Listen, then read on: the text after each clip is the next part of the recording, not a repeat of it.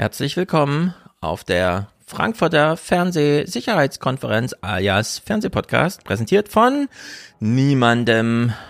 Wir sind trotzdem ein sicherer Ort.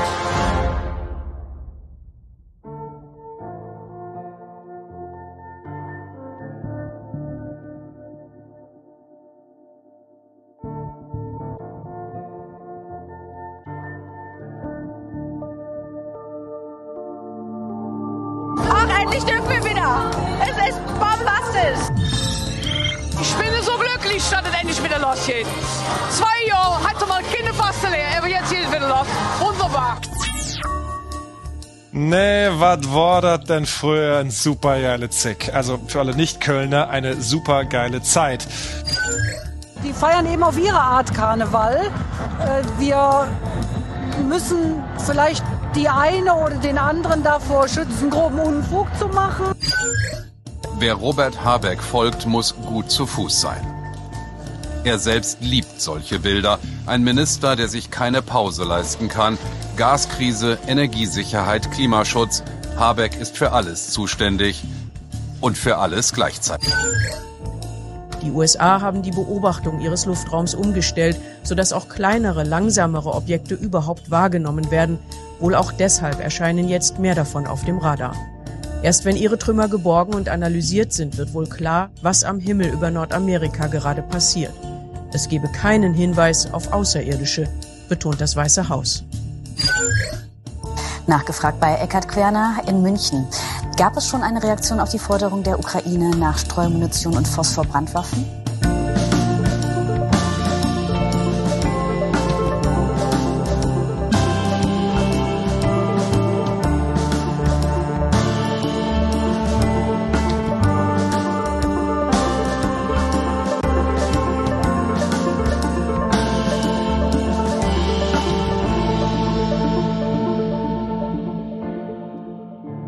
Wir sind heute mit einem großen Berlin-Einschlag.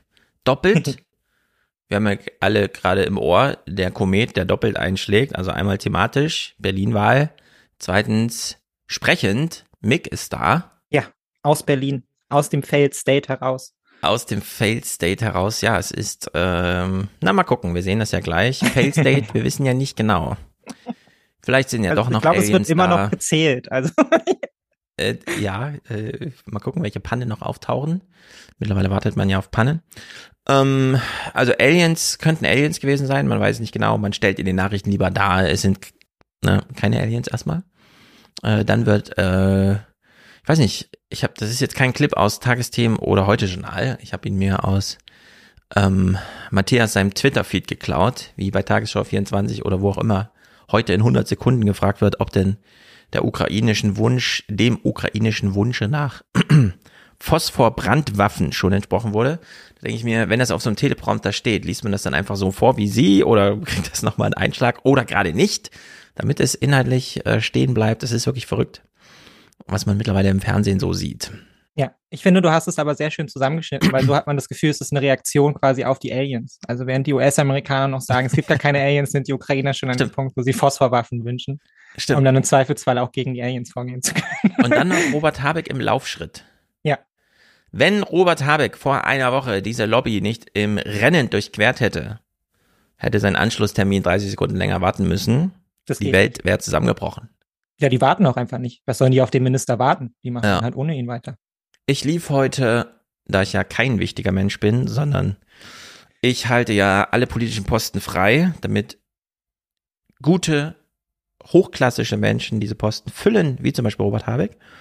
Und habe ich den, äh, das Intro natürlich heute Morgen gemacht und habe es im Ohr gehabt und stehe also am Straßenkarneval, der bei uns Fasching heißt und am Sonntag stattfindet, äh, auf der Straße und sehe ein Plakat.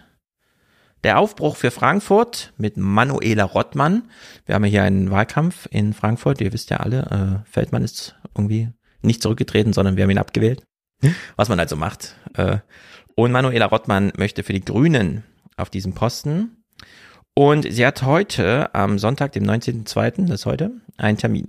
17 Uhr, Einlass 16 Uhr. Es gibt also eine Vor, ein Voract irgendwie, keine Ahnung, ein Pre-Show, irgendwas. Mhm. Im Palais Frankfurt, das ist, wo man als normaler Frankfurter eigentlich nicht reingeht, weil man denkt, Mhm. naja, hier so mitten in der Taunusanlage sozusagen unterkellert unter den Hochhäusern. Da hat man eigentlich Nee. nichts zu suchen. Ich war da mal für die FAZ vor ewig langer Zeit. Das war so ein typischer, also bei dieser Veranstaltung sind äh, der, der Kaiser und äh, der Schuhmacher anwesend und so weiter, ne? Da findet das also statt, äh, und zwar wird flankiert, Manuela Rottmann, von Tarek Al-Wazir und Robert Habeck. Uh, volles Programm. Ja, Robert Habeck kennen wir alle, Bundeswirtschafts- und Klimaminister. In der gleichen Rolle eines derartigen Superministers ist Tarek Al-Wazir nur auf hessischer Ebene. Mhm. Dieser Termin ist absolut sinnlos. Es ist noch schlimmerer Wahlkampf als sowieso schon Wahlkampf. Denn was will sie denn mit dem Bundes- und dem Landessuperwirtschaftsminister für Frankfurt auf der Bühne besprechen? Ehrlicherweise müsste Ja, man ja dann irgendwie vor, also Zeuge einer Unterredung sein, in der sie, weil sie connected ist über ihre Partei mit diesen Leuten, Sachen rausholt, die andere Bürgermeisterkandidaten nicht rausholen Ja. könnten. Das ist allerdings in Deutschland tabu, das zu Ja, machen. das wäre ja auch hochproblematisch, ja. Genau, also es ist total Quatsch, sowas auf der Bühne zu machen. Vor allem, sie ist zwar mit denen über die Parteien verbandelt, aber die haben ja, wie wir eben gesehen haben, wenig Zeit. Die rennen ja eigentlich irgendwie durch Lobbys vom Dienstwagen ins irgendwelche Besprechungssäle und so. Sie hat also heute einen Termin gehabt mit zwei Superministern auf völlig falscher Ebene, nämlich nicht der kommunalen Ebene. Klar kann man immer noch über Verschuldung und Entschuldung und sowas reden, aber das betrifft Frankfurt jetzt nicht unbedingt. Wir haben ja eine Power-Kommune. Und sie hatte aber selber kein Vorgespräch mit denen. Sie ist also selber sehr viel aufgeregter als das okay. Publikum, Ja. das sich verspricht, dass aus diesem Veranstaltungsding viel dabei rumkommt. Meinst Das du, die versprechen sich das oder meinst du, die versprechen sich vor allem, dass sie halt Tarek Al-Wazir und halt Ja, Habeck sehen? es ist kein- oder? Also dafür Ahnung. macht man doch solche Veranstaltungen. Ich würde ja- solche Veranstaltungen nicht machen. Sie hat äh, zuletzt eine Veranstaltung gemacht mit einem stadtbekannten Musiker auf der Bühne, der allerdings so stadtbekannt ist, dass sich jeder fragte, hä, was ist denn das? Der zieht auch immer voll die Ego-Schose durch und so und hat auch ein paar komische Wortfindungen, die er dann äh, so spontan hat. Und klar, da macht man dann solche kleinen, ich möchte Bürgermeisterin werden, bespreche vor 200 Leuten, also einem sitzenden Publikum, irgendwas mit einem Typen, über den danach in der Zeitung steht, er hat mich mit in den Abgrund gerissen. Und zwar schon in der Überschrift der Ja. Besprechung des Termins. Und da fragt man sich, wie kann man, also wie bescheuert kann man eigentlich einen Wahlkampf organisieren? Äh, man holt sich einen Stadtbekannten, äh, ich sag jetzt mal so, Großmaul, ich habe ja keinen Namen genannt, ich, ich beleidige also niemanden direkt und ich kenne ihn auch nicht, aber man munkelt, da geht's mal zur Sache, wenn er zur Gegend ist. Das ist das eine. Und dann beim nächsten Termin denkt man, nee, ich hyperkompensiere jetzt in die andere Richtung und hole mir den Powerminister von Land und den Super-Mega-Minister Bund. Ja. Vor allem insbesondere, da ja hier ein Wahlkampf läuft, in dem im Grunde der Wegener, der jetzt in Berlin da äh, relativ hoch mit 10% Vorsprung, wir hören es ja gleich Mhm. gewonnen hat, auch nochmal in Frankfurt antritt, hier heißt er allerdings Becker, ansonsten scheint es derselbe Typ zu sein, gegen einen recht jungen SPD-Herausforderer, nämlich 40 Jahre, schon im Amt des, ähm, wie auch immer es heißt, Bauen und Soziales äh, Senator. Es ist nicht Senator, sondern äh, heißt das dann Bürgermeister, wenn das so aufsteht? Äh, ihr wisst schon, was ich meine. Also der quasi Min Kommunalminister. So. Ja, ich weiß nicht, wie das bei euch heißt. Heißt es bei euch Senat? Ich muss nochmal nachgucken. Nee, Senat heißt ja nur in den Stadtstaaten. Deswegen, hier ist es halt ein Stadtrat, stimmt. der dann äh, flankiert Ja, wird von dieser Regierung. ja. Und ähm, äh, der mit 40 Jahren, also mein Alter, allerdings sehr viel cooler, weil ich komme ja nur aus dem Osten rüber, aber er ist aus Syrien damals als Flüchtling eingewandert und so. Und äh, das sind ja, das sind ja eigentlich die Erfolgsgeschichten, für die ich mir dann auch manchmal denke, klar, es ist jetzt so ein bisschen sehr naiv gesprochen, aber kann man ja nicht als grüne Partei daneben stehen und denken, am Ende wird's eh nur einer, drücken wir dem mal die Daumen. Bevor wir uns hier noch reinmogeln mit 12 Prozent oder 16 und dann halt nochmal eine Stichwahl hervorrufen zwischen SPD und CDU. Manchmal denke ich mir irgendwie, es ist irgendwie so quatschig. Also ist, ist jetzt sehr naiv gesprochen von mir, aber Ich weiß gar nicht, ich finde es gar nicht so naiv, weil wir haben ja diese Quatschigkeit jetzt hier in Berlin halt auch einmal durcherlebt so. Und ich habe das Gefühl, von dieser Wahl bleibt eigentlich wenig übrig, außer Frustration. Du hast natürlich jetzt natürlich dann eine Frustration bei den Menschen, die jetzt halt CDU gewählt haben und dann vielleicht feststellen müssen, naja, der Wandel kommt jetzt gar nicht so, ja, bin ich auch Ja. umsonst zur Wahl ohne gegangen. Und dann hast du halt einfach eine wahnsinnig große Fraktion, die ja hier auch so sagt, naja, klar, wir haben ja schon wieder auch noch die Zahlen, ja, zufrieden ist man nie. Ja, Ja. aber das ist immer noch die bessere Variante als die CDU. Hätten wir uns irgendwie auch als Ganzes so sparen können. Also wofür das jetzt? Ja, weil man will ja eigentlich, dass diese Koalition fortgesetzt wird oder zumindest hält man sie für besser als viele andere Varianten. Und jetzt geht man wieder in diese Koalitionsverhandlungen und schäkert da miteinander rum und jeder muss mit jedem nochmal quatschen und was kann man denn da rausholen, wo man sich ja schon vorher eigentlich gewünscht hätte, ja, stellt euch doch einfach zu dritt auf, sagt, ja, mit uns geht diese Koalition weiter, das ist irgendwie unser gemeinsames Programm Hm. fertig ist. So, ne? Also ich verstehe diese Frustration schon. Klar, es ist Ja. irgendwie naiv, ja, aber Genau. wir sehen ja auch, was daraus wird, wenn wir halt eben, ähm, sagen wir mal, so ein Mitte-progressives, ähm, so eine große Mitte-progressive Partei haben aus CDU, äh, aus Grünen, SPD und Linke, ja, in verschiedenen Konstellationen. Und dann hast du halt irgendwie noch die Leute von der CDU, die das halt immer von der Seite so anpöbeln. Da wünscht man sich dann schon, ach, eine Partei weniger, ja, dann hätte man Hm. irgendwie 28 Prozent aufgestellt oder so, ja, dann wäre man auf Größe der CDU gekommen und dann hätten wir das Problem gar nicht. Hm. Weil so groß sind ja die Differenzen dann auf Landesebene auch gar nicht. Eben. Bei uns wird über ein paar Fahrradwege diskutiert und so. Das ist jetzt nicht die große Bundespolitik, was machen wir mit Finanzen und Co., sondern an sich wollen ja da viele in eine Richtung, ja, bis halt auf die CDU und die FDP, die da halt irgendwie Populismus-Game spielen, so. Genau, und wir wählen ja wirklich nur einen Bürgermeister jetzt am 5. Ja, genau. In der Ja. Hinsicht. Naja, im Chat steht Dezernent, heißt es in NRW, bei uns heißt es Magistrat. Magistrat. Es ist, glaube ich, äh, ja, ein Magistrat, keine Ahnung. Na, wie auch immer. Es findet hier eine Wahl statt und ich bin schon relativ entschieden. Es fiel mir auch sehr leicht. Äh, es wird, glaube ich, nicht sehr kompliziert.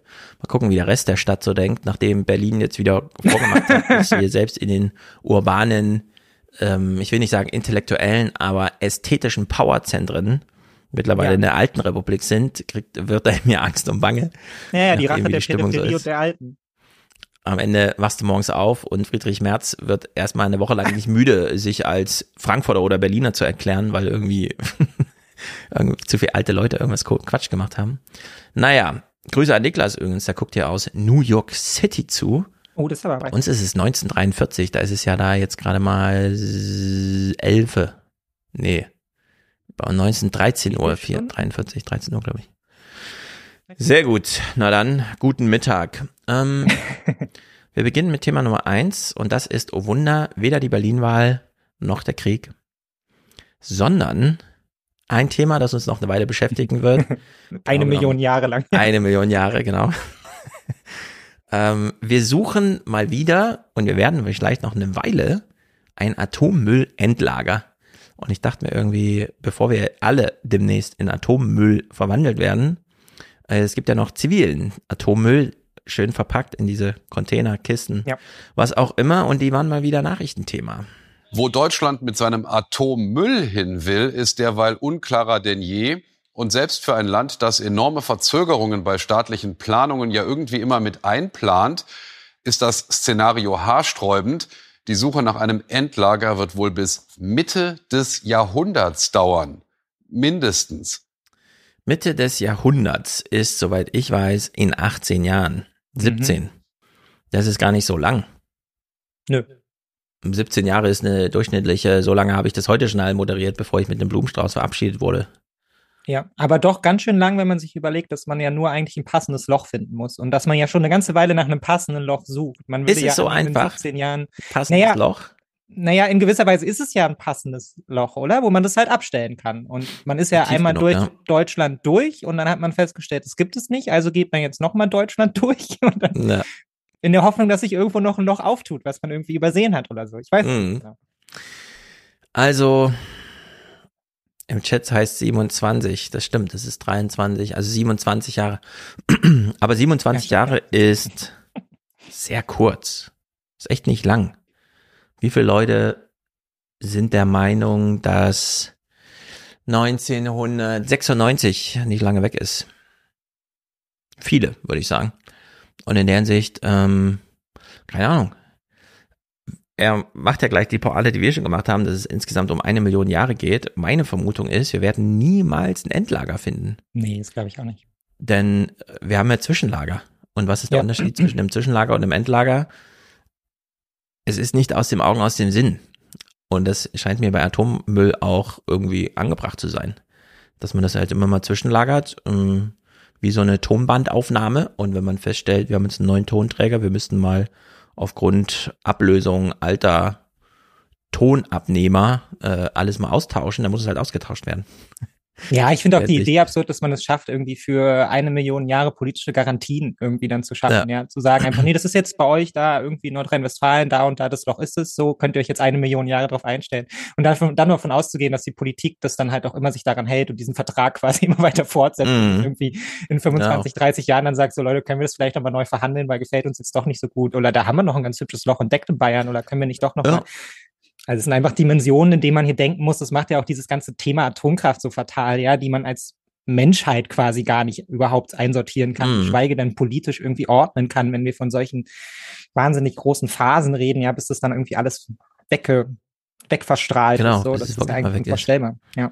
Jetzt fällt es mir auch wie den Schuppen von den Augen hier, wenn Tiag schreibt, 27 Jahre, das ist vor meiner Geburt, also für mich Geschichte.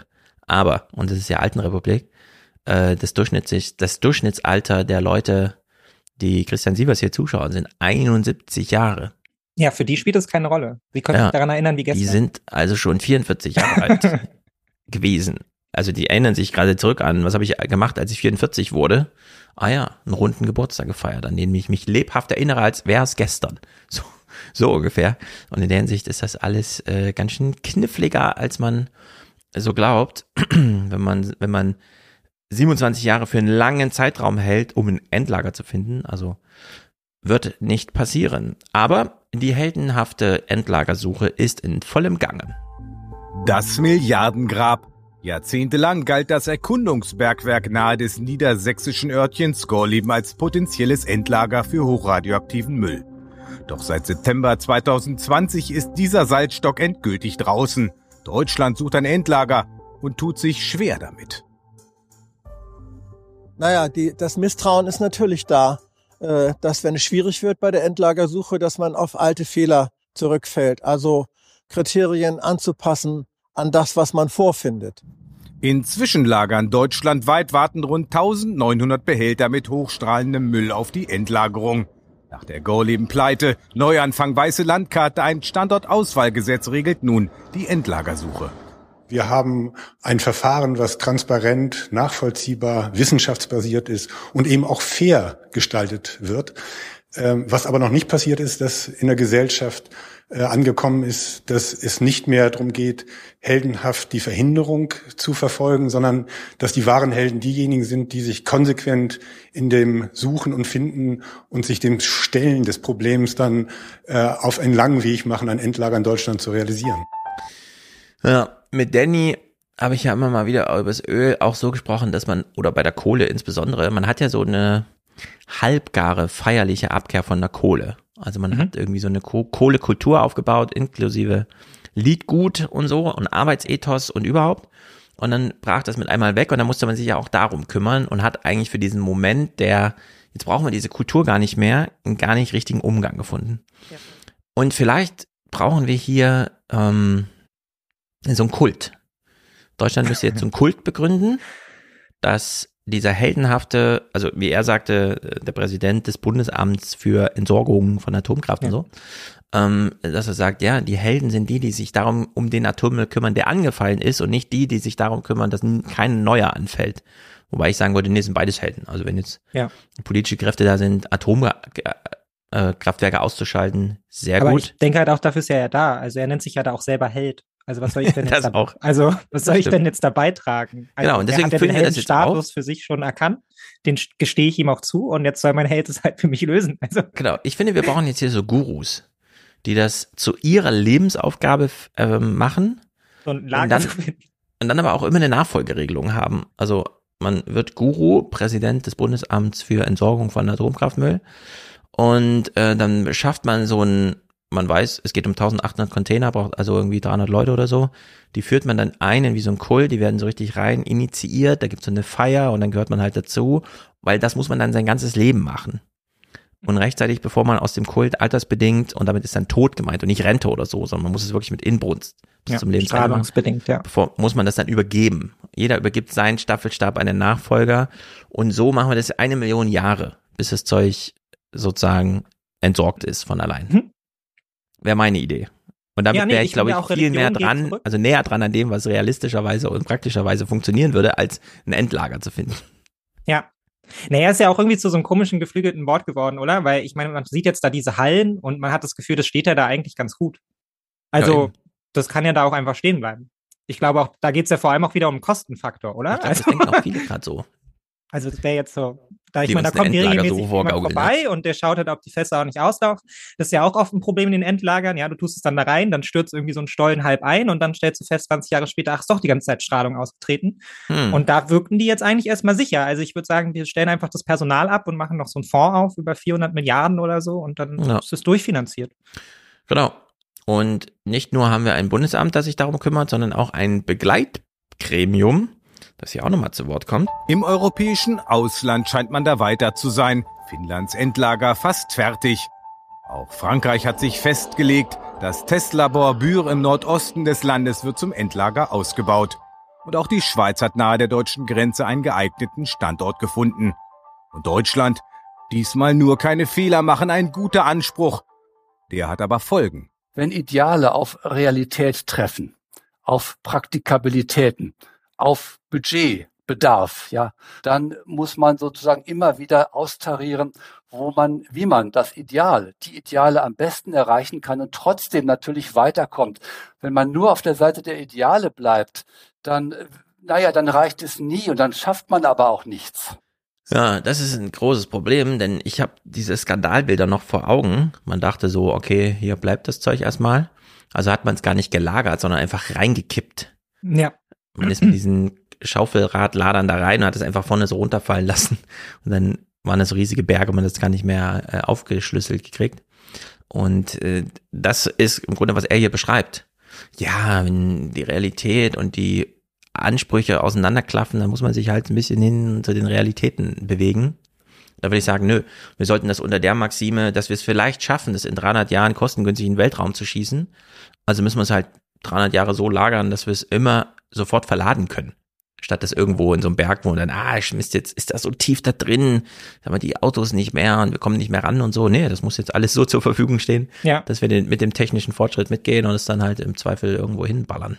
Ja, ist ja auch eine befremdliche Kombination. Also der eine sagt eben noch wissenschaftsbasiert und der andere sagt so, naja, aber manchmal muss die Wissenschaft halt der Realität folgen, ja. Ja, die haben sich komplett widersprochen. Das ist ja, genau, also es geht ja gar nicht einher. Und dann auch so Finanzierung als Ideal zu verstehen. So, ja, ja, wir kriegen nie das ausreichende Budget dafür. Damit müssen wir uns einfach abfinden. Ja. Das ist ein politisches Ideal, das kann man hier in Deutschland nicht erfüllen, wo ich denken würde. Ja, gerade dafür sollte ja wohl Geld da sein, dass wir jetzt nicht irgendwie das Zeug einfach irgendwo hinkippen und dann mhm. sagen, ja, sorry, uns haben 20 Milliarden gefehlt, um das Personal irgendwie zu haben und das in Fässer zu verpacken.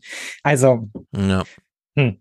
Ja, Irgendwie Luke, eine sehr, sehr deutsche Angelegenheit. Genau, Luke schreibt ja auch im Chat, äh, Elon Musk hat vor Monaten darauf hingewiesen, dass wir wohl in 50 Jahren in der Lage sind, Atommüll in die Sonne zu schießen. Ähm, wobei er einen schönen Verschreiber hat und meint, Atommüll in die Sonne zu scheißen, was ungefähr auch sehr der Realität nahe kommt. Bin ich auch total dafür, sowas anzupeilen. Raketen sind ja schon groß genug, aber wäre natürlich blöd, wenn wir das ganze eingesparte CO2 durch Atomkraft Werke verballern, um den Atommüll loszuwerden. Irgendwie 17.000 Raketen hochschießen müssen und dann ist auch wieder egal. Naja, äh, es gibt jedenfalls ja, noch. Hm?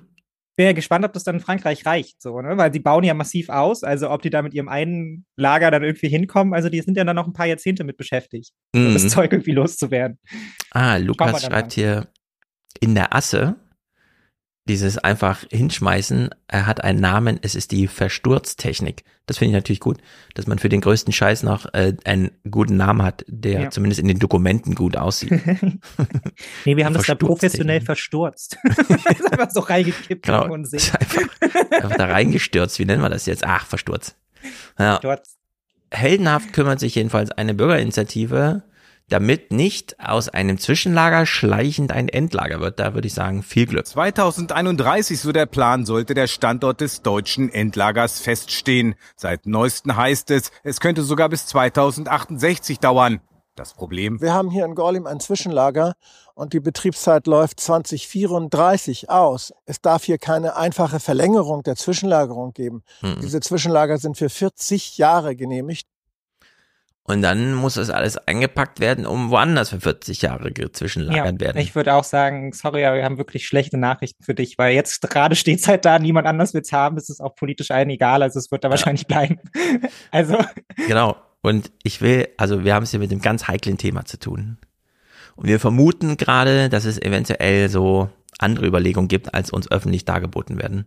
Und ich könnte mir vorstellen, dieser Mann, den wir da gerade gesehen haben, der scheint das ja schon seit 100 Jahren zu machen. Also der sieht nicht aus wie 25. Da sah er so aus wie 75. Wenn der irgendwo sagt, also auftritt vor Politikern und sagt, äh, also es läuft ja 2034, also neun Jahren aus, die gucken den ja an und denken sich, ja, dann können wir dich ja in neun Jahren widersprechen. Je nachdem und so, weißt du? Also ich glaube, das ist ja, ja alles. Ja, das glaube ich auch. Wir sind in unseren politischen Diskursen gar nicht auf so lange Zeitläufe ausgelegt, um irgendwie sowas hier Ja. zu machen. Naja, diese ganze Bewegung ist doch auch völlig weg, oder? Also diese ganze Idee Das von, auch, man ja. klebt sich jetzt irgendwie an Schienen fest, um das zu verhindern, seitdem wir aus dem Atomkraft ausgestiegen sind. Das war auch so meine letzte Großdemo, an die ich mich noch erinnern kann, so wo man dann mit Hm. Millionen in Berlin auf der Straße war.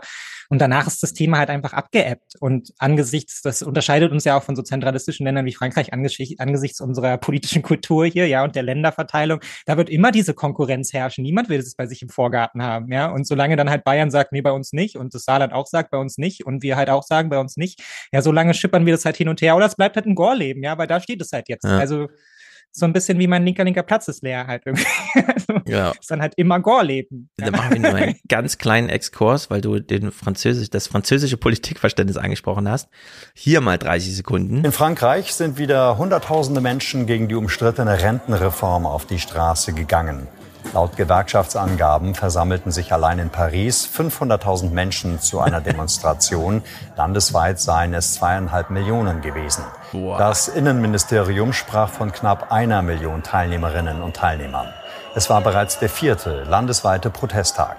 Die französische Regierung will das Renteneintrittsalter bis 2030 von 62 auf 64 Jahre anheben. 500.000 Menschen gehen in Paris auf die Straße, weil das Rentenalter von 62 auf 64 angehoben wird. Das ist die französische Kultur. Mhm. Bei uns sagt man so, ja, eigentlich solltet ihr alle bis 70 arbeiten, alle klatschen. das ist so Deutschland. Genau. Ja, es ist wirklich, es ist irre, was in Frankreich los ist. Nun gut, hören wir uns noch äh, Sievers Abschlusspointe zum Atommüll an. Seit dem beschlossenen Ausstieg aus der Kernenergie ist das Thema für viele Menschen beendet. Einhergehend ist das gesellschaftspolitische Interesse an einem Endlager verloren gegangen. Das Problem aussitzen wie so oft schwierig. Eine Million Jahre strahlt hochradioaktiver Atommüll. Eine Million Jahre. Das öffentliche Interesse ist verloren gegangen. Das finde ich immer wieder witzig, wenn die das in so einer CDF heute Journalsendung sagen. Die ja da verantwortlich dafür sind, für was sich die Öffentlichkeit interessiert. Man kommt ja nicht von sich so auf Gedanken, sondern man muss Sachen im Fernsehen sehen. Ansonsten weiß man davon nichts. Ja. Ich meine, Weil man wo- wohnt halt in Gorleben, aber genau, muss man das wo ja ist. Gorleben? Ja. Wenn das im Fernsehen nicht thematisiert wird, wo das ist, weiß keiner, wo das ist. Niemand geht zu seinem Atlas und blättert hinten in der Legende nach, wo Gorleben ist. Also in der Hinsicht immer gut, dieses Fernsehen. Man hat uns mal wieder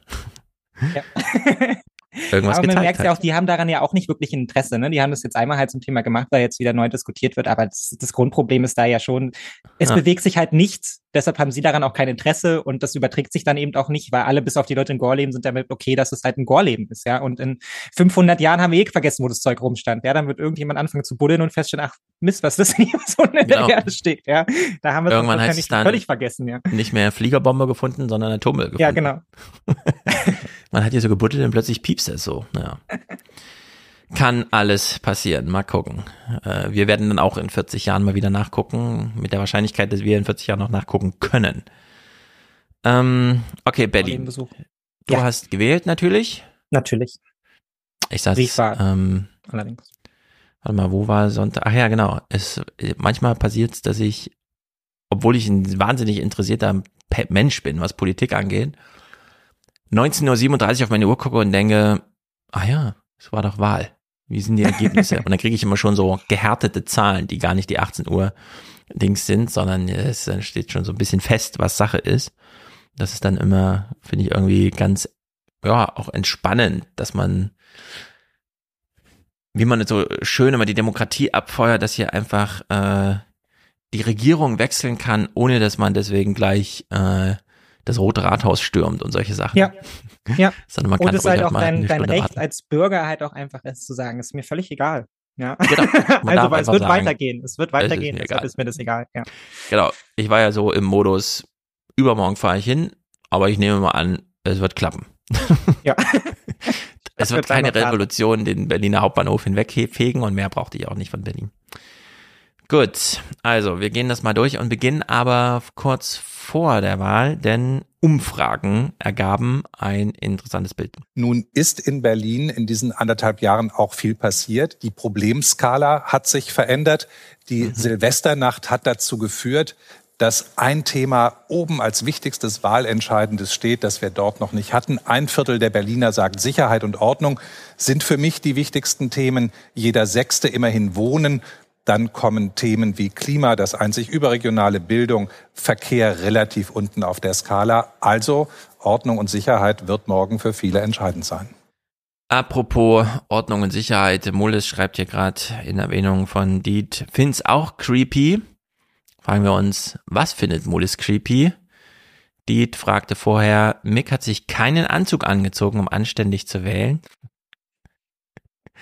Tja, wo ist die Ordnung und die Sicherheit, wenn man sie braucht? Du hast bestimmt irgendwelche Omas verschreckt, die wegen dir nicht gewählt haben, weil sie dachten. Wahrscheinlich, ja.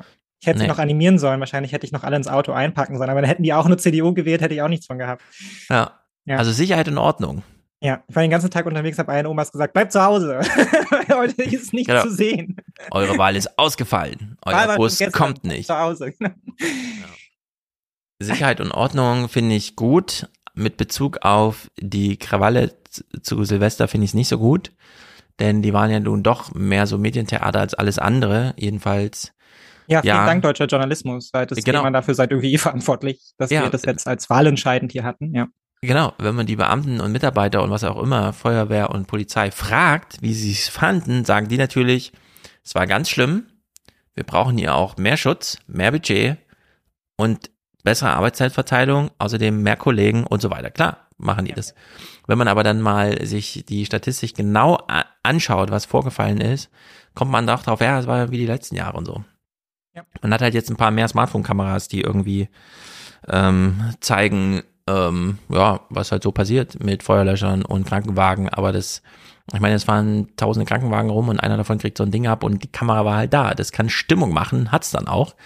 Äh, fand ich dann auch witzig, dass das dazu führte, dass Giffey dann ganz aufgeregt ihren Gipfel dazu machte, was ich super wichtig finde, sowas einfach mal zu thematisieren und zwar insbesondere mit Anwesenheit der Bürgermeisterkandidatin, die aber in dem Moment auch Bürgermeisterin ist. Äh, und gleichzeitig ähm, weiß man aber drei Tage später, ey, die wurde so reingetrickst. Wie Scholz zu seinen Panzern. Das hätte man auch in Ruhe ein halbes Jahr später machen können oder so. Nein, äh, sie musste da irgendwie Wahlkampf machen.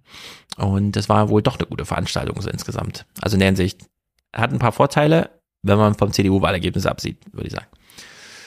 Gut. Umfragen zeigen zudem, Sicherheit und Ordnung ist nur das eine. Ist man denn zufrieden mit der Berliner Regierung gewesen? Der aktuelle Senat ist ja erst ein gutes Jahr im Amt. Gibt es trotzdem schon so etwas wie eine Wechselstimmung? Es gibt großes Misstrauen gegenüber diesem Senat. Er hat ja mindestens in Form der regierenden SPD auch Verantwortung für die letzte Abgeordnetenhauswahl. Vielleicht ist das ein Grund dafür, dass nur 24 Prozent mit der Arbeit des Senats zufrieden sind. Das ist historisch einer der drei geringsten Werte, die wir jemals gemessen haben. 24 Prozent sind nur zufrieden. Ja, aber ich würde halt sagen, das bedeutet ja gar nichts. Also, weil ich bin auch nicht zufrieden. Also, aber. also, Du bist ja also, nie zufrieden. Nee, aber ich kann nicht zufrieden sein und die CDU-Oma neben mir kann ja auch nicht zufrieden sein und wir sind aus ganz unterschiedlichen Gründen unzufrieden mit der Regierung. Ja, und sie möchte sie halt gerne loswerden und ich würde sagen, nee, da geht aber noch viel mehr. Ja, wir machen halt nicht genug. So, Mhm. also das ist, ich finde, finde so diese Frage nach der Zufriedenheit sogar klar sind 24 Prozent ein schockierendes Ergebnis, aber ich meine, wer von uns würde dann sagen, er ist mit der Politik, die gemacht wird, zufrieden? Also wir sind doch auch ständig dem ausgesetzt, dass wir uns Realitäten der Politik stellen müssen und sagen wollen, ja, aber wir wollen halt in der Idealität, wollen wir es halt besser, ja? Ja. Ja, also. Und ähm, gerade auch so Enteignungsfragen und so, natürlich bin ich da unzufrieden. Und wahrscheinlich ist die Dame aus Marzahn auch total unzufrieden, weil sie jetzt Ja. mit dem Auto nicht mehr zur Friedrichstraße fahren kann. Und so haben wir beide unsere Gründe, Stimmt. unzufrieden zu sein, aber wir wählen komplett unterschiedlich deswegen. Also Genau, die Friedrichstraße. Großer Zankapfel in Berlin. Führt jedenfalls zu einer ganz interessanten Umfragenlage, so einen Tag vor der Wahl. Da würde man glauben, dass doch eine Mehrheit sagt, die Opposition kann es besser. Die größte Opposition ist die CDU. Allerdings nur 31 Prozent sagen, das wäre die bessere Alternative. 52 Prozent hingegen haben Zweifel, dass die CDU es besser kann. Ja, also die CDU hat schon mal vorab so ein äh, Diss, was Kompetenzfragen angeht, mitbekommen. Ja. Man wollte erstmal nur abwählen. Ja, genau das meine ich ja auch damit, ne? Also den genau sauren Apfel gebissen. Ja, so. Dass ich unzufrieden bin, heißt noch lange nicht, dass ich mit einer CDU-Regierung zufrieden wäre und sie unterstütze. Ja. ja da würde ich dann halt auch sagen, nur die machen nichts besser. Mhm. so. Ja, also 52 Prozent sagen, nee, die könnten es dann nicht besser. Eine Mehrheit.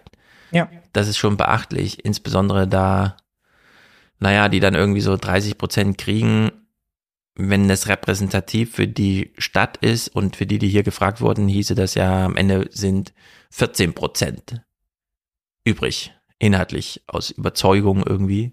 Oder 31 Prozent sagen ja, also eigentlich nur ein Drittel, so 10 Prozent. Je nachdem, wie man diesen Schmuh, und damit meine ich jetzt, die legen irgendwelche Zahlen vor, ob wir es dann noch eine Runde weiterdrehen oder nicht, ist auch egal. Also wenn ich jetzt sage, nur 10 Prozent der Wähler, die äh, gewählt haben und davon hat nur, ähm, nee, also von 100 Prozent hat jeder Dritter die CDU gewählt und von denen meinten dann auch nur jeder Dritter, das bringt eigentlich inhaltlich was. Ja. Äh, dann bleiben 10 Prozent übrig und das ist natürlich äh, traurig, ehrlich gesagt, dafür, dass wir hier immer die Demokratie so abfeiern im Sinne von naja, es ist wie es ist. Das Wahlergebnis trudelte dann ein. In Berlin jubeln die Anhänger der CDU ihrem Spitzenkandidaten Wegner zu, der klar gewonnen hat. Wenig Freude dagegen bei der amtierenden regierenden Bürgermeisterin und ihrer SPD. Sie kämpfen mit den Grünen um Platz zwei. Und damit willkommen zu diesem Tagesthema extra am Abend der Berlin-Wahl. Einer Wahl, die es so noch nie gab, denn noch nie musste eine Landtagswahl in Deutschland wiederholt werden. So, und jetzt geht er diesen riesigen Blumenstrauß durch. Warum? Naja, man hat es halt nicht hingekriegt und es nagte auch an der Demokratie und an dem Selbstverständnis und überhaupt. Und es ist ja alles blöd. Berlin kriegt es nicht hin. Und der Anspruch ist ja, wir wollen tolle Demokraten sein. Und jetzt ist das neue Wahlergebnis da und wir hören uns mal Ingo an, wie er mit Franziska Giffey spricht. Guten Abend, Frau Giffey. Ja, guten Abend.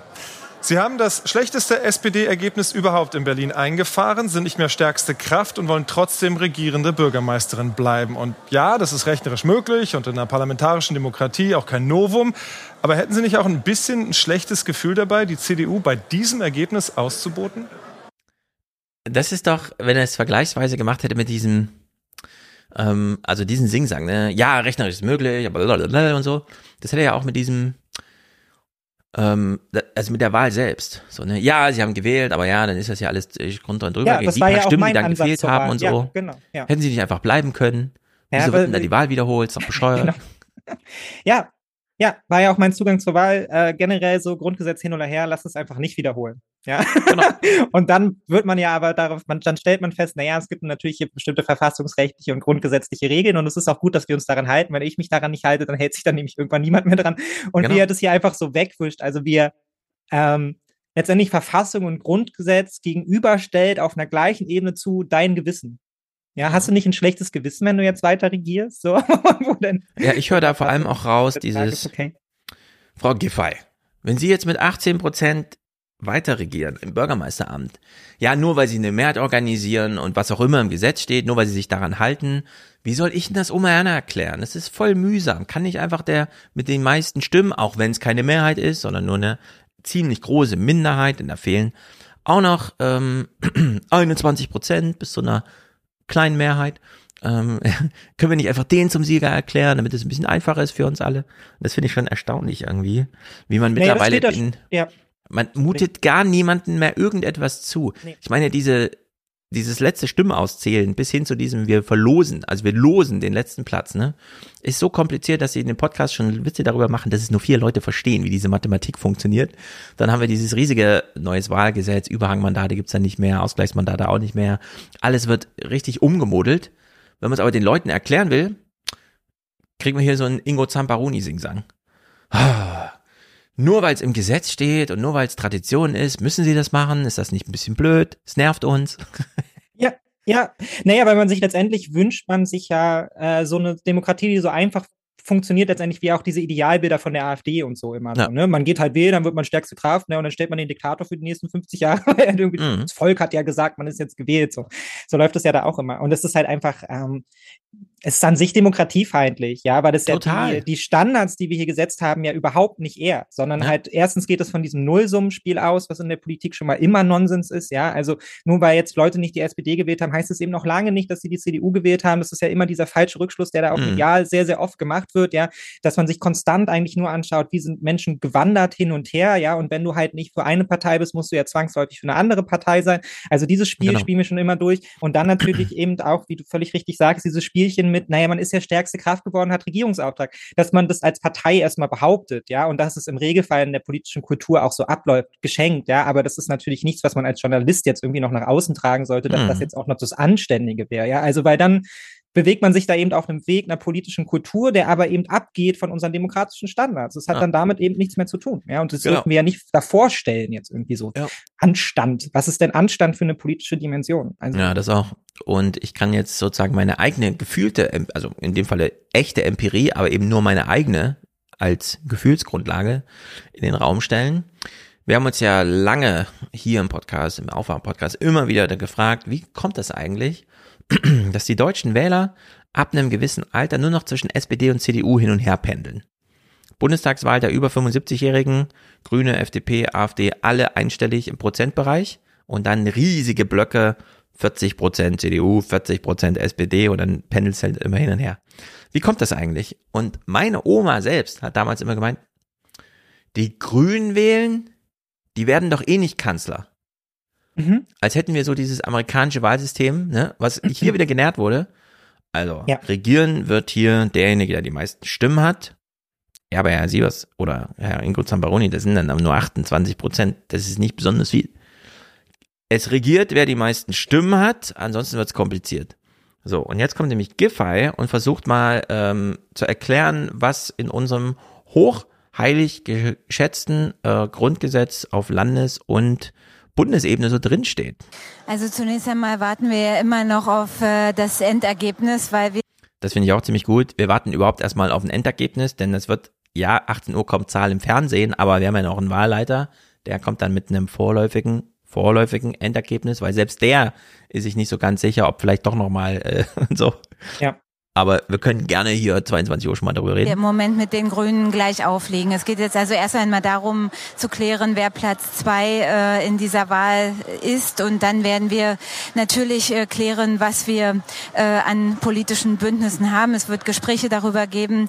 Aber es ist klar, wenn wir die Möglichkeit haben, ein Bündnis unter Führung der SPD zu bilden, dann ähm, ist es auch klar, dass das unsere erste Priorität ist. Und das wird dann der weitere Weg von den den weiteren Gesprächen auch abhängen.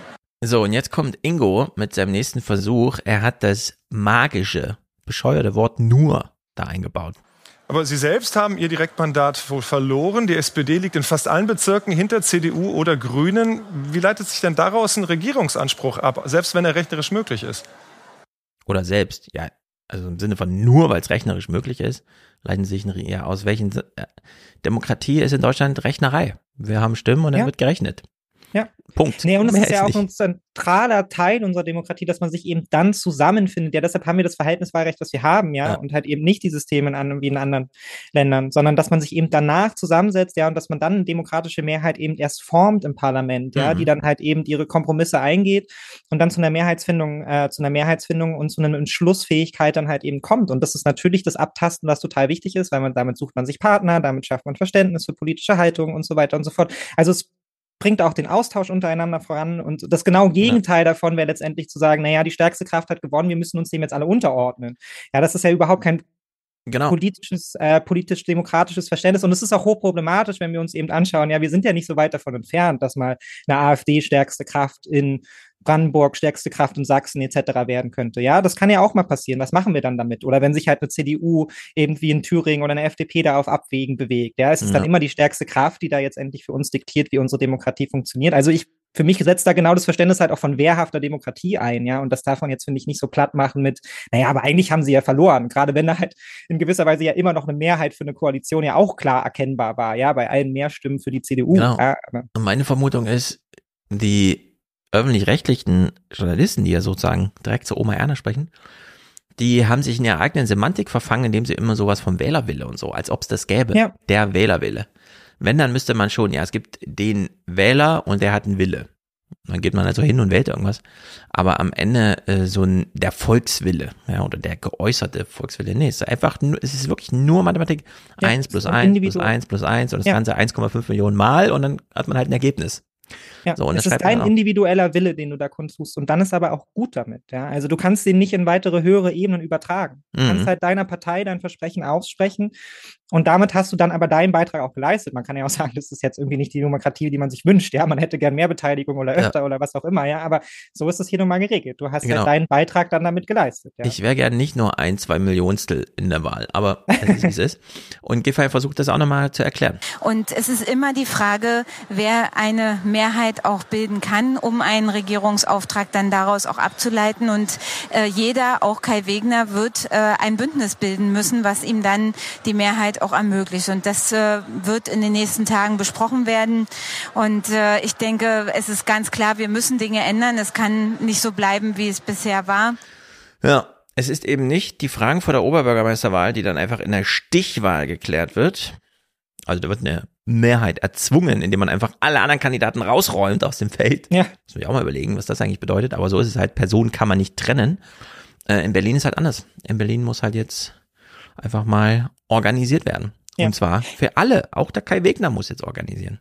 Ja, natürlich, aber hier wird der Journalismus halt auch wieder Opfer seiner eigenen personalisierten Erzählung von Politik. Ja, das merkt man hier ja auch ganz deutlich. Am Ende geht's halt immer, also auch davor in der Berichterstattung, es ging halt immer darum, wer wird denn jetzt regierender Bürgermeister, ja, oder regierende Bürgermeisterin. Mhm. Und dann vergisst du halt auch alle Ebenen, die darunter eigentlich eine, so eine große Rolle spielen. Und die halt eben auch eigentlich für die Wählenden eine viel größere Rolle spielen. Ja, weil man Ja. hat ja dann wirklich gebankt mit seinem Bezirksabgeordneten, zu dem man ein gutes Verhältnis hatte, ja, oder auch generell in den Bezirken hier, wo man Projekte angestemmt hat, ja, wo man versucht hat, irgendwie auf der kommunalen Ebene was zu bewegen und wo es dann wirklich darum geht, so kann das weitergehen oder eben nicht, ja. Und da wird der entscheidende Politik gemacht und stattdessen Mhm. hebt man das auf so eine Ebene, wo ich jetzt sagen würde, ob jetzt Giffey, ja, oder jemand anders aus der SPD jetzt diesen Laden dann führt und regierende Bürgermeisterin wird, das ist keine unwichtige Frage, aber es ist auch nicht die zentrale Frage, wenn es darum geht, wie diese Stadt dann gelenkt wird, sondern da muss man ja dann eigentlich wieder in die Fraktionen reingehen, da muss man schauen, was kann man inhaltlich miteinander finden. Und das stellt ja auch die CDU jetzt fest, ja, dass man eben, man kann sich wahnsinnig weit aus dem Fenster lehnen und große populistische Aufschläge machen, aber am Ende muss man jemanden finden, mit dem man regiert, ja. Ja. Also, und man kann sich da dann,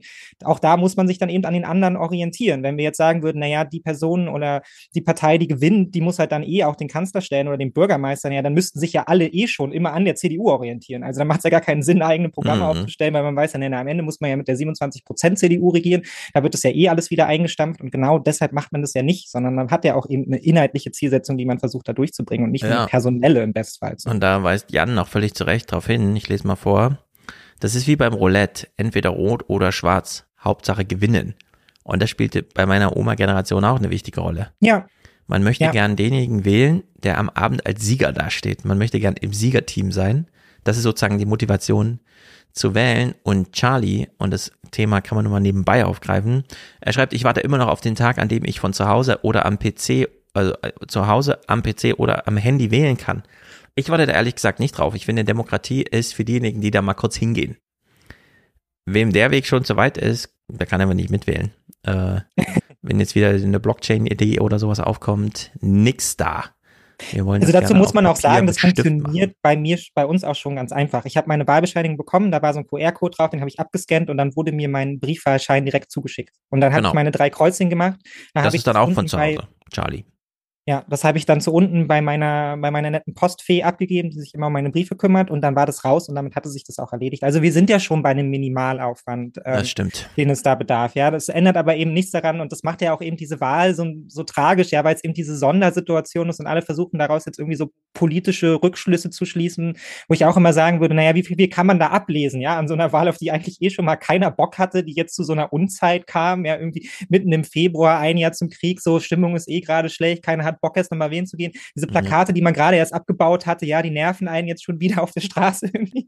Also, und in der Grundstimmung dann natürlich auch noch politische Analysen dann daraus zu ziehen, was das jetzt für den Bund bedeutet und so, finde ich eh immer so ein bisschen müßig. Mhm. Auch wenn wir es natürlich auch gleich machen. Aber es war halt eben eine Sonderwahl, auf die keiner Bock hatte. Also, das habe ich zumindest nicht Genau. wahrgenommen. Ich glaube auch nicht, die Omis, die jetzt CDU gewählt haben, die waren jetzt auch nicht unterwegs mit den Fahnen und haben sich gedacht, so, ja, jetzt aber Schluss mit der SPD und den Linken hier. Sondern Also die Bogenschläge zum Bund sind ja immer schnell da. Vorher muss Ingo allerdings noch den Weg dahin ebnen Ja, ja, mit ebnet. äh, landesspezifischen Fragen. Sie haben es gerade angesprochen, noch ist offen, ob nicht am Ende auch die Grünen vor der SPD liegen. Das heißt, würden Sie auf Platz drei landen, würden Sie dann auch eine Regierung unter einer regierenden Bürgermeisterin Jarasch zur Verfügung stehen?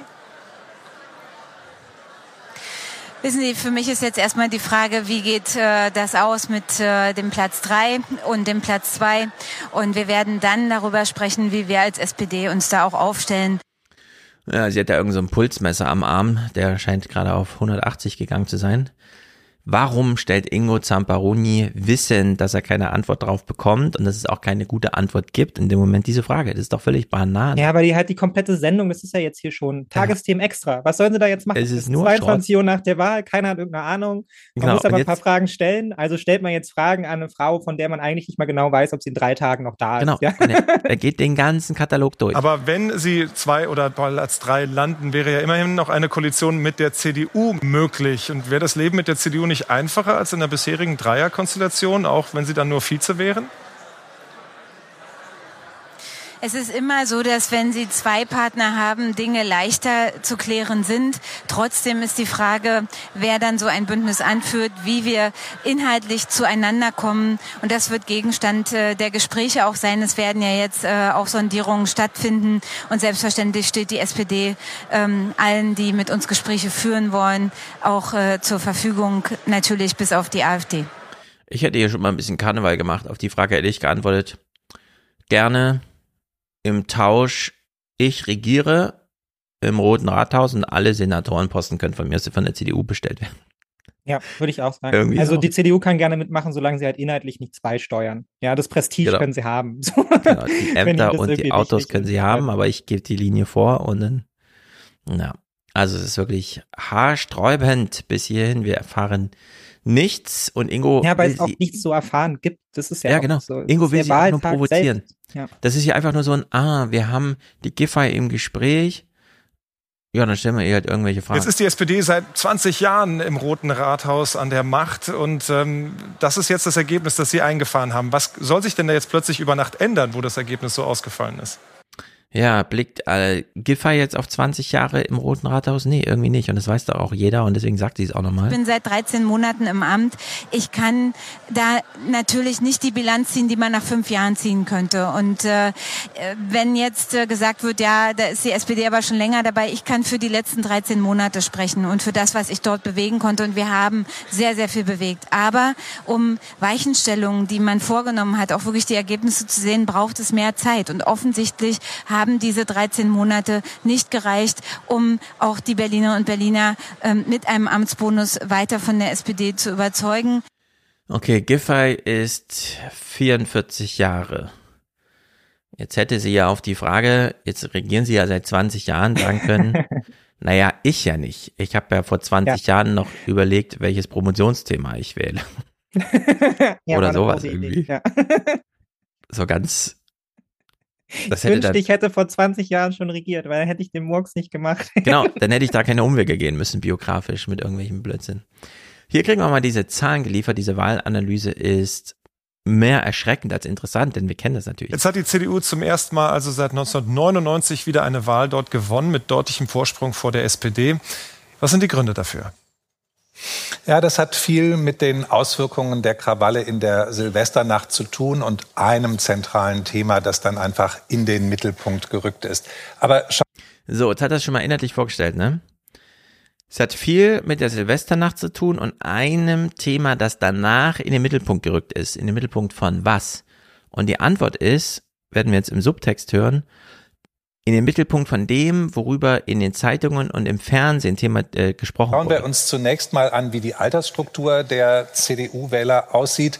Da sind die Da sind die Älteren diejenigen, die die CDU nach vorne bringen. Aber es ist auch die ältere Hälfte der Wählerschaft mit den deutlichen Zugewinnen. Hier sind ganz viele Menschen von der SPD, ältere Rentnerinnen, Rentner, zur CDU gekommen.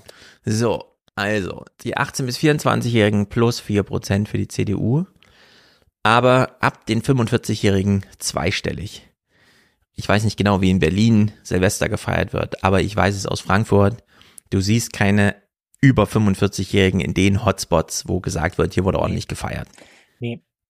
Das ist Das alles nur richtig. Das sind, Fernsehrealität. Ähm, ja, die Menschen, die sich jetzt aus Law and Order Gründen dafür entschieden haben, CDU zu wählen, die kommen genau aus den Stadtteilen, wo sie damit überhaupt nicht in Berührung kommen. Genau. So. Die hätten nichts ja nicht davon mehr- mitgekriegt. Das hätte die ist ja nicht mehr innerhalb des Rings. Ja, also das ist ja deshalb war ja auch danach und das teile ich auch in gewisser Weise ja diese Rache der Peripherie halt eben an der Berliner Innenstadt, weil so sah das Verhältnis danach aus. So hat es eine relativ klare grüne grünen Zuwachs in der Mitte und auch SPD. Also da hat sich gar nicht so wahnsinnig viel verschoben und dann hattest du die von außen, die aber letztendlich mit diesem Multikulti-Berlin, was sie so ablehnen, ja nie in Berührung kommen, ja, sondern das sind eben die Randbezirke, die fahren auch nicht oft nach Berlin und wenn dann eben die Erfahrung Ja. ist, dass sie nach Berlin reinfahren, naja, dann stellen sie natürlich fest, ach, hier wird ja gar kein Deutsch gesprochen, hier sind ja überall Ausländer und in meinem Café kann ich ja nur noch auf Englisch bestellen. Mhm. So, ne? Und das sorgt dann für Frustration und dann fährt man nach Hause zurück in sein kleines Einfamilienhaus an den Stadtrand und wählt dann von da aus CDU, weil so kann es ja nicht weitergehen in der Stadt. Ja. Aber man kommt damit eigentlich nicht in Berührung. Das Und es ist sehr interessant im Chat heute. äh, Wir scheinen viele Berliner da zu haben oder was?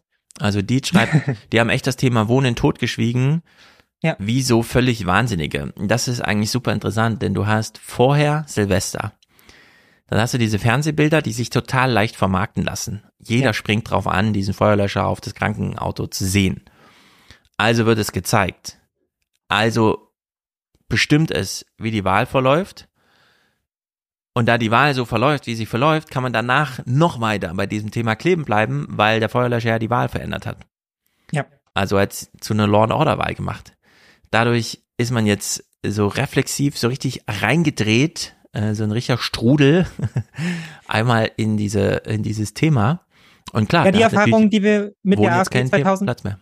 Ja, die Erfahrung, die mit der AfD letztendlich 2017 ja auch gemacht haben. Also man war so schockiert davon, dass die AfD es geschafft hat, in verschiedene Landesparlamente einzuziehen, dass man es dann halt eben zum Bundestagswahl wieder zu einem großen Thema gemacht hat. Das wird dann jetzt aus der AfD, ja. Und dann Mhm. gab es halt diesen Wahlkampf, der sich nur noch darum gedreht Ja. hat, kommen Sie jetzt rein, mit wie vielen Stimmen kommen Sie, kommen Sie rein, was alles andere letztendlich verdrängt hat. Und das Bittere daran ist ja, dass die Haltwertszeit von solchen Themen eigentlich relativ gering ist, ja. Auch Silvester war jetzt halt, also man redet dann auch eben vor Wahlkämpfen, man sagt mal so zwei bis drei Wochen vor der Wahl, da kann noch was passieren in der öffentlichen Wahrnehmung, ja, also dass jetzt irgendjemand den Mittelfinger Ja. zeigt, wie damals Per Steinbrück oder irgendwie solche Sachen, das kann dann Einfluss haben auf die Wahl. Alles danach ist aber schon wieder egal, ja. Also was vor fünf Wochen passiert ist, was vor sechs Wochen Mhm. passiert ist, das interessiert die WählerInnen und auch den medialen Zyklus schon nicht mehr. Und wir waren halt hier noch genau in dieser kritischen Phase, ja, wo dieses Thema halt noch so am Laufen gehalten wurde, durch Talkshows und eben auch Aussagen von PolitikerInnen der CDU so konstant am Laufen, am Köcheln, am Brennen gehalten wurde. So, und und jetzt- das führt dann eben zu solchen Ergebnissen. Jetzt generieren wir daraus mal ein Rätsel für alle Hörer.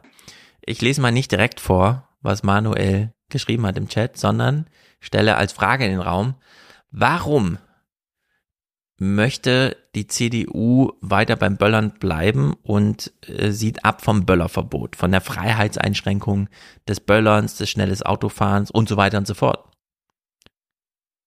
Böllern, wer böllert? Wer fährt schnell Auto? Es sind ja genau die, über die man sich danach aufregen kann, dass sie Law and Order mäßig mal zur Raison gebracht werden können. Also müsste die CDU ja eigentlich losgehen und sagen, ja, wir müssen die Freiheitseinschränkung leider hinnehmen, wir müssen dem woken Wop Mob äh, genügen, ähm, ja, Böllerverbot. Nur mit einem Böllerverbot kriegt die CDU nicht mehr diese Fernsehbilder, die sie braucht, um danach eine Landtagswahl zu gewinnen. Ja. Wenn du willst, dass keine Busse mit Böllern beschossen werden, dann verbiete halt Böller. So. Also lässt sie die Leute abends Straßenrennen veranstalten, weil wir lassen uns ja nicht das Auto nehmen und böllern sollen sie bitte auch. Das ist eigentlich super äh, interessant, denn so wird ja Politik gemacht. Ja, migrantische Straßen, Straßenraudis, ja, ganz, ganz schlimm. Aber Blitzer aufbauen in meiner Straße, wo ich gerne auch mal mit 60 ein bisschen schneller fahre, wenn ich zur Arbeit muss, auf gar keinen Fall. das Ja. ist so die Kombi, die sich da, da erschreckt, ja. Naja, und halt auch einfach die CDU ähm, hat halt auch politisch wenig zu bieten. Also das kann man ja auf Bundesebene genauso besprechen, aber die CDU teilt ja da weitestgehend immer noch so auch das Ideal ihrer Wählerschaft, nämlich gewinnen ist alles. Und ähm, dafür labert man halt eben das, was passt. Im Zweifelsfall. Ne? Das hat, daran hat man sich halt auch bei Merkel so ein bisschen dran gewöhnt. Man ist da wahnsinnig flexibel. Jetzt versucht man sich halt wieder so zu profilieren in Richtung, in Richtung Rechtszeit halt eben vor allem. Aber letztendlich ist man da auch da flexibel. Das hat der Merz auch immer klar gemacht. Ja, also er schwankt ja da auch hin, hin und her. Also er ist auf der einen Seite hier hochkonservativ unterwegs, macht dann die Pascha-Sprüche innerhalb der EU, unterstützt ja. dann aber von der Leyen gegen die Rechten und so. Also man ist ja sehr wohl bereit, dann auch innerhalb der eigenen Ideologie da hin und her zu swiften, solange man dann eben am Ende gewinnt. Und hier hat man sich halt ein Gewinnerthema gesucht, weil es halt mhm. einfach wahnsinnig viel aufgeregt hat, was man ja auch verstehen kann, ne? wenn man halt einen brennenden Krankenwagen sieht oder die halt Feuerwehrkräfte davon erzählen, dass sie halt angegriffen und ausgeraubt werden. Klar sendet das ein negatives Bild der genau. Stadt, ja, das dass es dann der Einzelfall ist. Gar nicht, denkt man dann. Und ist und dass es so nichts mit Neukölln zu tun hat, sondern dass da Menschen gerne rausfahren, um da zu essen, ja, und es ein komplett friedlicher Bezirk ist, das vergisst man dann halt leicht so. Genau. Ja, gerade wenn man in dem Bezirk halt nicht unterwegs ist. Na, du bist ja einfach auf so einer gefühligen Ebene und da hat ja, die CDU voll. Eben voll abgesagt genannt. Und ja, ist halt purer Populismus. das, was ja. Mhm. ja in der Öffentlichkeit oft kritisiert wurde, auch ja deftige Sätze zu den Silvesterkrawallen, fand die Mehrheit in Berlin gut. 57 Prozent finden es gut, dass die CDU Probleme mit Zuwanderern klar benennt. Fast die Hälfte glaubt, sie würde in Berlin für Ordnung und Recht sorgen. Na Leute, ja. wen habt ihr denn da befragt? Ja. also ich meine, wenn man sich jetzt die Demografie der Gruppe, die da die entspricht ja genau der Bevölkerung. Das sind ja nicht 80 Prozent mit Migrationshintergrund in einem Stadtteil, der eigentlich nur 55 Prozent hat, sondern die treffen ja genau die Kohorte da. Also genau die, das Milieu, das da halt wohnt. In der Hinsicht ist dieses, ja, mit den Zuwanderern haben wir ein spezielles Problem, dass wir mit Eingeborenen, was ist eigentlich der Gegenbegriff zu Zuwanderern? Eingeborenen, die Eingeborenen nicht so. haben, stimmt ja nicht. Also in der Hinsicht ist das eh alles fragwürdig und ganz typisch CDU, würde ich mal sagen. Ja, naja, vor allem, weil es ja noch erschwerend hinzukommt. Ich denke, das werden auch viele auf Twitter gesehen haben und gut, diese Bilder davon, wenn man jetzt mal schaut, wer darf denn alles in Berlin nicht wählen? Ja, was ja ein Problem wird mhm. ähm, zunehmend, das habt ihr in Frankfurt wahrscheinlich auch. Ja, also es gibt einfach wahnsinnig viele Menschen, die keinen deutschen Pass haben, weil sie aus den verschiedensten Gründen halt in dieses Land gekommen sind, zu früheren oder späteren Zeitpunkten, um dort zu arbeiten, ja, mhm. oder halt eben auch schon in den, in den Bewegungen Anfang der 50er, 60er Jahre und die bis heute keinen Pass haben und damit an der Demokratie auch nicht teilnehmen können. Ja, so sieht es ja einfach aus. Du hast keinen deutschen Pass, du darfst ja nicht wählen. Und gerade die CDU Setzt sich natürlich auch massiv dagegen ein, dass die Menschen hier wählen können, mm. ohne deutschen ah, Pass, obwohl hier. sie hier ganz normal teilnehmen an der Gesellschaft. Und dann kommst du natürlich auch zu 57 Prozent sagen, ja, das ist auf jeden ja. Fall das Problem der Zuwanderung, muss klar benannt werden. Ja, geh mal nach Neukölln und frag die ganzen Leute, die nicht wählen können, ob sie finden, dass das Zuwanderung das Hauptproblem ist. Ja, die ja, werden dir ganz auf. andere Sachen erzählen. Pass auf. Jetzt fühle ich mich fast selbst erwischt von André. Der schreibt hier, wer würde es denn nicht gut finden, Probleme mit Zuwanderern klar zu benennen? Ja, ja. Und das stimmt natürlich. In dieser Formulierung. Ich finde es gut, dass die CDU die Probleme mit Zuwanderung klar benennt. So, was sind denn die Probleme mit den Zuwanderungen? Dass wir vielleicht langsam ans ähm, Inklusionsparadox kommen, also dass sie uns in der Amtsstube begegnen, weil sie den Staat repräsentieren und wir das uncool finden. Manche haben auch Probleme mit der Zuwanderung, weil sie plötzlich ähm, ja die Lehrer Schicht für die eigenen Enkel ist. Ja. Oder lauter solche Sachen, weil sie einen die Wohnung wegkaufen, die man selbst kaufen wollte. Äh, ja, genau. Äh, also in dem Moment, ähm, wer sollte denn diesen Satz verneinen? fragt André. Und es stimmt, ne? Ich finde es gut, dass die, dass die CDU, ja klar finde ich das gut. Das sollte jeder gut finden, dass die CDU die Probleme klar benennt, weil es eine politische Partei, klar muss die Probleme klar benennen, nur was sind die Probleme? Das ist dann, und da schwingt hier ähm, voll dieser CDU-Tenor mit in der Fragestellung allgemein. Ja. Ja, aber das ist ja das Problem, was wir Ich glaube, die AD merkt das selber nicht. Ich habe es ja eben mit diesen ARD-Umfragen haben. Ja. ja. Deshalb meinte ich ja auch schon ironisch so, wen habt ihr denn gefragt? So, weil wir wissen ja auch, wie das stattfindet, ne? Die rufen dann halt um 14 Uhr in ganz Deutschland irgendwo an. So, ja, alle Leute sind arbeiten. Die einzigen, die bekommen, sind halt wieder die Omis. So. Ansichten über die CDU und dann Zitat Vorgabe, würden in Berlin besser für Recht und Ordnung sorgen. Zitat Ende. Was heißt denn das? Cum-Ex-Gelder eintreiben und die Leute ins Gefängnis stecken? Also in der Gibt da keine Dimension, ja. mein, ist, äh, mein Institut, an dem ich hier bin, die haben auch eine Umfrage gemacht zur, zur Wahl, an der man teilnehmen konnte. Das dauert dann aber halt eben 15 Minuten, ja. Und da werden dir halt eben auch diverse Fragen gestellt, damit du ein, letztendlich genau solche Unklarheiten da vermeiden kannst, ja. Weil genau, so du musst ja mal die Gegenfragen mit einbauen, Fragen. den Index ja, genau. einbauen.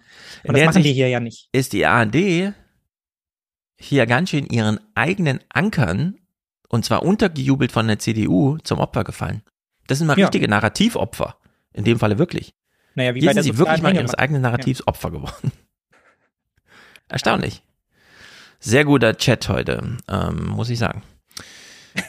ähm, nun wählen in, äh, in Berlin also sehr viele CDU, weil die die Probleme mit den Zuwanderungen klar benennt. Mhm.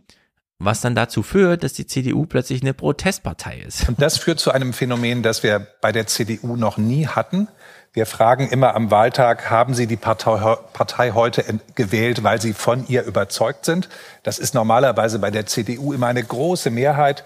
Und das verstehe ich nicht. Wie kann es denn bisher bei der CDU, was haben die Leute immer gedacht, was sie da wählen, wenn sie CDU wählen? Bisher waren die immer voll überzeugt und erst jetzt ist es anders, 2023. Wirtschaftskompetenz, den Sieger und so weiter und Mhm. so fort. Parteibindung. Man unterschätzt, was es bei älteren Wählerschichten ausmacht, einfach diese Parteibindung. Der Papa hat schon CDU gewählt, Genau. ja, und man war da auch immer und da gibt's auch lecker Bier, wenn man da irgendwie ist und so. Also das macht total, das ist jetzt auch gar nicht despektierlich gemeint, aber Parteibindung spielt einfach eine wahnsinnig wichtige Rolle bei älteren Menschen. So, das ist was, was wir Ja. erst Stück für Stück hier langsam aufgeben. Ja, also. Große Mehrheit, nur 42 Prozent. 50 Prozent sagen, ich habe CDU gewählt aus Enttäuschung über andere Parteien. Das klingt wie ein Misserfolg. Tatsächlich ist es der CDU aber gelungen, viele Enttäuschte, die sonst zu Hause geblieben wären, dann doch für die eigene Sache zu gewinnen. Nee, nee, nee, eben nicht für die eigene Sache. Das Genau. ist es ja. Naja, die eigene Sache ist ja der, für die CDU nur das Ringen der Macht.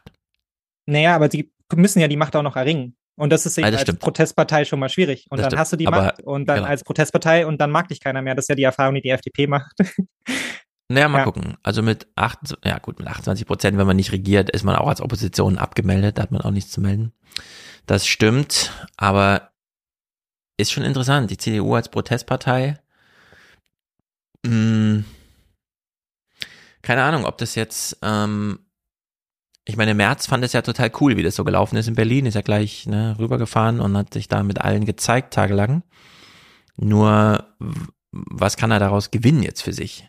Hm, ja, Also halt ganz, welche ganz wenig. Vorbildwirkung hat das jetzt? Ja. Also ich glaube, für die Partei, für die CDU selbst ist es eigentlich hochproblematisch, wenn sie jetzt diesen Status der Protestpartei gewinnen.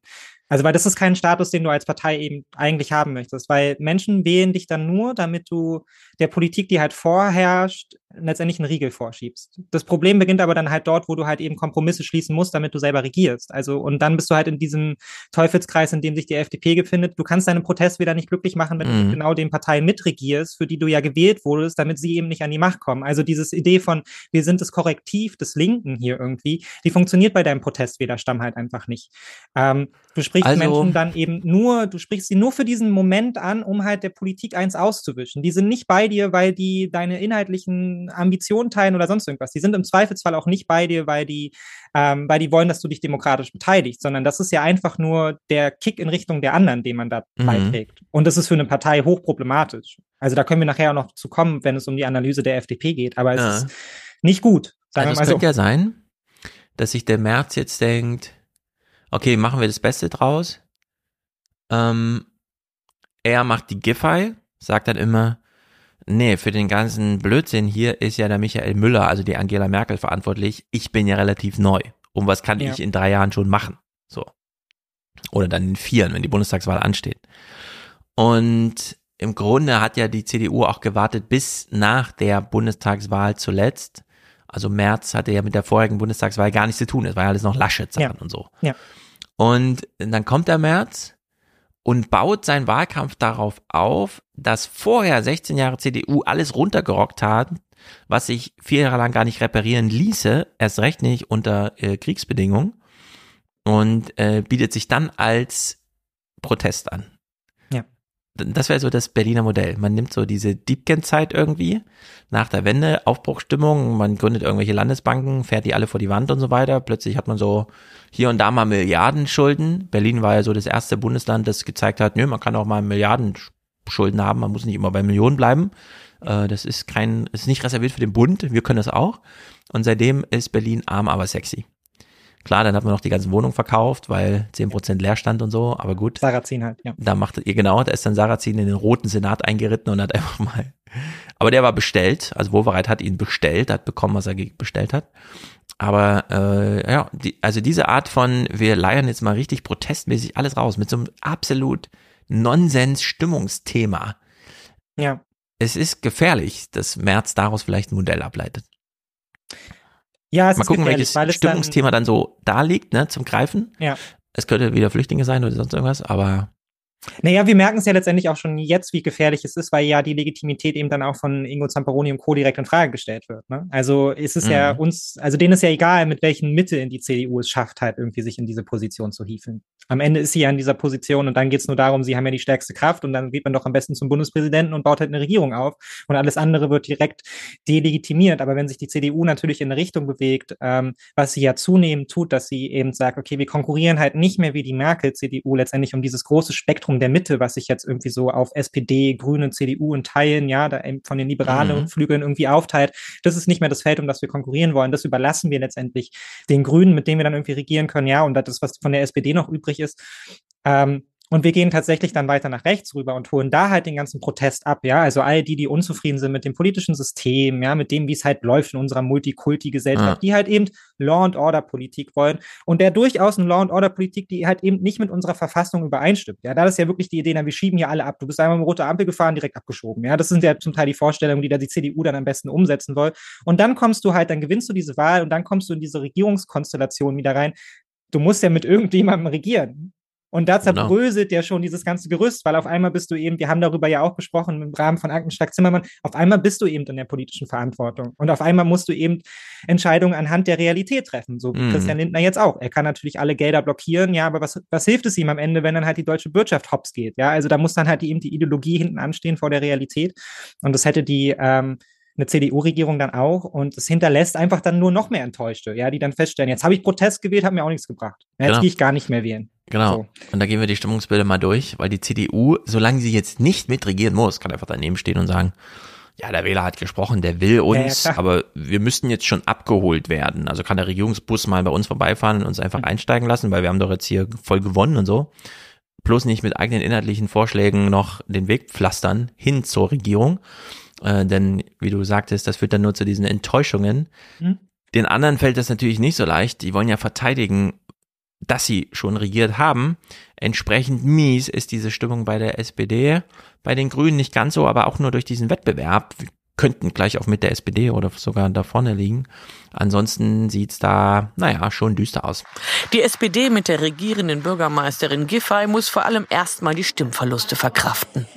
Wir müssen ganz klar sehen, dieses Ergebnis ist eins, was zeigt, die Berlinerinnen und Berliner sind nicht zufrieden mit dem, wie es jetzt ist.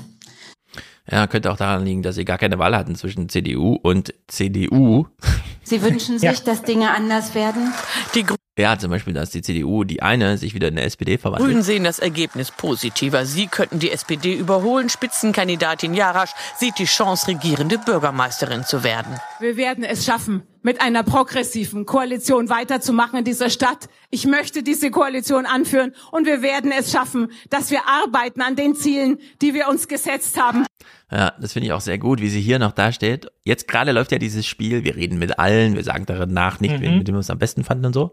Aber hier zu sagen, wir werden es schaffen, eine progressive Regierung weiter zu, also zu führen.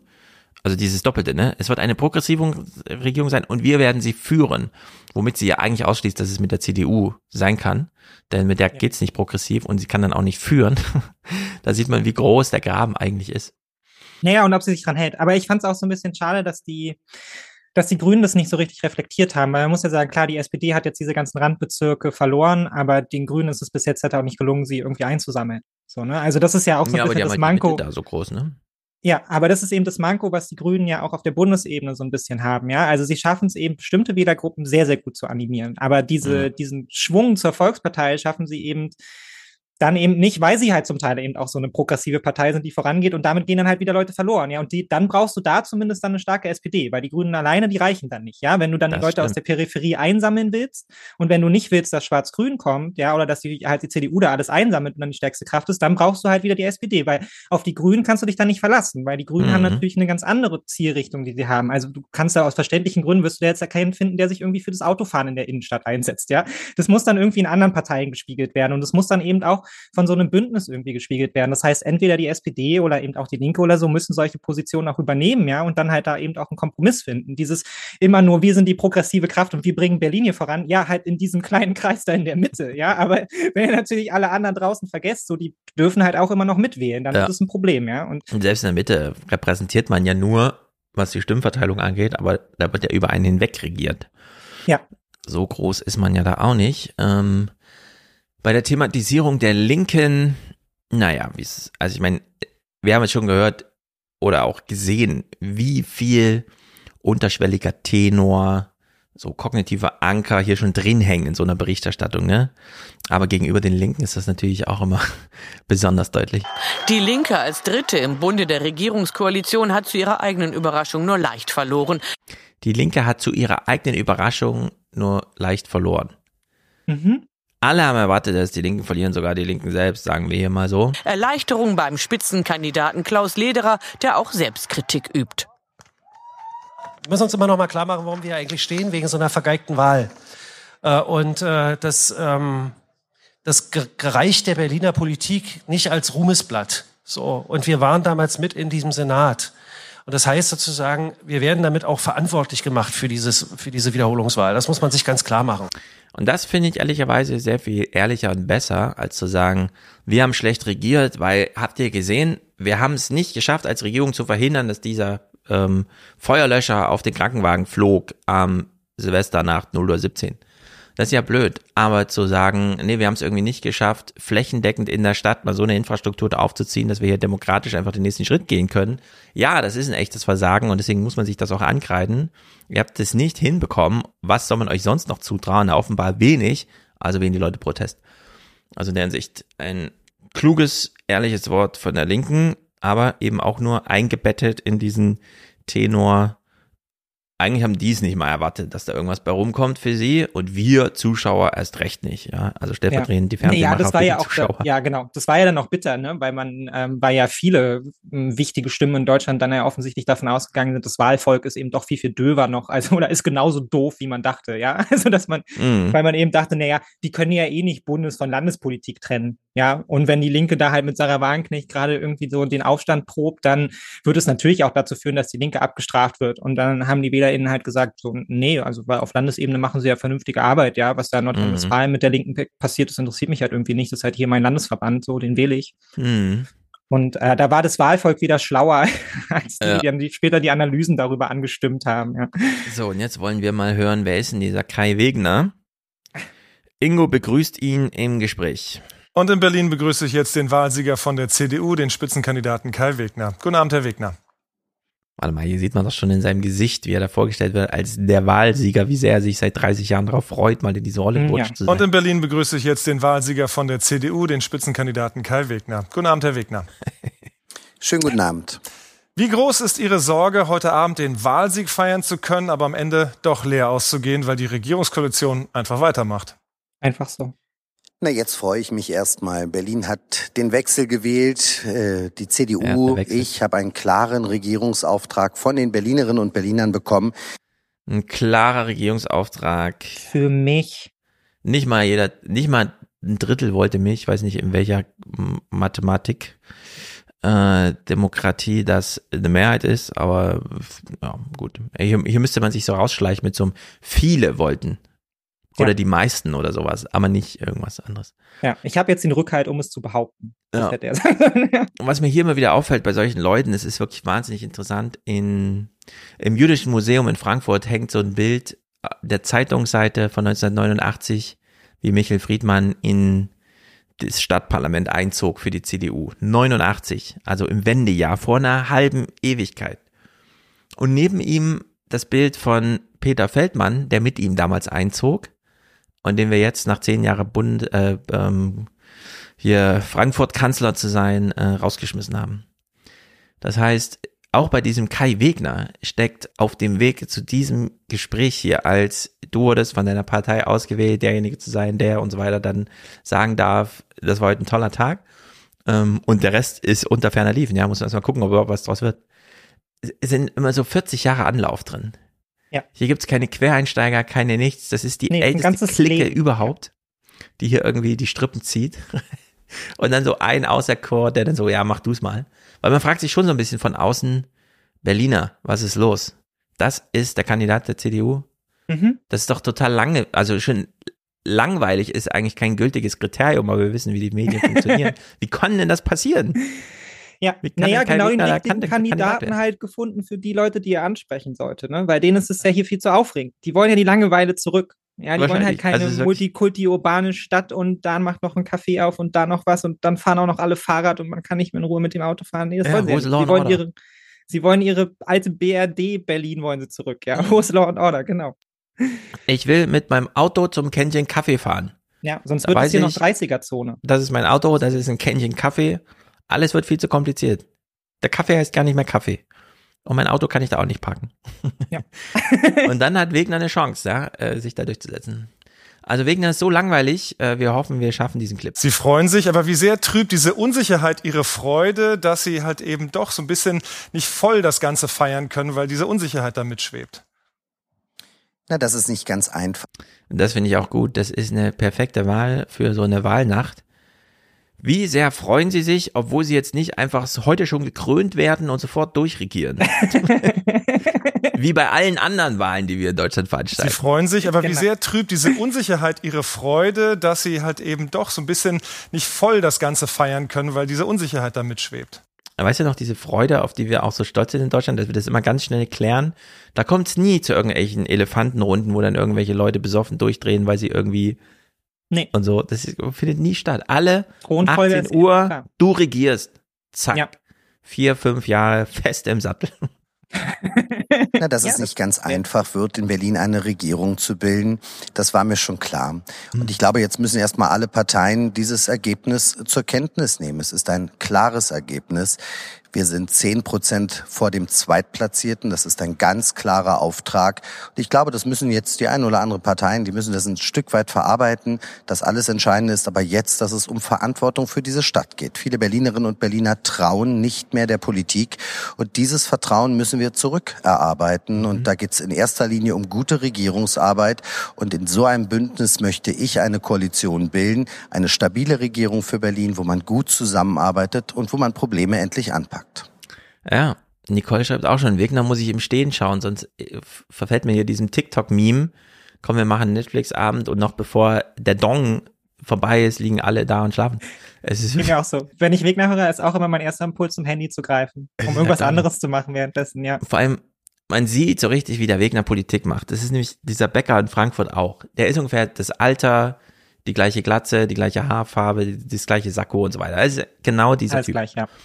So, lässt sich dann Photoshop wirklich ins Unendliche ununterscheidbar von, also Wegner und Becker sind dasselbe, so, ne? Eine in Frankfurt, der andere in Berlin. So, und daneben diese Wahlplakate von Mike Joseph, diesem 40-jährigen, der einfach die ganze Frankfurt-Geschichte einmal so in sich drin hat. Und die besteht eben auch daraus, dass man nicht in Frankfurt geboren wurde und so, sondern auf der anderen Seite der Welt und dann irre Geschichte, bis man hier ist. Und da hat man so Wahlplakate, gar kein Kopf, nur das Rot von der SPD sieht man so und dann heißt eine Milliarde für die Schulen. Ja. Da weiß jeder, okay, eine Milliarde für die Schulen. Auf diesen Bäcker-Plakaten steht drauf, Aufbruch für die Schulen. So, Aufbruch für die Bildung und sowas, ne? Weil du denkst, ja. Ja. genau, Aufbruch für die Bildung. Was heißt denn das jetzt? Ich meine, eine Milliarde, da weiß ich, ja, 700.000 Leute, 70 Grundschulen irgendwie, eine Milliarde, finde ich gut. Ist endlich mal ein Maßstab, der mir gefällt und so. Punkt. Ja. Und daneben so ein CDU-Scheiß. Ja, Aufbruch. Ja, wir haben doch Aufbruch versprochen. Klar haben wir jetzt nicht so viel Geld dafür, aber es ist ja doch ein Aufbruch, oder? Ja. Dann denken wir sich, nee, ja, ist kein Aufbruch, ist da auch immer nur der personelle Wechsel. Ja, weil man bräuchte Ja, genau. ja ein wohin, wohin man aufbricht. Aber die Ja. CDU will ja irgendwohin aufbrechen eigentlich. Ja. Ich werde hier in Frankfurt so wählen, dass ich in fünf Jahren frage, wo denn jetzt die Milliarde für die Schulen? Ja. Wurde doch versprochen. Ja, weil daran ich habe doch hier eine Milliarde für die Schulen gewählt, oder nicht? Ja, das so ist ja auch ich das- das haben. Das Bittere daran, wenn man dann halt in die, in die Programme äh, reinschaut, ja, weil die CDU ja auch einfach damit Wahlkampf macht, dass sie die kostenfreie Kita wieder abschaffen will und so ein Schwachsinn. Ja, das ist sehr Wo gut. man finde sich so denkt, so, für wen genau ist das jetzt Politik? Ja, also das kostenfreie Jahr für die Kita gehört sofort abgeschafft, damit alle Familien noch ein bisschen länger darüber nachdenken müssen, wie sie jetzt ihre dreifach zu hohe Miete bezahlen müssen. Ja, das ist Aufbruch, Stefan, das ist Aufbruch. Wenn, äh, und so, also es ist ja wirklich, das ist so bescheuert. Sollt alle wieder arbeiten gehen, keine Schmarotzer. Ja, ich meine, das, also ich war ja jetzt bei so einer Veranstaltung der Immobilienbranche und da habe ich denen auch mal so gesagt, naja, ist ja irgendwie so, es kommt Corona, da macht der Bundestag einen Sonderhaushalt, wozu? Damit ihr eure Mieten bekommt. So, das ist der einzige Grund. Dann passiert irgendwie dieser Krieg, plötzlich wird die Heizung bezahlt. Warum? Naja, weil das Wohnnebenkosten sind. Die Wohnkosten müssen bezahlt werden. Dafür muss das Geld da sein, also müssen wir bei den Wohnnebenkosten ein bisschen helfen. Wir bezahlen euch das Gas, Januar, Februar, März. Hauptsache ihr bezahlt eure Miete und so, ne? Und dieses, wir machen jetzt Sozialpolitik mal, ähm, wir machen euch die Kita kostenlos, ist ja wirklich nur das Signal an die Vermieter, ja, ihr könnt die Mieten jetzt 200 Euro höher im Monat machen, weil der Senat bezahlt die Kindergartenplätze. So, also ist eigentlich dieser Punkt, wir nehmen den Leuten diese 200 Euro wieder weg, die, damit sie die für die Miet, äh, für die Kita bezahlen oder 300 Euro, je nachdem, was das ist. Also in Frankfurt sind so Betreuungsentgelt für Schule ist so 157 Euro oder sowas. Nehmen wir mal in diesem Rahmen irgendwie ganztags ab 9 Uhr Betreuung oder so oder ab 8 Uhr, äh, sagen wir mal so 250 Euro. Das müsste doch alle Vermieter aufschrecken, dass ihre Mieter, die sie schon ausgezerrt haben bis aufs Letzte, jetzt plötzlich noch 250 Euro mobilisieren müssen, also sehr wahrscheinlich nicht den Anschlussmietvertrag bezahlen. Haben darüber die Vermieter mal nachgedacht, dass die CDU ihnen jetzt dieses Geld nimmt?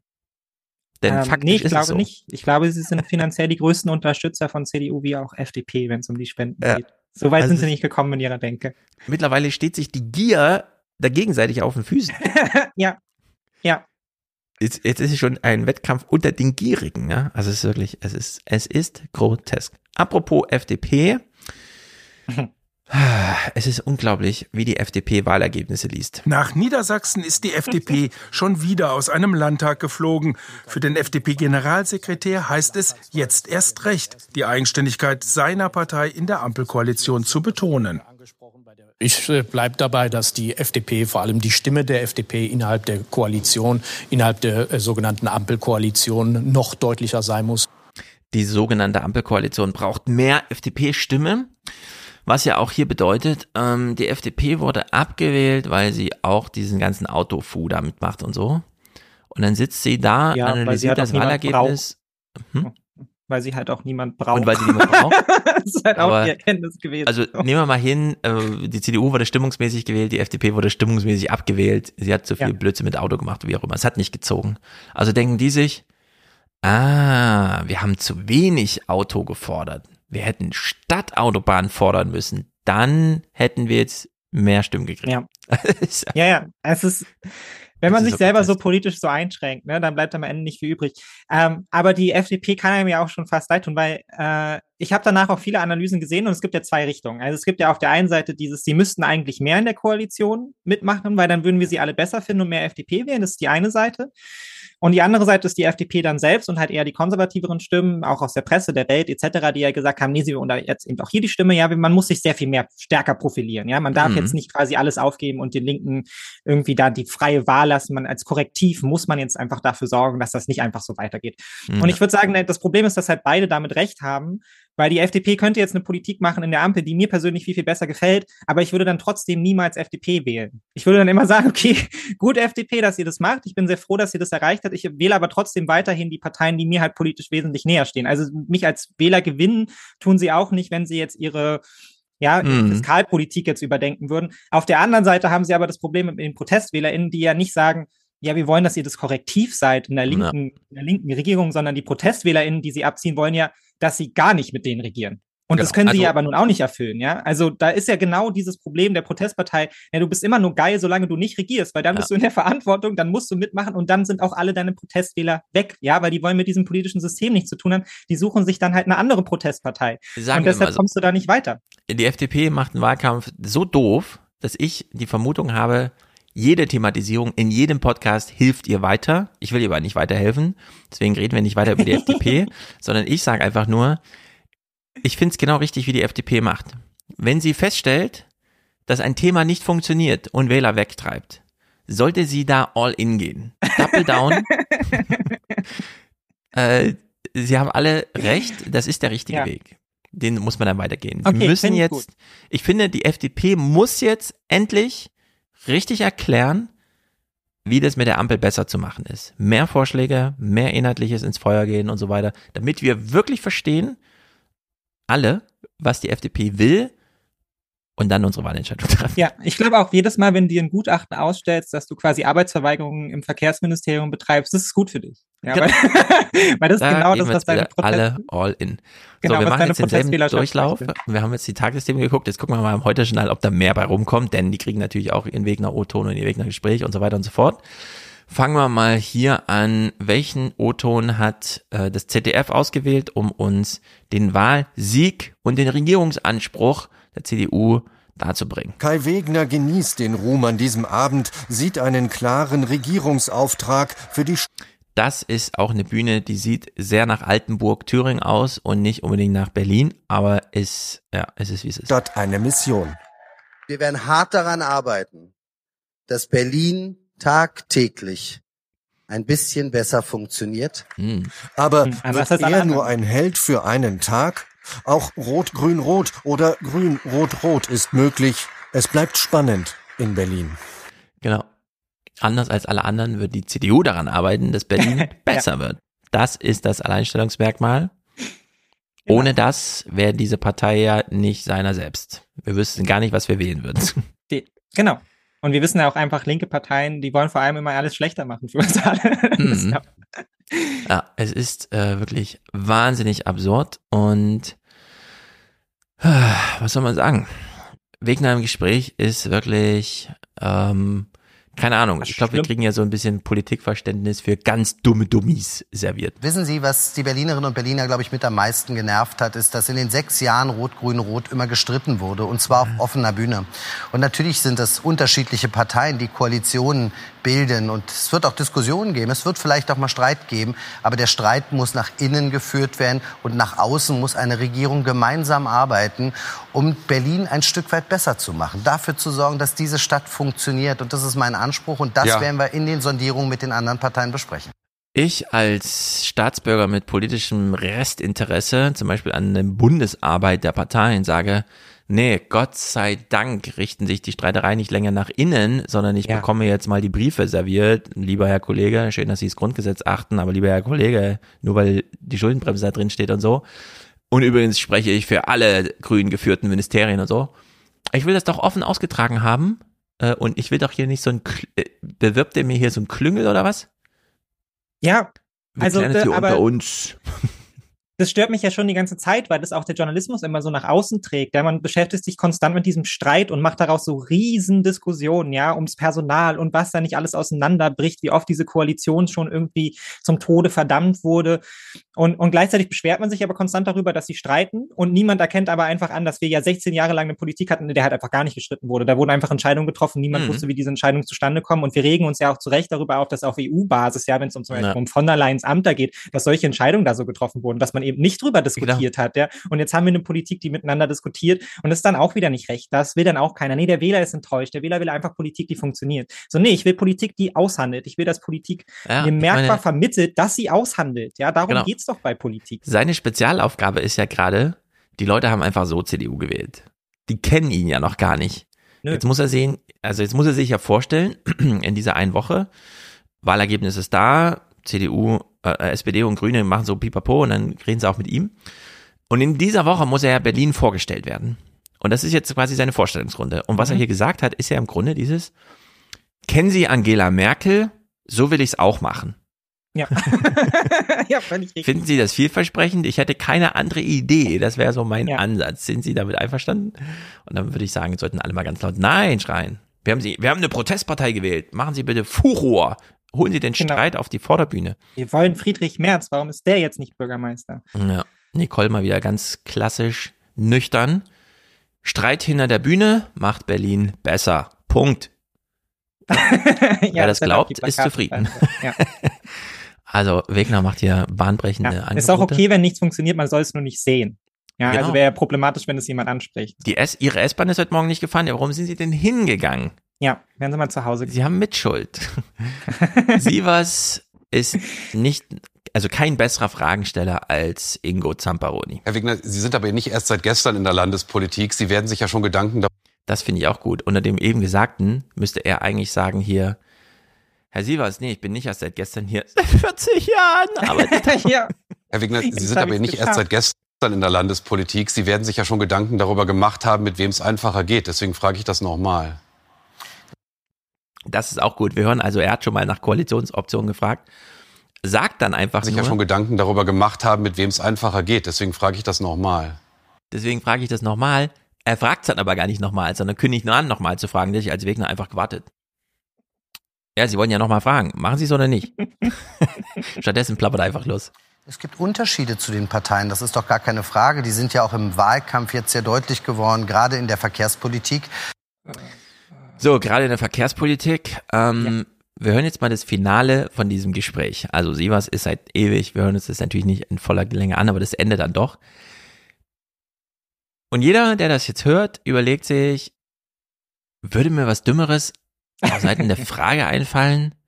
Würde mir was Bescheuertes auf Seiten der Antwort einfallen? Was machen die da eigentlich? Herr Wigner, wenn ich vielleicht eine Ein-Wort-Antwort erbitten dürfte, was würden Sie darauf wetten, dass es bald regierender Bürgermeister Kai Wegner heißt? Schauen wir mal, eine ganze Menge. Eine ganze Menge? Heißt was? Wollen Sie jetzt eine konkrete Summe von mir wissen? Ja, oder einen Kasten Ja, Bier oder irgend sowas. Das Entscheidende ist doch, dass wir jetzt vertrauensvoll mit dem Ergebnis der Berlinerinnen und Berliner umgehen müssen. Es geht um Vertrauen und es geht um diese Stadt. Es geht nicht um mich, es geht nicht um Parteien, sondern es geht darum, dass Politik wieder Vertrauen gewinnt und dass die Berliner das Gefühl haben, hier arbeiten Leute zusammen, die wirklich was tun, damit es den Berlinern besser geht. Sagt der Wahlsieger Kai Wegner von der CDU. Herr Wegner, vielen Dank nach Berlin. Danke Ihnen. Ja, also er Sagt der Wahlsieger Wegner, aber mir geht's eher persönlich ums Wetten. Also schade, Genau. dass er jetzt nicht mitgemacht hat. So. es geht ja gar nicht um mich, es geht ums Land, es geht auch nicht um die Partei, es geht um die Politik und das Vertrauen in die Politik. Und es, er lässt sich wirklich davon in die Verlegenheit bringen, wie viel würden sie drauf wetten? Und der Unterschied zwischen beiden, weshalb sie das kurz klären müssen, Sievers denkt in Anzahl Bierflaschen und Wegner in Geld. Ja, er legt direkt das Geld. Ja. Ja, da kommt man natürlich nicht zusammen, da kann man kein taktvolles Gespräch führen, sondern da kommt es kurz zur Hacke. Was aber ich finde es auch gut, dass Wegner offensichtlich oft spontan bei sich so dachte, hm, 25.000 Euro, 30.000 Euro. so. Genau. Kann man ja gerne Die mal was so, nee, nee, nee, konkrete nur ein Summe. Kasten Bier. So. Haben wir gesagt, ja, sagen Sie mal eine konkrete Summe. Ja, so, pf, keine Ahnung, 12.000 Euro. also es ist wirklich hochgradig bescheuert. Ja, aber, aber, ich meine, so, man, so wird Politik ja wieder spürbar. Also es ist auch die Ernsthaftigkeit, mit der ich möchte, dass in dem deutschen Fernsehen Politik behandelt wird, ja, auf der Ebene von, was würden sie darauf wetten, dass sie Bürgermeister werden? So. Ja, genau. Da habe ich das Gefühl, denen geht es auch wirklich um die Stadt und hier was zu erreichen. Und dem Journalismus geht es auch darum, das rauszufinden, was man dann erreichen will. Hier geht's nicht nur Sievers einfach um sitzt ja in. Mainz, dem kann es ja egal sein, was in Berlin Ja, passiert. Das Hauptsache, merkt man auch, dass es die dem egal ist ist. gut. Also, ja. Man will eine gute Show bekommen. Giffey auch im Gespräch bei Sievers? Ich habe trotzdem ähm, diesen Senat in diesen 13 Monaten so geführt, dass Berlin gut durch die Krise gekommen ist, dass wir auch gestärkt aus dieser Krise hervorgehen mit einem überdurchschnittlichen Wirtschaftswachstum. Wir haben die Berliner und Berliner entlastet und wir haben eine erfolgreiche Arbeit gemacht. Und Aber jetzt Frau ist die Giffey, Frage, wenn Sie sich das Wahlergebnis kann. heute anschauen, erfolgreiche Arbeit sagen Sie jetzt, wollen Sie das tatsächlich als Vertrauensbeweis deuten? Sie haben sogar Ihren eigenen Wahlkreis verloren. Nein. Also zunächst einmal ist ganz klar, wir müssen uns sehr genau anschauen, warum haben die Berliner und Berliner so entschieden. Es gibt offensichtlich eine Unzufriedenheit. Deshalb habe ich auch gesagt, wir müssen Dinge auch verändern. Frau Giffey, Sie sind so eine Loserin. Sie haben Ihren Wahlkreis verloren. Quetscht er ihr das nochmal so rein. Das ist so eine gemeine Frage bei Ja, also es geht doch darum, dass sie Bürgermeisterin wird, nicht um ihren Wahlkreis. Er will sie ärgern da.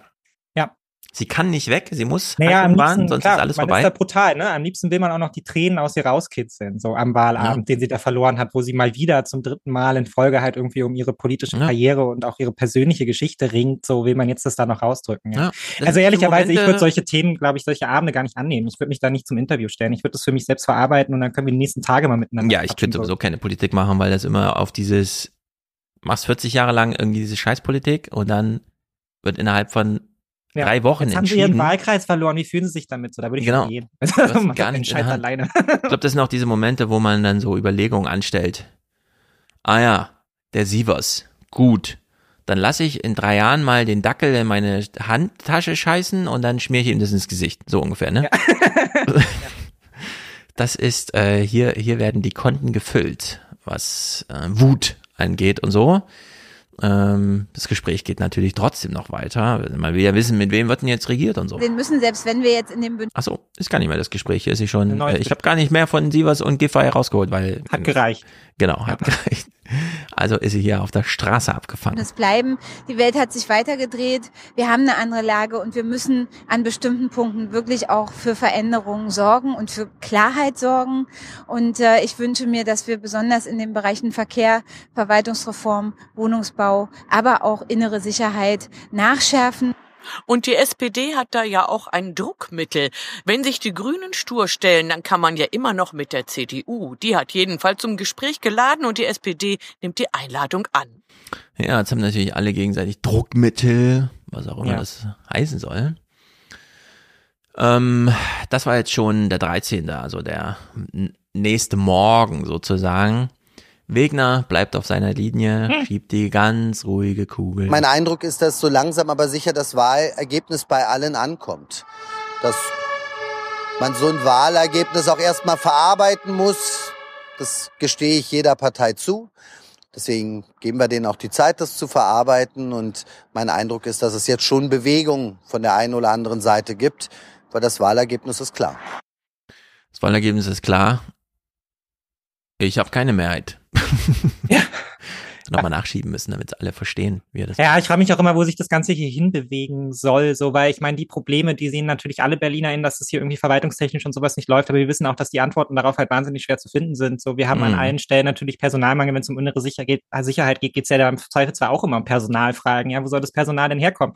Und wo sollen die Mittel denn herkommen? Mhm. Also da muss man eigentlich auch, wenn man diese ganzen Veränderungen schaffen will, so grundsätzlich eigentlich Politik denken, dass man da mit diesen vier Jahres Konstellation eh nicht weiterkommt, ja, weil dann heißt es eigentlich, naja, wir müssen das hier eigentlich komplett flachlegen, die ganze Verwaltung einmal, dann müssen die ganzen alten Computer rausgeschmissen werden, dann müssen wir eine neue Software entwickeln, ja, dann müssen mm. da IT-Kräfte irgendwie ein Gespann aus 200 Leuten das drei Jahre lang erarbeiten, bis es dann ja, läuft genau. und dann müssen wir noch 6000 Kräfte mehr einstellen, ja, und die eigentlich auch noch besser bezahlen und dann müssen ja. wir noch ein paar neue Polizeiwachen bauen und dann müssen wir uns auch noch um die Fahrradwege kümmern, aber die Autofahrer sollen ja auch fahren, also genau. das ist einfach so ein Wust, der da aufkommt, von dem natürlich klar ist, dass es die CDU nicht besser machen wird und natürlich hat es diese Koalition jetzt auch nicht brillant gelöst, aber man, ja, man tastet sich halt immer weiter so nach vorne. Ja, man stolpert hier halt in so einer Großstadt immer vor sich hin, allein schon aufgrund der historischen äh, Folgeerscheinungen, die man irgendwie mit sich rumschleppt. Von noch Wendestadt, ja, und West und Ost sind geteilt und Nord und Süd sind geteilt und so weiter und so fort. Das ist so viel Ballast und dann immer dieses, ja, wir müssen jetzt Veränderungen anstreben. Ja, wie sollen die denn aussehen? Also, ihr werdet jetzt den Autofahrer aus der, aus der Stadt draußen nicht zusammenbringen mit den Fahrradfahrenden Yuppies in der Innenstadt. Mhm. Es wird einfach keine Liebeskonstellation. Genau, auf die Frage hin, wie werden sie regieren, wenn sie regieren, wenn sie das so andeuten, dass sie ja das ganze klare Wahlergebnis auf ihrer Seite haben, naja, wie man halt so regiert. Wir haben so und so viel 80 Milliarden Schulden oder was? Wir suchen einen privaten Investor für die Kinderklinik der Charité, weil es ja nur das weltberühmteste Krankenhaus und so weiter. Das kann man durchaus mal ein bisschen privatisieren. So, und dann gucken wir halt, wie weit man mit null Budget so kommen, als ob irgendwer in 10 oder 20 Jahren in Berlin irgendwas an dem ändert, wie es halt ist. So, ja. das ist, äh, die Amtsstuben sind halt die Amtsstuben und da, da arbeiten ja nicht morgen 5000 Leute mehr, die nee. dann irgendwie Führerscheine ausstellen, sondern nee, da wird man immer warten müssen auf seine Dokumente. Die Lage der FDP, äh, Lindner äußert sich dann am nächsten Morgen auch mal. Und ich würde sagen, mach so. März allerdings wittert schon. Jetzt auch in Berlin Wahlschlappe. Parteichef Lindner hält dennoch an seiner Strategie fest. Profil schärfen. Er versteht die FDP als Kurskorrektiv in dem Bündnis mit zwei linken Parteien, propagiert eine Politik der Mitte und dazu gehöre auch eine Politik gegen das Auto ist ganz offensichtlich nicht im Interesse der Menschen. Oder vielleicht doch angesichts des Wahlergebnisses. Aber gut, ja. ich bleib dabei, gehe weiter diesen Weg. Und deshalb äh, werden wir weiter dafür sorgen, dass es Wahlfreiheit bei den Verkehrsträgern äh, gibt. Ja, Sie können Dankeschön. wählen zwischen, steigen Sie in Ihr Auto, parken Sie überall. Ja, wir wissen, dass der Quadratmeter da 50 Euro Miete kostet, aber drei Meter vor dem können Sie einfach das die Fläche nehmen und ihr Auto dahinstellen. Kostet ja. sie gar nichts, machen sie einfach total normal. Ach so, sie wollen mit der Bahn fahren. Hm, ja, es kostet 50 Euro im Monat und das so irgendwann dann mal und so weiter und so fort. Äh, das ist alles bescheuert. Nee, aber das ich finde es gut, dass er sich dafür einsetzt, das weil nachdem die SPD ähm, klargemacht hat, dass sie das Auto gänzlich verbieten wird, ähm, ist es jetzt wichtig, dass wir auch eine Kraft haben, die sagt, nee, mit uns nicht. Ja, absolut. Wir ja auch noch in 20 Jahren Auto fahren dürfen. Ja. Da muss, müssen wir jetzt einen Riegel vorschieben, ja, vor diesen populistischen so. Forderungen der SPD. Genau. Jetzt hätten wir uns nicht alle gemeinsam darauf geeinigt, dass die Transformation des Verkehrs bei uns so aussieht. Ja, jeder kriegt halt jetzt ein Elektroauto. so genau. Fertig. Und jetzt hören wir mal März im Anschluss an dieses kleine Lindner Festspiel. Neben der Verkehrspolitik gibt es auch andere Grabenkämpfe zwischen FDP und den Grünen. Atomenergie, Klimaschutz und auch beim Mieterschutz. Fehleranalyse bei Lindner, heute Fehlanzeige. Die übernimmt dafür die Opposition. Die FDP ist äh, mit dem Eintritt in diese Bundesregierung in einer schwierigen Lage. Sie setzt in dieser Bundesregierung nicht sehr viel durch. Die Handschrift der FDP wird nicht erkennbar. Das ist ein, ein historischer O-Ton, denn wir haben alle noch Lindner im Ohr, wie er nach der Bundestagswahl meinte, wir haben uns damals bewusst gegen Merkel entschieden, um nicht unter die Räder zu kommen. Jetzt, da Merkel weg ist, sehen wir die Möglichkeit, das konservative Erbe anzutreten. Jo. Insbesondere mit zwei progressiven Parteien neben uns, Grüne und SPD. Und es schafft er jetzt nicht. Nee. Äh, laut INSA, die ja nun sehr rechtslastig nochmal ist, äh, wo die AfD auch schon wieder bei 17 Prozent oder sowas liegt, bundesweit, ist die AfD bei 7 Prozent. Also die, AfD, äh, die FDP. Die FDP droht wieder wirklich aus dem Bundestag rauszurutschen. Ja. Und wir haben ja gesehen, wie gut der Wegner mit nichts, nicht mal einem persönlichen Angebot, Protestsammelbecken sein kann. Und das versucht der März jetzt auch. Diese ja, ganze Enttäuschung aus diesem, ja. ah, die FDP verteidigt hier gar nichts gegen diese woken Typen. Ja. Äh, diese Enttäuschung wird zurück zur CDU fließen, insbesondere bei den älteren naja, Wählern. Zu, we zu wem denn sonst, ja. Genau. Weil ja eben die Protestpartei der FDP war ja für all die Protestpartei, die sich halt eben nicht ähm, entscheiden konnten, AfD zu wählen, ja, aus guten Gründen, die halt gesagt haben, das ja. geht uns zu weit. Damit wollen wir nichts zu tun haben, ja, aber wir wollen halt eben auch diese, diese Linksbündnisse nicht, ja. Wir wollen keine SPD und keine Grünen, wir wollen hier eine konservative Politik. Und da stand die CDU einfach nicht gut da und da hatte die FDP die große Hoffnung, sie könnte das jetzt alles auffressen, ja, und das Potenzial ja. wäre jetzt ihr ist und jetzt wird der Spieß umgedreht. Jetzt genau. wird wahrscheinlich die CDU das auffressen. Und, und das ist ja auch nicht das erste Mal. Also ja, und so müssen wir das FDP jetzt aber auch beobachten. Also man, ja. äh, klar, man sollte immer noch enttäuscht sein, wenn man die FDP irgendwo reden hört oder auf Twitter oder was auch immer. Nur die zahlt jetzt aufs Konto der CDU ein. Da diejenigen, und ja, wenn ihr auf Twitter lest, was die FDP will, ihr findet das scheiße und ihr könnt es dann auch retweeten und noch ein bisschen weiter verbreiten, aber um euch geht's ja nicht, sondern um diejenigen, die mit diesen Sprüchen überzeugt werden können, die unter Verdacht stehen, da anschlussfähig zu sein, mobilisierbar zu sein. Die wird Lindner nicht mehr mobilisieren können, sondern das, das wird nur noch mehr den Wunsch, ja, das sollte man alles mal machen, aber dir traue ich nicht zu. Ich wähle demnächst die CDU.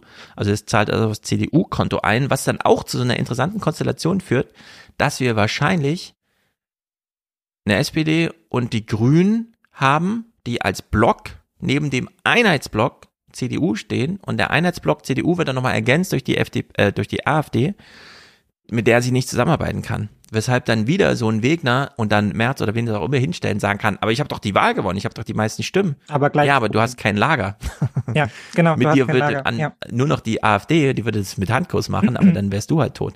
Also in der Hinsicht, dass dieses Berliner Wahlergebnis, was wir jetzt hier kriegen, qualitativ und so, also quantitativ auf jeden Fall, aber auch qualitativ ist, glaube ich, das, was wir, was uns auch im Bund so erwarten wird. Ja. Je nachdem, wie es so weiterläuft. Vielleicht kommen ja doch diese ganz großen Heldenerzählungen plötzlich Scholz hat immer richtig gelegen. Also es droht, aber das, das, aber das hilft ja Lindner dann, das hilft ja Lindner dann im Zweifel. Nee, nee, auch. aber dadurch hast du äh, die SPD mit sehr viel mehr Absatz und vielleicht dann wirklich auf Augenhöhe mit der CDU an solchen Wahlterminen. Wenn es dann ja. hart auf hart kommt und man sich fragt, wer soll jetzt wirklich weiter regieren? Können wir es uns, können wir es uns in Deutschland, also die Alten werden dann gefragt von den Medien, können wir es uns leisten, Scholz abzuwählen? Angesichts der Alternative, März oder wen auch immer. Und dann werden sich viele nochmal überlegen, Nee. Und ich glaube, der Scholz wettet auch gerade darauf, deswegen hört man ja gerade nichts aus der CDU. Der ganze Fame wird ja sozusagen über Bande gespielt, wie bei Merkel, dass dann so Bücher entstehen, der Krieg geht dann ins dritte Jahr und so, wie die Pandemie ins dritte Jahr. Ähm, und dann heißt es plötzlich, ja, Scholz hat eigentlich ganz schön viel, ganz schön richtig gemacht. Er hat die, ja. Großen internationalen Allianzen gewahrt, er hat die Nähe zu den Amerikanern gewahrt, er hat die Panzer erst geliefert als, und wir haben immer gedacht, er zögert, aber nein, die anderen haben gezögert und er hat es irgendwie antizipiert und so. Ich glaube, es wird eine sehr viel Korrektur geben inhaltlich, was so dieses Scholz-Bild angeht, dass dieses Schweigen und dieses, wie, wie Merkel es machte, dann doch sich für ihn auszahlt und ja, die SPD dann, wenn die SPD so auf plus minus, also minus fünf Prozent Augenhöhe mit der CDU kommt, irgendwie so, was weiß ich, die ein wieder da so bei 24, 25, dann kann die CDU auch 31 machen oder so, ist dann egal. Also dann ist Scholz, glaube ich, gesetzt. In der Hinsicht, mal sehen, was aus dieser Berlin-Wahl irgendwie folgt. Wir hören hier immer noch ein bisschen, und nur weil wir uns dran erheitern wollen, wie Ricarda Lange und Saskia Esken äh, die FDP bedauern. Dabei geben sich die Koalitionspartner heute betont FDP-freundlich, zeigen fast schon Mitleid für die Berliner Wahlschlappe der Liberalen. Ich habe gestern die Daumen gedrückt und hätte sehr gehofft, dass die FDP reinkommt. Ich hätte mir natürlich gewünscht, dass die FDP den Einzug ins Berliner Abgeordnetenhaus schafft. Ja, das ist leider nicht gelungen. Doch von mehr Sie wollten es nur noch mal sagen. Es ist leider nicht gelungen. Rücksicht für den Koalitionspartner wollen Sie auf Bundesebene nichts wissen. Die SPD hat es in Juniorpartnerrollen ähm, in der Vergangenheit ja auch schon erlebt, dass vor allem in den ersten äh, Zeiten einer Koalition, äh, wenn man als Juniorpartner mit dabei ist, die Zustimmung verloren geht, ähm, dann ähm, äh, sozusagen zu rudern und ständig nach Profil, Profil zu rufen, ähm, wird nicht helfen, sondern es geht vor allem um die verantwortungsvolle Zusammenarbeit für das Wohl des Landes das Wohl das des geil, dass Landes. sie das eigene Beispiel da so rausholt, weil sie haben ja konstant verloren. Also es gab ja dann nie wieder so ein, so ein Aufbäumen, ja. ja, gegenüber der CDU. Dann so, nee, die ersten Jahre haben wir auch verloren. Da muss sich die FDP jetzt aber gar keine Sorgen machen. Zur Bundestagswahl ist alles wieder okay. Sagt ja. die SPD, die bis zu dieser letzten Bundestagswahl konstant im Abwärtsgang war, ja, weil sie sich daran beteiligt hat. So. Ja, genau. Also wenn hm. die FDP die Geschichte weiterschreiben will, die die SPD vorgelegt hat, dann gibt's irgendwann einen FDP-Parteitag, wo dann so ein Juli-Chef auf der Bühne steht und sagt, also wenn wir das jetzt nicht machen, wir müssen jetzt und so, ja. diese Koalition machen, sonst sind wir tot. Und genau. Ja, dann wird der große Bogen nochmal zurückgeschlagen. Slomka, Sendungseröffnung am 13. Äh, knapp ist es, knapp. Man lernt dann doch nochmal die Demokratie schätzen, in der es um nichts als Zahlen geht. Guten Abend, 105 Stimmen. Da sage noch mal jemand, auf meine Stimme kommt's nicht an. Ja, wer hat denn jetzt gewonnen? Wer ist denn jetzt der Sieger? Doch, es gibt immer wieder, selbst bei Bundestagswahlen, Ergebnisse, die so knapp sind, dass es tatsächlich einen Unterschied macht, ob man zur Wahlurne gegangen ist oder nicht.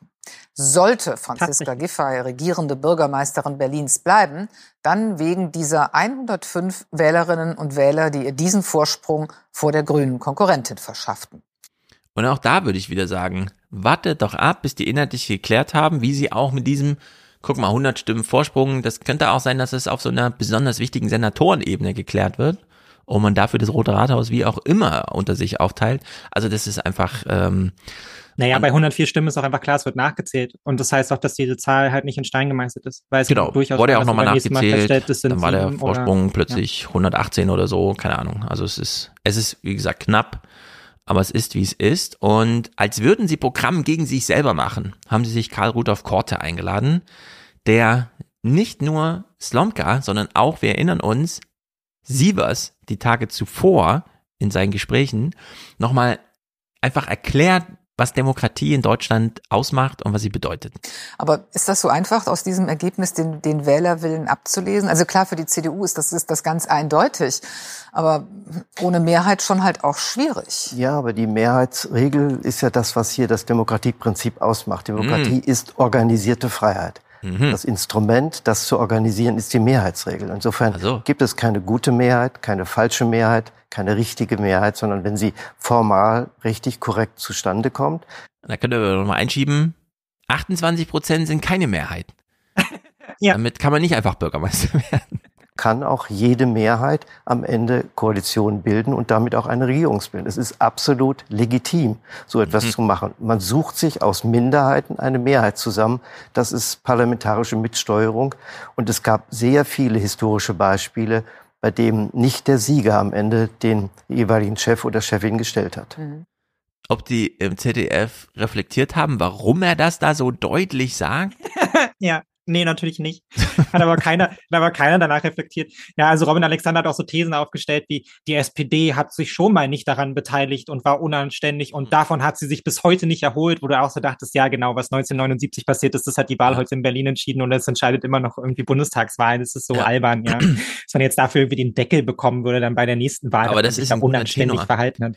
Robin Alexander erzählt ja immer diese Geschichten in seinem Podcast, die so richtig all-in-Geschichtsbuch sind, die auch nicht im Wikipedia-Artikel stehen, sondern wo man echt eine tiefe Etage tiefer gehen muss.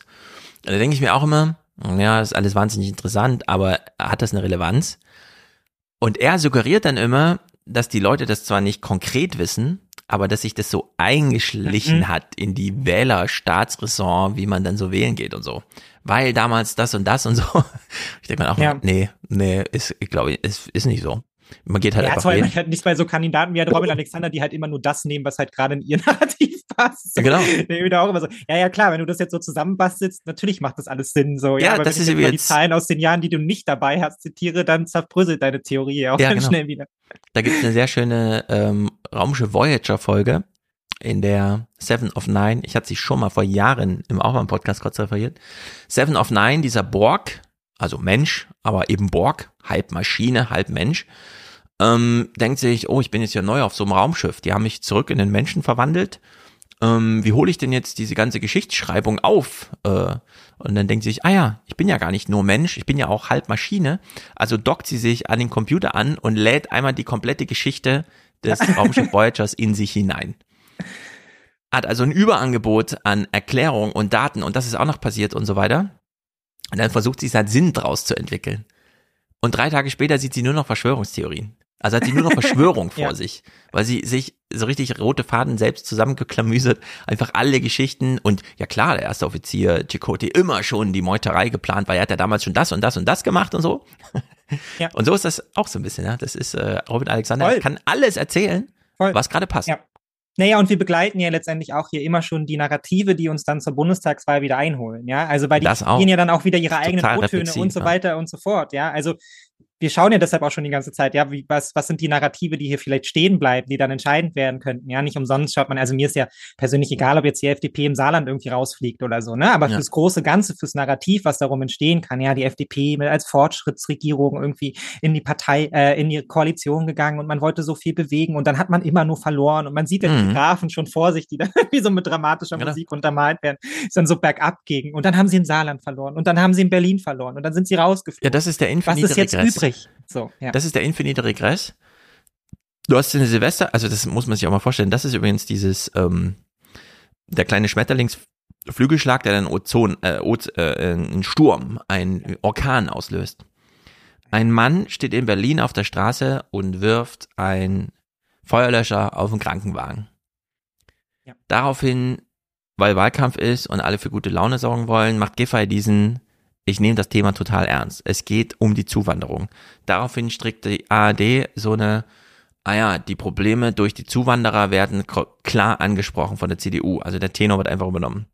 Dann findet eine Wahl statt, in der festgeschrieben wird, nämlich in Zahlen, was dieses Thema bedeutet.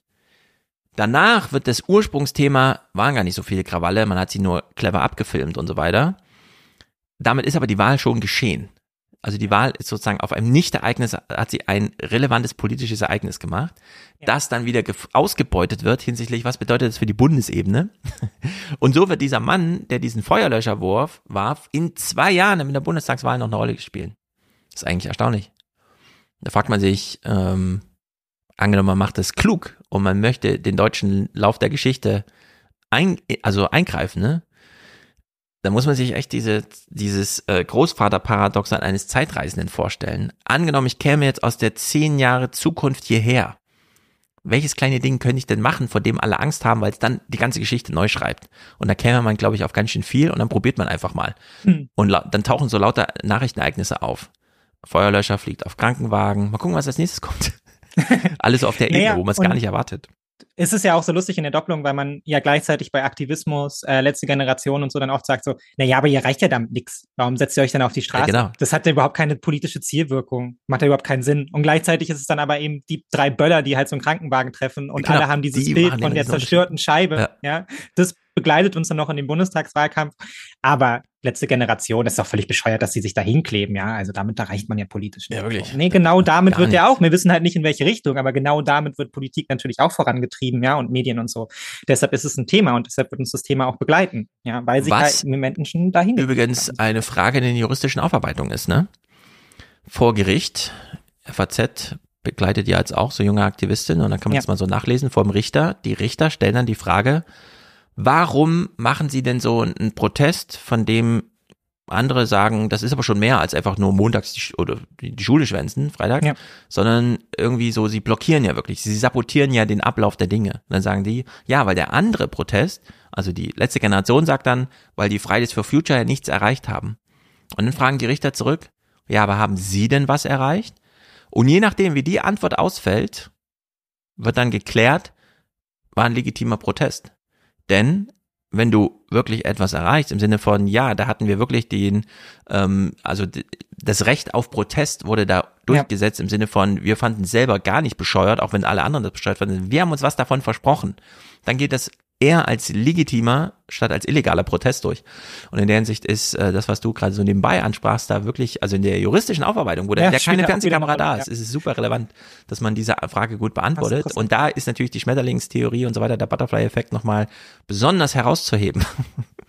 also es ist wirklich alles wahnsinnig verdreht. So, letzter Clip zum Thema. Der 32. übrigens, also wir haben heute nicht an Berlin-Thematisierung gespart. Nee, nee. Und wir sind gerade mal von Samstag bis Dienstag gekommen. Ähm, Ja, es gab und noch lass so es aber viel auch bei mehr. Dienstag, denn die nächsten Sondierungsrunden sind irgendwie am Mittwoch jetzt, also über eine Woche später, Ja, ja, nachdem das wir jetzt hier diesen letzten Clip gucken. Ähm, aber am Dienstag, ja, die SPD ist gerade mal nicht gut drauf, würde ich sagen. Der Wahlkampf war voll auf sie zugeschnitten, weil sie es kann, glaubte die Partei.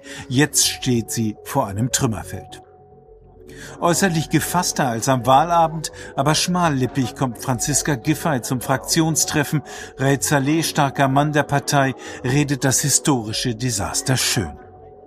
Ich bin stolz auf meine Fraktion und stolz auf die Berliner SPD. Und die Berliner SPD wird zeigen, dass sie gebraucht wird.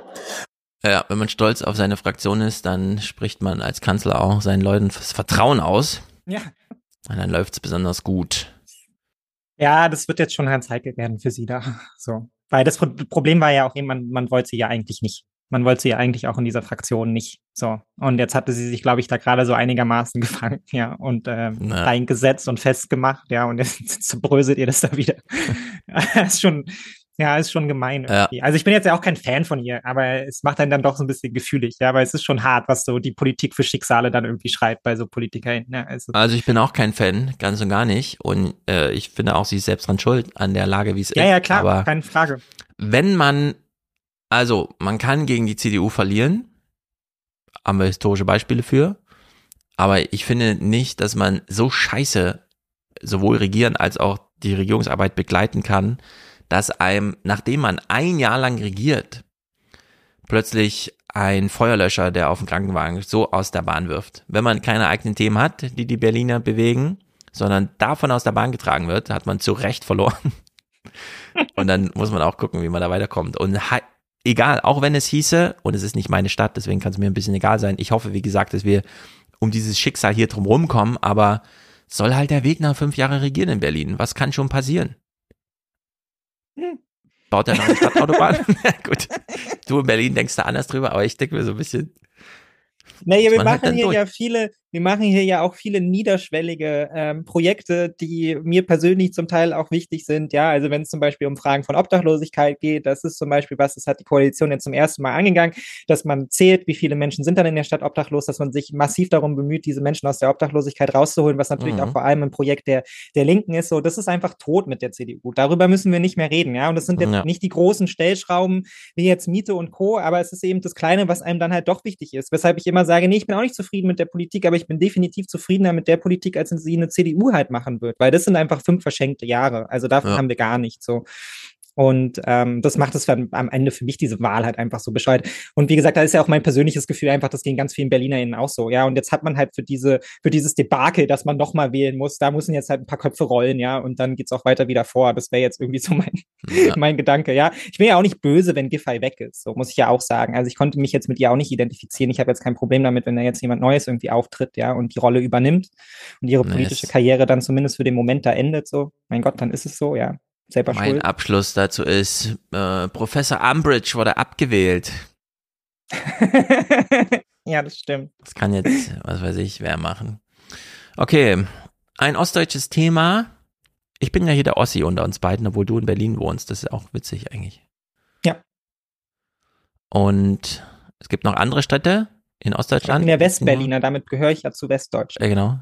Ja. Die, aber die Luftbrücke ist eigentlich witzig ich wohne ja hier in quasi Fußweite von der von diesem Luftbrückendenkmal entfernt, direkt am Flughafen. Und äh, du wohnst ja auch direkt, sozusagen, also direkt im Sinne von, so weit ist ja Berlin nie weg vom Tempelhofer Feld und so. Nö, das ist ja auch nicht bei drei S-Bahn-Stationen oder so. Genau, also in der Hinsicht ist es ganz schön witzig, wie nah wir hier so luftbrückenmäßig miteinander ja. verbunden sind. genau. Freue ich mich schon drauf. Wenn Putin dann Ost, äh, Ostdeutschland wieder erobert hat oder ja. das abgeben, ja, das hört man ja ganz auf Twitter ganz viel, so würdet ihr Ostdeutschland abgeben, wo ich mal so sagen, ja. prinzipiell schon, aber Während wir die Luftbrücke muss dann halt wieder aufgebaut werden. So. Ja, unser Flughafen stand halt strategisch immer klug. In Berlin musste halt so mitten reingebaut werden und ist deswegen nicht mehr in Betrieb. Aber gut, an all das, nee, an die Luftbrücke nicht mehr direkt, aber vielleicht auch, mal gucken, wird hier erinnert, wenn jetzt in Halle 200 Millionen Euro verbraten werden, um ein Erinnerungs- und Zukunftszentrum aufzumachen. Alexander Vogt kann sein Glück noch gar nicht fassen. Der Gymnasiallehrer ist Botschafter für das Projekt Zukunftszentrum Deutsche Einheit und Europäische Transformation. Den Zuschlag sieht er als große Chance für seine Stadt.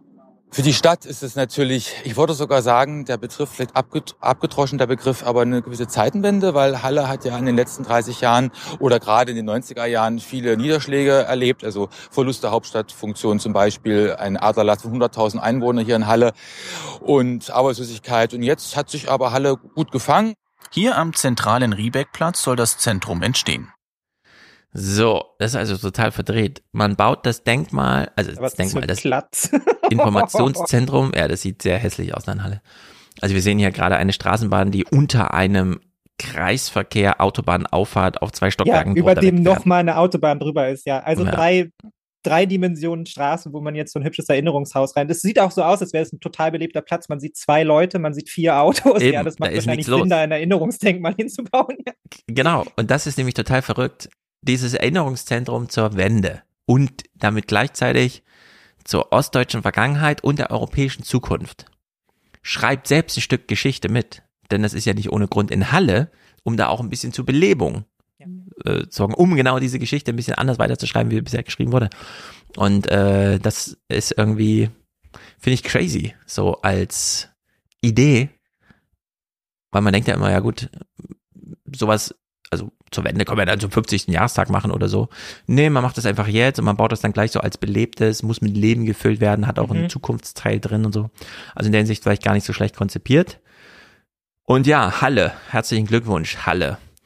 Es gibt Humangeografen, erstaunlicherweise, ich kannte das nicht, die sich zum Thema äußern. Es arbeiten heutzutage nicht mehr viele Menschen im Kohlebergbau. Trotzdem gibt es ganze Regionen, die sich nach wie vor identifizieren damit. Dieser Umbruch weg von einer Industrie, die uns reich gemacht hat in gewisser Weise ne, und die uns als Gesellschaft auch das Überleben gesichert hat für lange Zeit, hin zu einer, um, äh, einer Zukunft mit Fragezeichen. Das ist das, was als Thema da im Raum steht. Und das finde ich gut. Das sollten wir uns an den Chinesen ein bisschen abgucken. Ja, es fand vor 33 Jahren eine Wende statt, eine Wiedervereinigung, aber es gab ja auch die Kohle, es gab ja auch hier, es gab den Babyboom, es gab die Universitätsgründung. Alles mal thematisieren. Alles mal so ja. reinholen in so ein ähm, etwas begleitetes Geschichtsbild, bei dem nicht jeder selber durch Google irgendwie und seine eigene Geschichtsschreibung rennt und dann versucht einem irgendwelche Pamphlete auf, es hat ja seit 30 Jahren geht's hier drunter und drüber. Nee, sondern mal so ein bisschen für gerade Linien sorgen. Was ist hier eigentlich wichtig, was ist nicht wichtig, wo, wo, was müssen wir noch weitermachen, was so langsam abschließen. Finde ich irgendwie ja. gut. Also in der Ja, und angesichts der architektonischen äh, Gesamtentwicklung in Deutschland, über die ich ja meine Abschlussarbeit geschrieben habe, muss man auch sagen, ich bin für jedes Projekt, ja, was schon mal nicht bedeutet, dass wir ein altes Schloss wieder aufbauen oder so. ja, ja wo wir, oder wo wir nicht anfangen, davon. Ja, wo wir nicht anfangen, wieder irgendwelche historischen Gebäude zu äh, renovieren, zu sanieren und wieder aufzubauen, weil wir ja irgendwie eine Sehnsucht haben nach, nach Beutekunst. Geschichte. Ja, Ach so, Beutekunst ja, müssen wir auch noch aufarbeiten. ja, Beutekunst kommt auch noch dazu, ja, aber es ist ja, man weiß es ja tatsächlich, es ist, ähm, Gesellschaften fühlen sich dann besonders halt zu ihrer eigenen Geschichte hingezogen, wenn halt eben der Blick in die Zukunft so vage ist, ja, wenn man davor Angst hat. Und Genau. dann wi- widmet man, wendet man sich zurück und baut halt dann gerne wieder eine historische Kirche oder so auf, wie in Potsdam und sagt dann halt eben, das ist unsere Identität und bezieht sich dann aber immer auf so Begriffe, mit denen heutzutage eigentlich keiner mehr was anfangen kann. Ja, das ist total wichtig für die preußische Identität. Ja gut, was hat ich mit preußischer Identität Hast zu du was tun? gegen die spielt Frauenkirche in meinem Leben? in nee, gegen die Dresden? Frauenkirche habe ich sogar gar nicht so wichtig. viel. Ich habe was gegen. Das ist sogar okay. Das ist ein okayer Bau, weil er alte Teile letztendlich integriert. Also die Geschichte muss dann auch ablesbar sein. Ja, ist trotzdem Disneyland. Ja, ist trotzdem Disneyland, aber zumindest kannst du es da noch erkennen. Viel schlimmer ist die Garnisonskirche in Potsdam. Hm. Wer sich mal damit beschäftigen möchte und mit rechtem Bauen und so, schicke ich gerne mal meine Arbeit. Also es ist wirklich absurd, was in Deutschland abgeht, wenn es um auch diese Genehmigung für diese Bauten geht und so. Sehr gut. Dieser Lesehinweis ist verteilt. Ich komme ihm leider nicht nach, aber äh, erzähl okay. mehr davon, wenn sie es anbietet, hier immer mal. Alles gut. Wir kriegen eine Straßenumfrage serviert aus Halle. Ähm, ich glaube, die Hallenser haben noch mh, so eine eigene Vorstellung getrieben von anderen Narrativen, was es mit diesem Zukunftszentrum auf sich hat. Auf den Straßen Halles rings um das Händeldenkmal freuen sich die meisten auf das neue Zukunftszentrum. Das soll im Prinzip ein Nachweis sein, wie die Wende gelaufen ist, so wie ich es verstanden habe. Und Mhm. dass es einfach spannend wird wahrscheinlich, dass man auch die Geschichte wieder nachvollziehen kann. In dem Zusammenhang werden vielleicht mehr Leute in den Osten kommen, nach Halle kommen und sich selber eine Meinung bilden. Nee, werden sie nicht. Nee, das glaube ich auch nicht. Tut mir leid. Und es wird wahrscheinlich auch kein Zentrum, in dem die Ossis nochmal die Seele gestreichelt kriegen, weil ja die Wende stattfand und so weiter, sodass dann auch die Wessis nochmal nachlesen können, ach so habt ihr das erlebt, Ossis, jetzt verstehe ich euch endlich.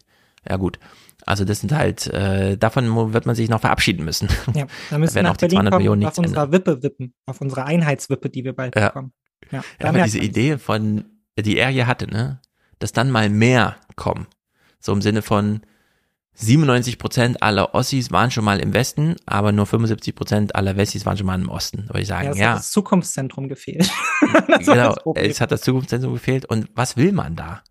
Wenn man in Ja. Köln lebt, hat man mit Bremen, Stuttgart, Dortmund, Essen,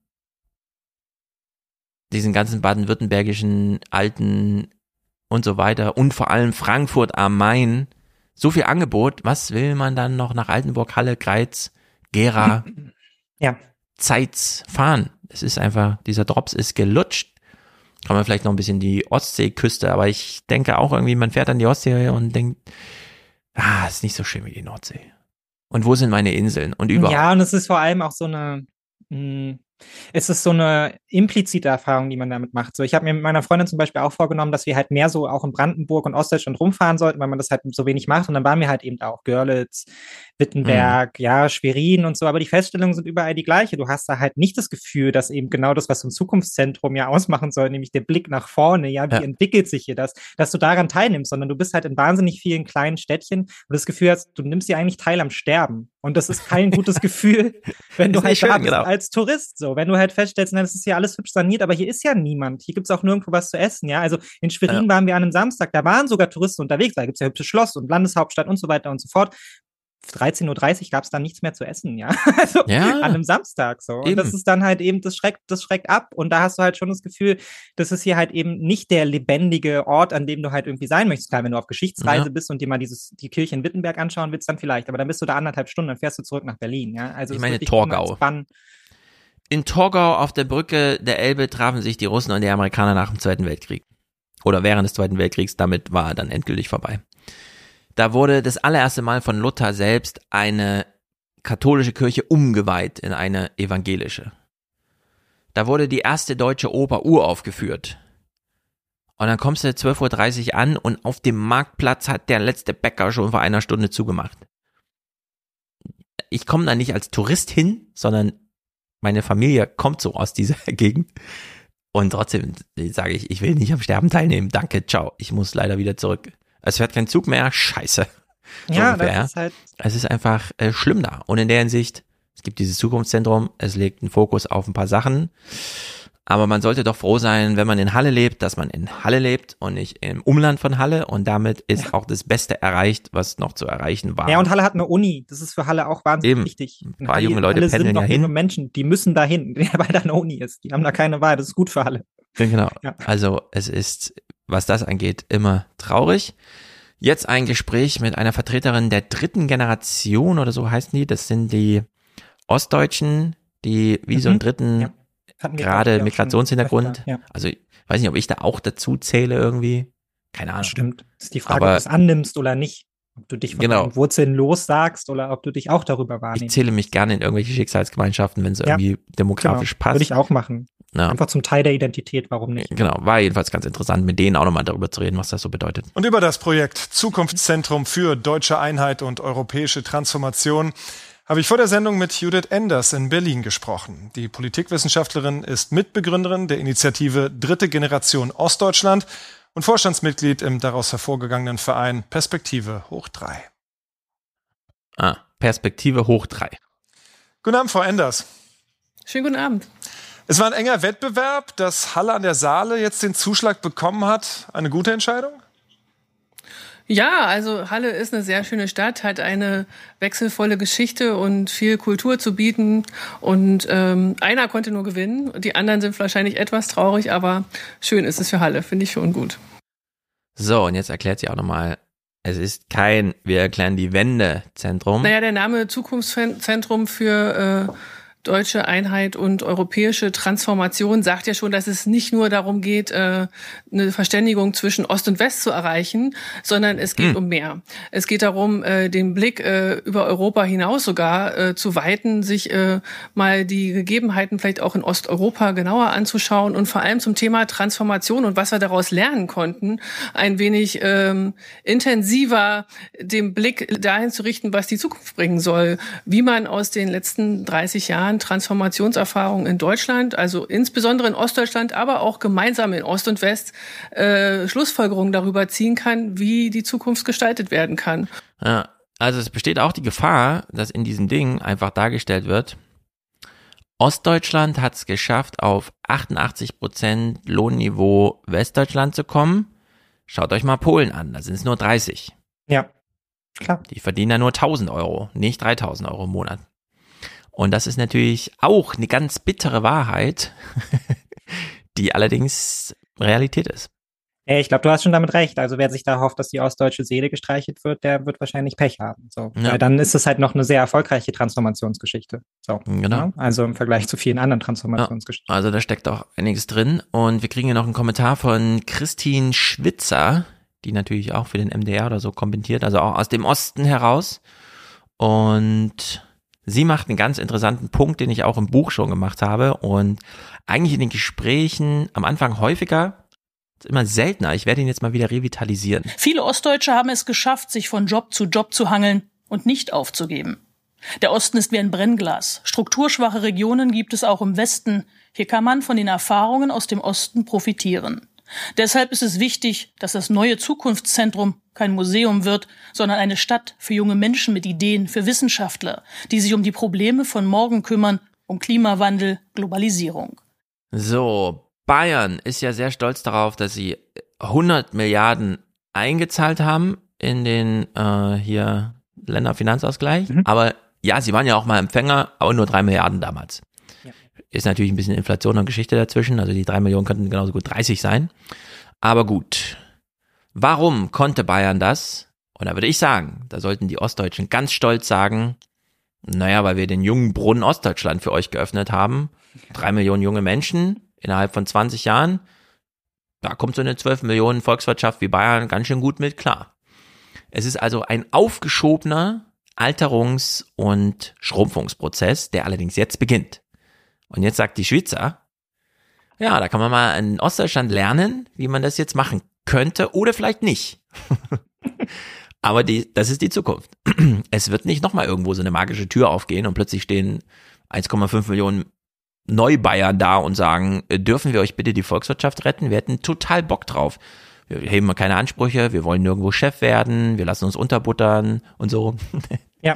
Wir sprechen Deutsch, wir kennen eure Schulabschlüsse und überhaupt. Also dieses Wunder wird nicht, dieses eigentliche deutsche Wirtschaftswachstumswunder wird ja nicht nochmal passieren.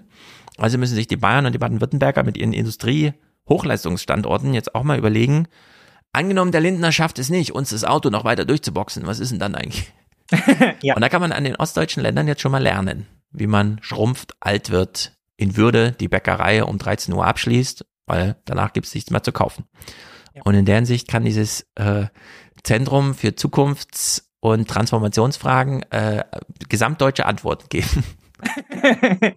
ja, und ich finde es auch ganz wichtig, dass sie das hier nochmal erwähnt, dass es ähm, einen Unterschied gibt zwischen, man ist Ostdeutscher ne, und Ostdeutschland an sich. Also so einen Unterschied zwischen, den Menschen und dem Grund und Boden, weil auch das wird uns ja in der Zukunft ähm, weit mehr noch europäisch und auch darüber hinaus begleiten. Mhm. Ja, also Fragen von halt eben Abstammung über Zugehörigkeitsgefühl, wann bin ich eigentlich Teil einer Gesellschaft und was hat das mit dem Genau. Ort zu tun, an dem ich bin? Ja, muss ich da bleiben oder halt eben nicht? Und die Erfahrung ist ja, dass wahnsinnig viele Ostdeutsche halt eben sich ein Leben in Westdeutschland aufgebaut hat, aber man blickt halt dann im Zweifelsfall, wenn es um, dies, um die Situation in Ostdeutschland geht, ja dann natürlich zwangsläufig wieder in den Osten, Osten zu denen, die dort geblieben sind und sagt Ja. dann, ja, also bei euch sieht's irgendwie blöd aus, ne? Während Genau. in den Westen halt die blühenden Landschaften mit Ostdeutschen geschaffen wurden, die da halt als Ingenieure und Co. halt eben darin auch im Dienst waren. Ähm, und ich Mhm. glaube, daraus kann man lernen für all, für all das, was uns noch bevorsteht, ja. Ganz auch genau. was diese Unterscheidung anbelangt. Und in der Hinsicht kommen wir mal zum Krieg, machen aber vorher unsere kleine Pause. Ja. Um nochmal aufzutanken, nachzulegen, die Budgets zu klären, sind wir schon bei drei Prozent. Ja, ein bisschen planen. Schießrohr in die richtige Richtung zu drehen, damit wir den Ballon am Himmel auch erwischen, denn das gehört auch dazu. Äh, Wir haben es mit mehreren Stellvertreterkriegen zu tun mittlerweile. Oben Ja, ja, auch werden hoch mehr. im Himmel. werden mehr. Ich fand das auch ganz lustig, dass jetzt irgendwie ständig Balance abgeschossen werden. Genau, ein, ein, ist ja der nicht ganze mehr Himmel auf. voller Ballons. Also, kleine Pause, bis gleich. Unser kleiner Moment für Achtsamkeit, Dankbarkeit, Aufmerksamkeit. Letzter Aufruf für den Alias Express. Die Fahrkarten bitte. Alles drei gebührt heute insbesondere Stefan. Alle drei Monate eine Spende alias Podcast. Damit ist er heute unser alleiniger Produzent. Einfach Dankeschön, ganz einfach Dankeschön. Sehr gut. Aber wir hatten ja letzte Woche eine gute Präsentatorenrunde. So ist das dann immer Mitte des Monats. Robert, ganz treu, schickt die Podcast Familienunterstützung von Lydia, Linda und sich selber. Ich danke Ihnen. Vielen Dank für die Möglichkeit. Genau, europaweites Danke dafür. Aaron ist hier dabei. Mirko, Dauerauftrag für einen wertvollen Podcast. Sehr gut. Dirk hat einen sehr guten Hashtag, äh, sehr guten Versch äh, Verwendungszweck, so rum heißt Verschwörungszweck. Hashtag, hau rein, auf Dauer. Sehr gut, hier wird natürlich auf Dauer reingehauen, ist ja klar. Philipp für den Fernsehpodcast. Dank deiner Sendung sind lange Autofahrten kein Problem mehr. Na, vielleicht, solange es noch Autofahrten gibt, äh, unterstützen wir natürlich gerne hier beim mit Podcast inhaltlich. Hendrik, Dauerauftrag, denn auch ich bin ein Alien und will Kontakt zur Realität halten. Grüße aus Bielefeld. Wir grüßen nach Bielefeld und zwar die ganze Family. Ich sag Dankeschön. Ja, der äh, Zufallsgenerator ist mal wieder schwach auf der Brust. Simon will Fernseh zu hören, kriegt er hiermit geliefert. Cornelius ist dabei sehr treu. Stefan für das öffentlich Richtige. Sehr gut. Steffen hat eine Dauerauftragsgutschrift und Manfred alias Podcast Abo Smiley. Danke für eure Unterstützung. David will mehr Danny. Oh, da hat letzte Woche erst gekriegt. Heiko, Niklas, unser Niklas, er ist gerade in, darf man so indiskret sein, nicht auf europäischem Boden. Er hat sein Audible-Abo ja schon vor einer Weile gekündigt, damit er sich hier die wundervolle Intro-Musik von Joscha niemals in seinen Ohren verstummt. Kai ist dabei, Marvin, wir grüßen dich. Vincent, äh, noch ein Stefan und ein Manuel, der will seine Schwarzhörerschaft beendet wissen. Du zahlst nichts, nein, du bist ein Schwarzhörer, du willst nicht so sein. Spende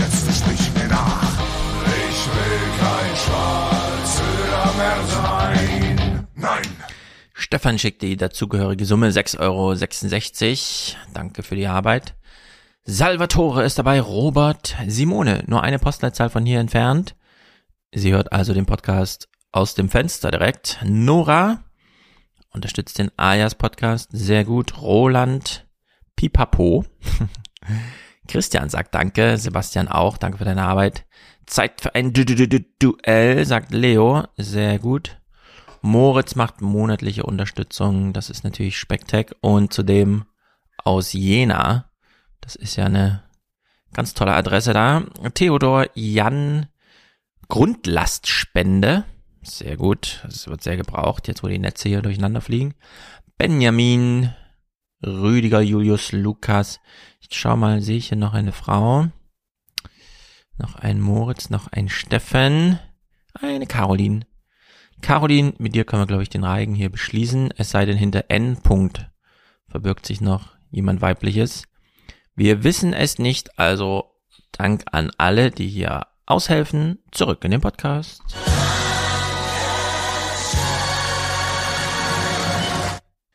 Es gibt ähm, diese Funde von Ballons im Himmel. Alle wundern sich, ich auch, was hat's denn damit auf sich? Manche Dinger sind jetzt irgendwie wahnsinnig klein, andere sind irgendwie so hoch wie 60 Meter. Fliegt also so ein ganzes Gebäude irgendwie durch. Und dann immer, ja, ist vor zehn Jahren losgeflogen, wusste man gar nicht, dass er noch da ist und so. Ist es ein Stellvertreterkrieg? Wir überprüfen das hier mal an den ein oder anderen Moderationsformen. Und vor gut einer Stunde erreichte uns diese Nachricht. In den USA ist wenige Tage nach dem Abschuss eines mutmaßlichen chinesischen Spionageballons ein weiteres, zunächst unbekanntes Objekt vom Himmel geholt worden. Inzwischen informierte ein Sprecher des Nationalen Sicherheitsrates über erste Details. Dazu Kerstin Klein in Washington. Was ist bislang zu diesem erneuten Vorfall bekannt? Ich meine, es ist nur ein Ballon und trotzdem so viel Theater heißt ja, da geht es ja um mehr. Ja, scheint ein wichtiger Ballon zu sein, ja. Was ist da los? Vor allem, ähm, der erste hatte ja wirklich so eine Art ISS unten dran. Matthias hat ja auch so eine Animation davon gemacht. Ich dachte erst, ja, da hat er so ein bisschen kreativ äh, die ISS unten dran geklebt, aber nein. Nee, sah ja in, ja. In dem echten Ding so aus, mit großen. Ich fand es die ersten Tage auch super interessant. Ich habe in der Zeit viel gearbeitet und dann dachte ich halt auch so, ja, das ist so ein Randthema. Und dann habe ich so die wichtigsten Nachrichten des Tages irgendwie zusammengesammelt, wo man halt so unterwegs ist auf Reuters und Co. Und dann so, das ist ja, Ja. überall. Was ist jetzt Statement vom Präsidenten geplant und was ist hier los? Und man Ja, konnte genau. es gar nicht so fassen, dass dieser Ballon jetzt irgendwie zu so einer, also vor allem, weil man überhaupt keine Dimension hat, in der man das jetzt irgendwie denken sollte. Ne? Was bedeutet jetzt halt so ein Ballon? Ist halt ein Ballon. Ja, wenn, der, wenn du den da nicht willst, dann schieß ihn halt ab. Also nichts ist leichter, als einen Ballon kaputt zu machen und dass dann da so eine Diskussion dran hängt. Ja. War dann doch relativ überraschend. Das ist wieder so internationale Politik, mit der man sich vorher nicht auseinandergesetzt hat, dass hier überall offensichtlich Ballons unterwegs sind, die andere versuchen Aber- auszuspionieren. Bullis fragt hier, ich finde die Ballongeschichte ein bisschen überbewertet. Ich würde sagen, nicht. Das sind einfach nur diese Dimensionen, in denen halt, keine Ahnung, wird nicht auch gerade ein bisschen Steppe in der Ukraine überbewertet? Na, offenbar nicht. Da wird ja ganz schön hart drum gekämpft. Und in der Hinsicht äh, scheint dieser Luftraum und diese Ballons und überhaupt schon so ein Thema zu sein.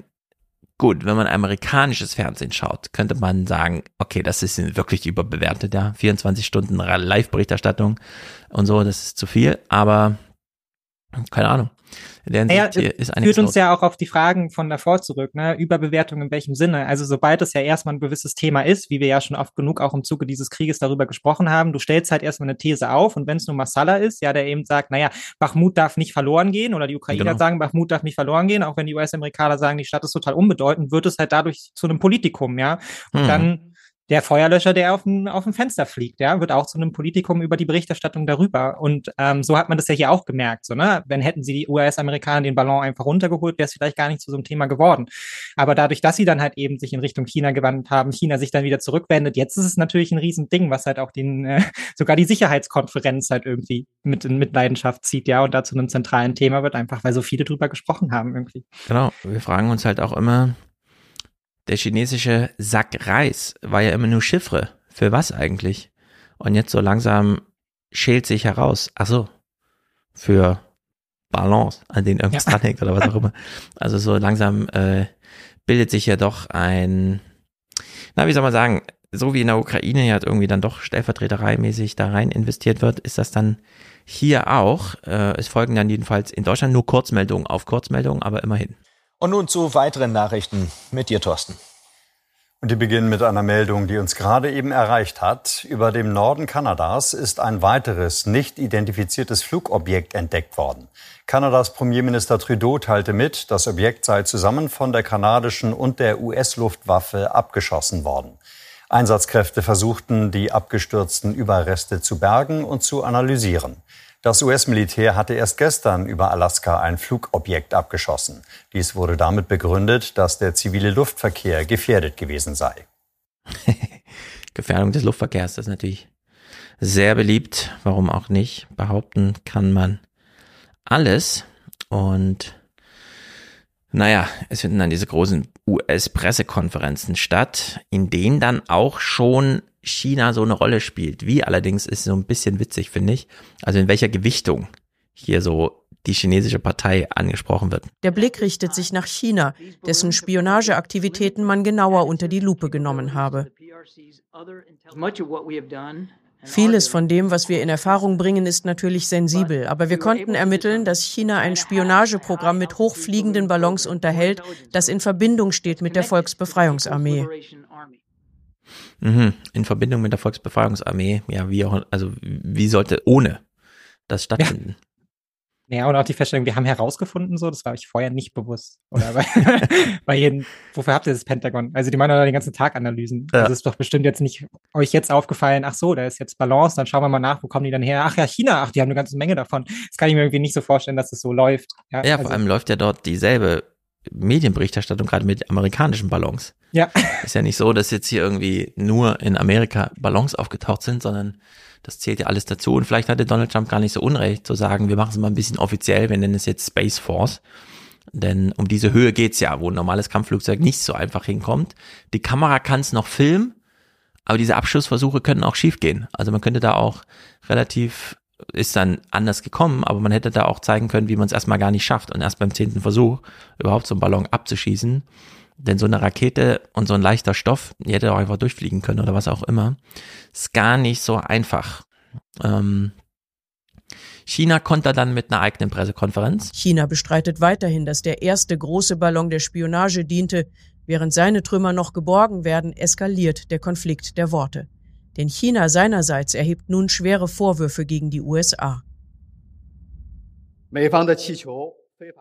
Das illegale Eindringen in den Luftraum anderer Länder durch US-Ballons ist alltäglich. Allein seit letztem Jahr sind Ballons der USA mehr als zehnmal in den chinesischen Luftraum eingedrungen, ohne die Genehmigung der chinesischen Behörden. Na sowas, die haben gar nicht vorher gefragt. ja, ich finde das wahnsinnig interessant, weil ich glaube, auch hier ist die Feststellung so, ja, man hat halt einfach lange akzeptiert, dass die andere Seite halt auch immer Balance geschickt hat. Das war okay, jetzt hat sich das Klima verändert und jetzt ändert sich halt eben noch die Diskussion darüber. So, ne? mhm. ne? Auf einmal spielen diese Balance eine Rolle. Die hatte man halt vorher schon auf dem Schirm so und beide Seiten wissen das. Ist ja wie im Kalten Krieg letztendlich hier die Logik auch. Ne? Der eine hat Balance, dann fangen wir jetzt auch an, mit dem Balance zu mhm. forschen mhm. und so. Die schicken Balance zu uns, dann schicken wir auch Balance zu denen und so. Wahrscheinlich hat sich das da so hin und her irgendwie nach oben geschraubt. Und jetzt halt eben die Feststellung, naja, in den Konfliktzeiten, in denen wir sind, ist letztendlich schon der kleinste Ballon hier, kann hier genutzt werden, um politisches Schlachtfeld aufzumachen. Ja. Es ist ein drunter und drüber, ein Hin und Her und wir alle lernen jetzt plötzlich diese Ballon-Dinger neu kennen. Ja. Womit die Amerikaner zumindest noch die Gelegenheit für Witze nutzen. Es sind keine Aliens. Die US-Regierung bezeichnet das als absolut falsch. Ein Gespräch mit dem US-Verteidigungsminister hat China abgelehnt. Die USA haben die Beobachtung ihres Luftraums umgestellt, sodass auch kleinere, langsamere Objekte überhaupt wahrgenommen werden. Wohl auch deshalb erscheinen jetzt mehr davon auf dem Radar. Erst wenn ihre Trümmer geborgen und analysiert sind, wird wohl klar, was am Himmel über Nordamerika gerade passiert. Es gebe keinen Hinweis auf Außerirdische, betont das Weiße Haus. Mhm, danke für die Klarstellung. Man hätte da auch leicht durcheinander kommen können. Ja, sind ja auch viele auf Twitter durcheinander gekommen. Ja, also die Hoffnung war ja da. So. Ja, genau, die Hoffnung ist immer da. Soweit also zu diesem Balance, auch wenn Mullis denkt hm, und so. Das, die kann man übrigens auch steuern, weil ich hier irgendwas mit Windrichtung lese.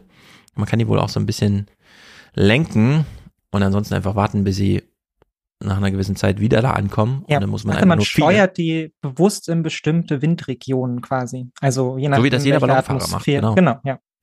Man ja, muss nur wissen, also wo der Wind sich steuern, weht.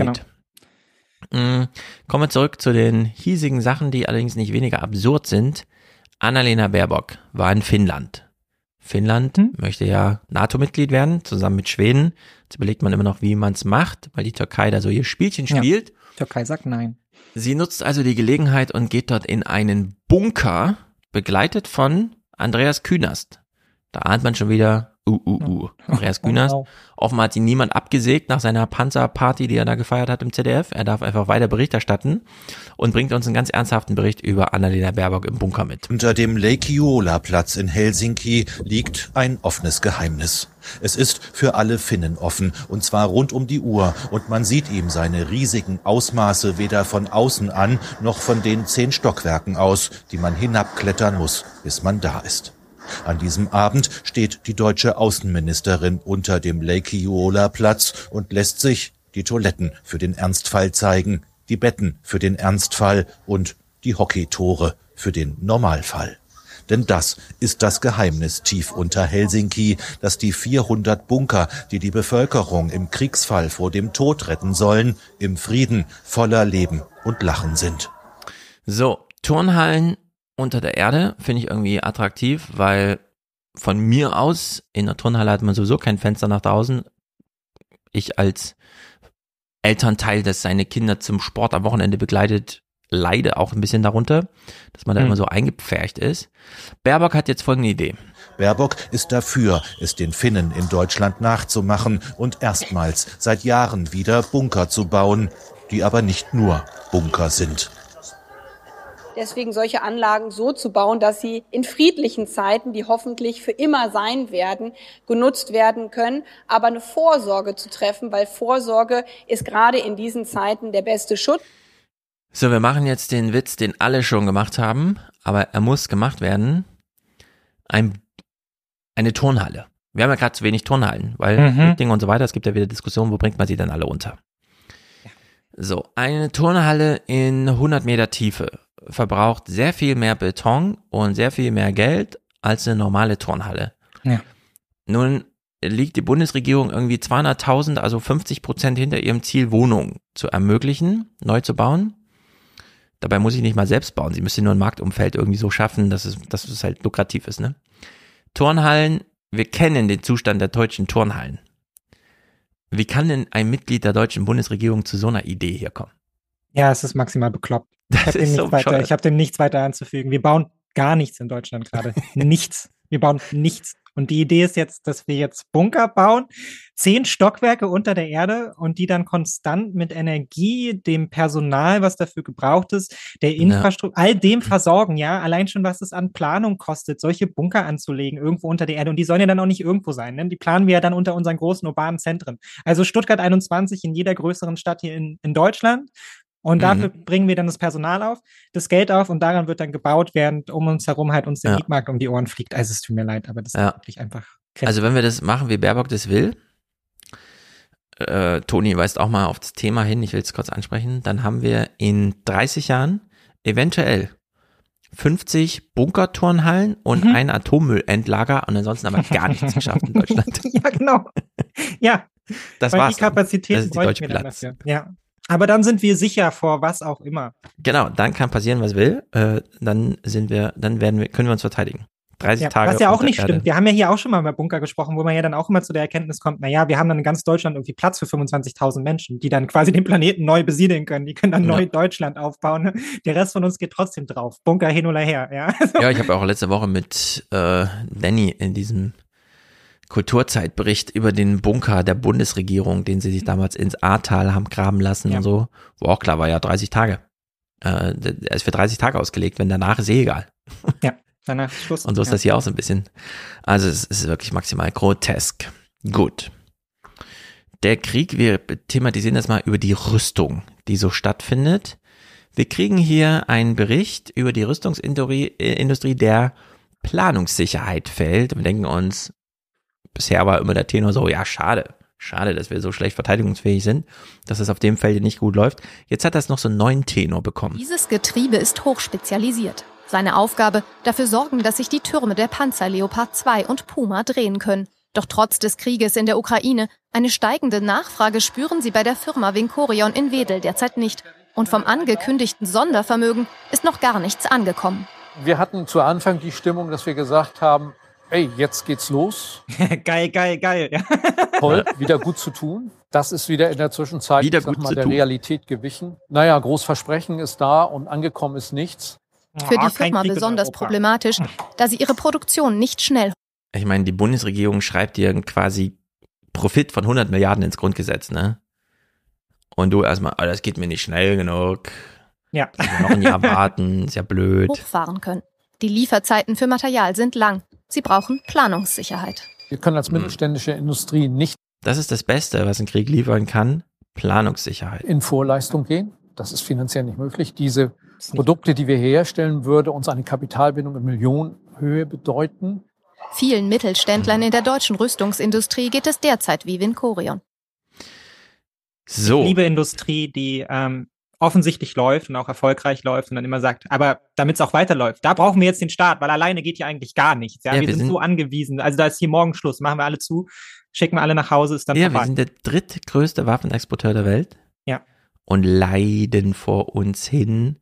Ganz, ganz schlimm. Ähm, das Problem ist, wie gesagt, das Geld ist ja schon festgeschrieben als Sondervermögen im Grundgesetz. Aber die Banken spielen leider nicht mit. Besser stehen die großen Player da wie die nordrhein-westfälische Rheinmetall. Allein die Erwartung einer besseren Auftragslage ließ die Aktienkurse steigen. Es ist ja so gewesen, dass die Aktien der börsennotierten Konzerne gestiegen sind, weil insbesondere internationale Anleger äh, gedacht haben, jetzt nach dem äh, Sondervermögen muss man dort investieren. Äh, die Mittelständler haben eher ein umgekehrtes Problem, weil unsere Banken in Deutschland vielfach nichts mit Rüstung zu tun haben wollen.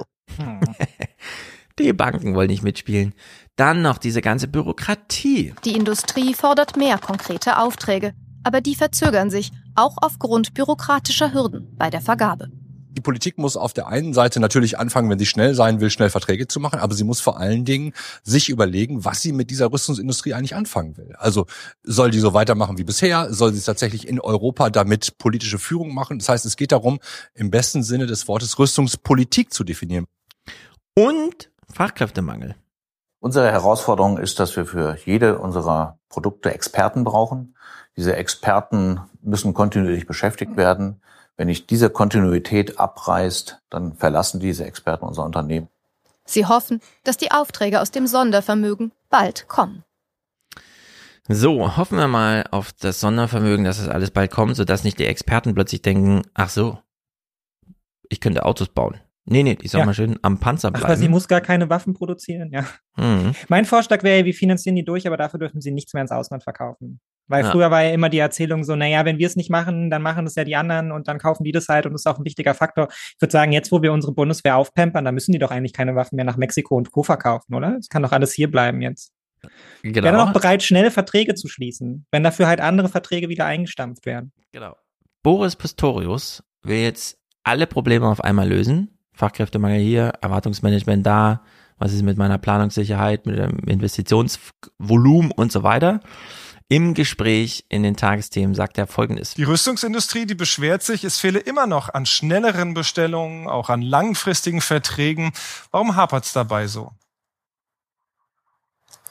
Ich glaube nicht, dass es daran hapert. Wir sind bei verschiedenen Munitionstypen sehr weit und die Rüstungsindustrie, mit der ich ja auch im Austausch stehe, kann ja längst die Produktion aufnehmen, so wie es bei dem Leo 2A7 für uns auch tut, bevor der Vertrag unterschrieben ist, weil sie wissen, dass der Auftrag kommt. Also ich glaube, das ist auch eine Frage der Bereitschaft und des guten Willens der Rüstungsindustrie, an den ich ausdrücklich appelliere, hier einfach anzufangen, denn sie wissen, dass all das, was sie jetzt produzieren, in den Segmenten, die alle brauchen, dass sie das auch verkaufen werden. Von daher ist das Risiko, darauf sitzen zu bleiben, wirklich gering. Ich glaube, es geht gar nichts mehr in Deutschland. Kannst 100 Milliarden ins Grundgesetz schreiben. Du weißt genau, dieses Geld ist zweckgebunden. Du kannst eigentlich nur das dafür kaufen. Und trotzdem kriegt die Bundesregierung nicht hin, das in irgendwelche Vertragsformen zu gießen, weil die Bundeswehr mit ihrem Beschaffungsmanagement und so, und dann sagt der Minister lieber, einfach mal Augen zu und durch, einfach mal bauen. Sie wissen ja, wir kaufen das dann schon und so. Wir sind Ja. uns da ziemlich sicher, aber klären Sie mal alle Risiken auf Ihrer Seite. Ja. Naja, aber das ist ja genau das grundsätzliche Problem, was wir immer angesprochen haben, wenn es um diese 100 Milliarden ging. Ja, 100 Milliarden für was? Was ist denn jetzt der Plan? Und dann schaut Ja. man sich diese Beschaffung an und so und denkt sich, eigentlich muss dieses komplette Ministerium umgebaut werden. Ja, alles muss ja eigentlich einmal von, vom Kopf auf die Füße gestellt werden. Ja, und wir müssen an alles hier ran. Ja, auch an den kompletten Mittelbau. Da sitzen ja tausende von Mitarbeitern, die das irgendwie nicht auf die Reihe bekommen haben, eine Bundeswehr hinzustellen, die zumindest für den Moment funktioniert, ganz zu schweigen davon, wenn wir jetzt eben, ja, was ist überhaupt unser Plan? Eine Bundeswehr, die weiterhin halt irgendwie für Auslandseinsätze gerüstet ist oder eine Mhm. Bundeswehr, die für die Landesverteidigung gerüstet ist? Also bauen wir jetzt Leopard 2 Panzer oder doch eher Helikopter und so? Und Ja. das weiß man ja gar nicht, das ist auch völlig egal. Also das ist auch der Politik völlig egal. Der Minister sagt, du sollst erstmal einfach so bauen. Ja, bau erstmal. Wir werden es schon los, was ja auch ein fatales Signal ist. Selbst wenn die Bundesregierung Geld bewilligt, die Bundeswehr beauftragt, wird nur Scheiße und Schrott gebaut, das nirgendwo Ja. passt und nicht einsatzfähig ist. Was verspricht sich denn Pistorius jetzt daraus? Ja. Dass er einfach dem Markt so sagt, ja, macht doch einfach mal. Ihr wisst doch, was wir brauchen. Marder-Geschütze und so. Marder-Munition. Ja. Ihr seid doch die Experten, ihr wisst doch am besten. Ja. Wir sind hier nur die Bundesregierung. We follow the science. Ja? Die, Also die- wir machen, was die Wissenschaft uns vorgibt. Genau, die Organisation dieses Kriegs ist wirklich Hanebüchen. Insbesondere, da hier wir ja noch denjenigen hören, der neuerdings der Antreiber ist. Du hast es ja vor zwei Wochen schon betont, Tilo hat diese große Aufarbeitung nochmal gemacht und Röller und Künast und alle ins Feuer gestellt. Und jetzt finden sich alle in ihren neuen Rollen wieder. Ähm, bevor wir, und das ist so irre, bevor wir das thematisieren, wo sind die Panzer? Denkt sich Ingo, "Mm, nee, die Stimmung vor hat mir besser gefallen, als wir immer angetrieben haben. Ich frage noch mal kurz nach Flugzeugen. Das heißt, ausschließen wollen Sie es nicht, dass es da auch Kampfjetslieferungen geben könnte. Wir stehen als Bundesrepublik Deutschland mit den bei uns zur Verfügung stehenden Kampfjets überhaupt nicht im Fokus. Es geht um ganz andere Typen. Und von daher ist das gerade überhaupt keine Frage, mit der wir uns äh, vorrangig beschäftigen müssen. Okay, dann reden wir über die Kampfpanzer. Okay, reden wir halt über Kampfpanzer. Ja, diese bekloppte Frage, es hört einfach nie mehr auf. Das hast du Ja. jeden Tag. Stoltenberg schließt Kampfjets nicht aus, Leute. Habt ihr nichts gelernt? Wir führen diesen Krieg seit einem Jahr. Niemand schließt irgendwas aus. Man zieht keine roten Linien, wenn man im Krieg Ja. ist, ja, sondern man sagt immer, ja, maybe, vielleicht. Aber das ist Ja. die einzige Antwort, die du da rausziehen wirst. Macht keinen Sinn, die Frage 75 Mal verschiedenen Verantwortlichen zu stellen. Wofür? So wie der Pistorius hier sagte, im, ja, die Industrie soll einfach schon mal bauen, wir kaufen das dann schon, hätte er hier auch sagen können, pff, also Sie wissen genau, wir wären im Mai bereit, das zu machen, aber kein anderer. Treiben Sie mal die anderen an. Ja, genau, die Kampfjets sind ready. So. An Wir uns wird es nicht liegen, wie bei den Panzern. Finde ich auch gut. Man könnte ja auch einfach mal in Richtung der Leute, die da so rumgemeckert haben, dann ein klares Signal setzen. Also ich wäre ja dafür, aber die Vorsitzende des Verteidigungsausschusses, Agnes Strack-Zimmermann, ist ja leider dagegen. Deshalb, da müssen wir uns jetzt miteinander austauschen. Genau, genau. Jetzt mal alle in der Nase rumführen. Aber äh, Thema Panzer, es ist halt für alle jetzt sehr enttäuschend. Von den europäischen Partnern haben bislang aber nur Portugal, Norwegen und Polen ebenfalls konkrete Zusagen gemacht. Wie bewerten Sie das? Wie finden Sie das? Naja, das ist äh, ein klein bisschen enttäuschend, zumal ja die Stimmen sehr laut waren und Deutschland äh, als Verhinderer dargestellt wurde.